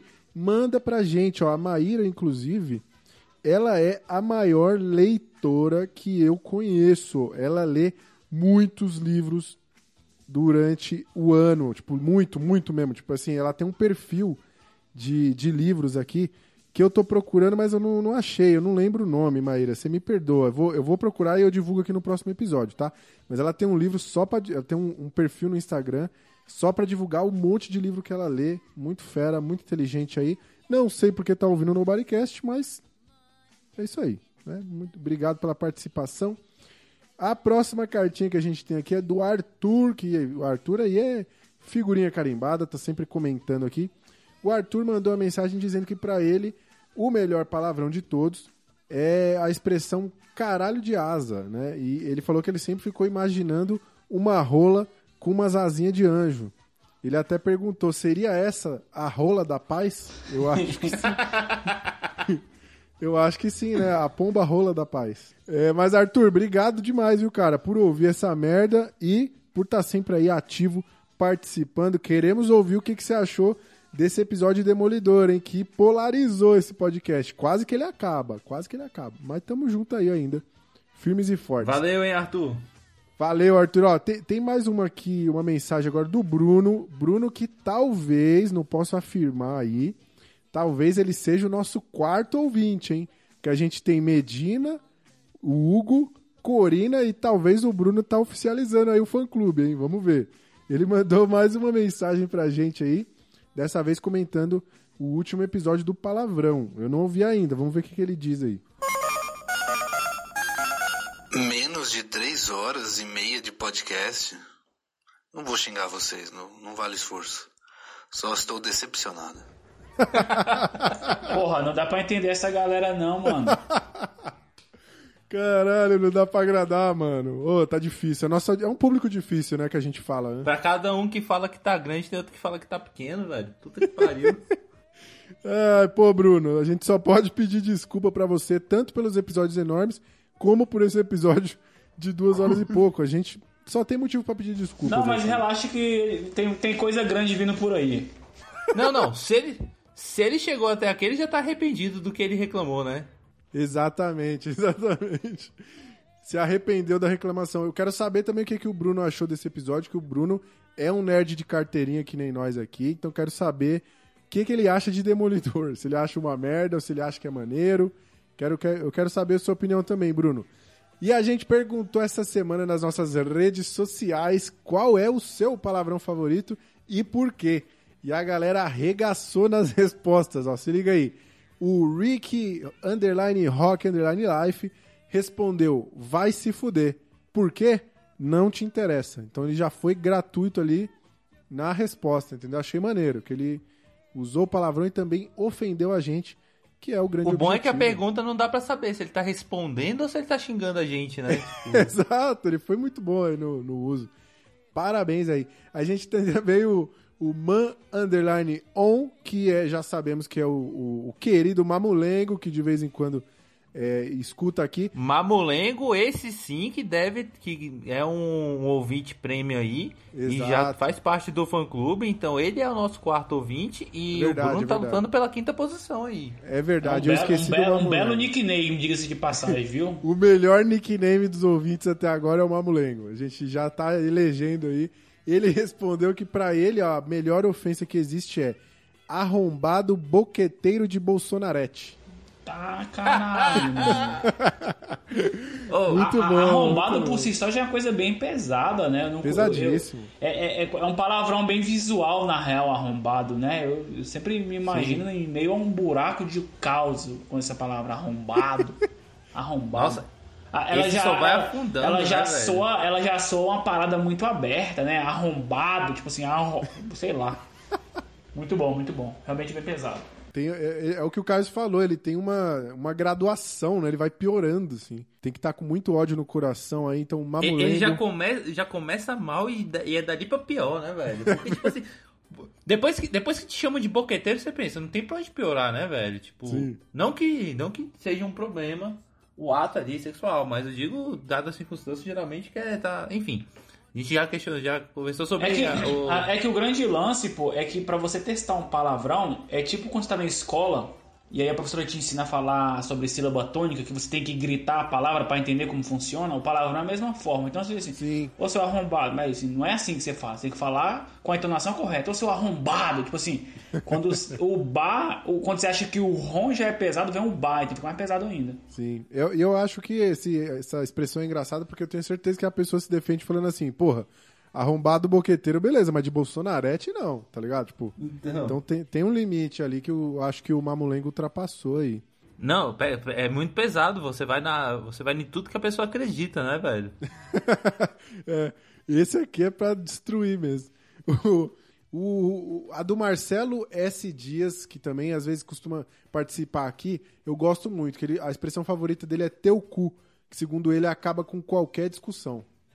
Eu, eu concordo, É eu acho que é um também. argumento infalível. Argumento infalível. Uma expressão poderosa, né, velho? Poderosa, né? com- Essa aqui é aquela que você usa quando você perdeu a linha. Tipo assim, você, você não sabe mais como argumentar, você fica, ah, teu cu, entendeu? Acabou, acabou. Você chegou no teu limite ali.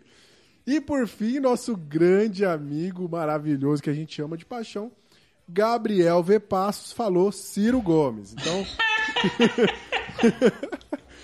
Muito.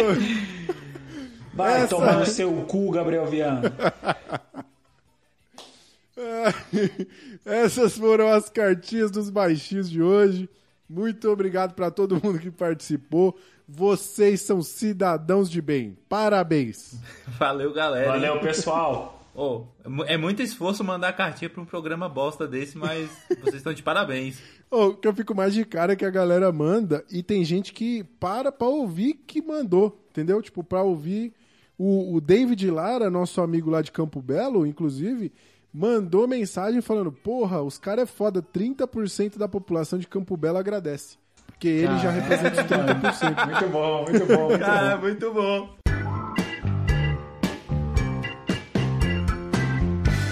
Chegamos ao fim de mais um episódio horroroso do Nobodycast, longo pra cacete. Se você teve a ousadia de escutar esse podcast até aqui, conta aí pra gente qual é o pior filme de super-herói que você já viu. Opção não falta, né? E talvez ele eventualmente apareça aqui.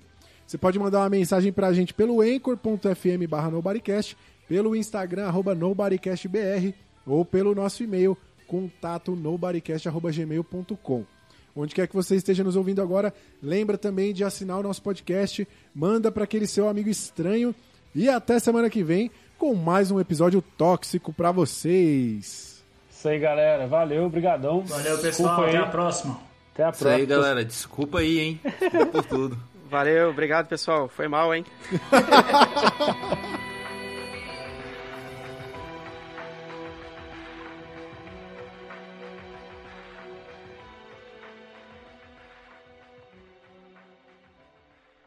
Nobodycast. A sensação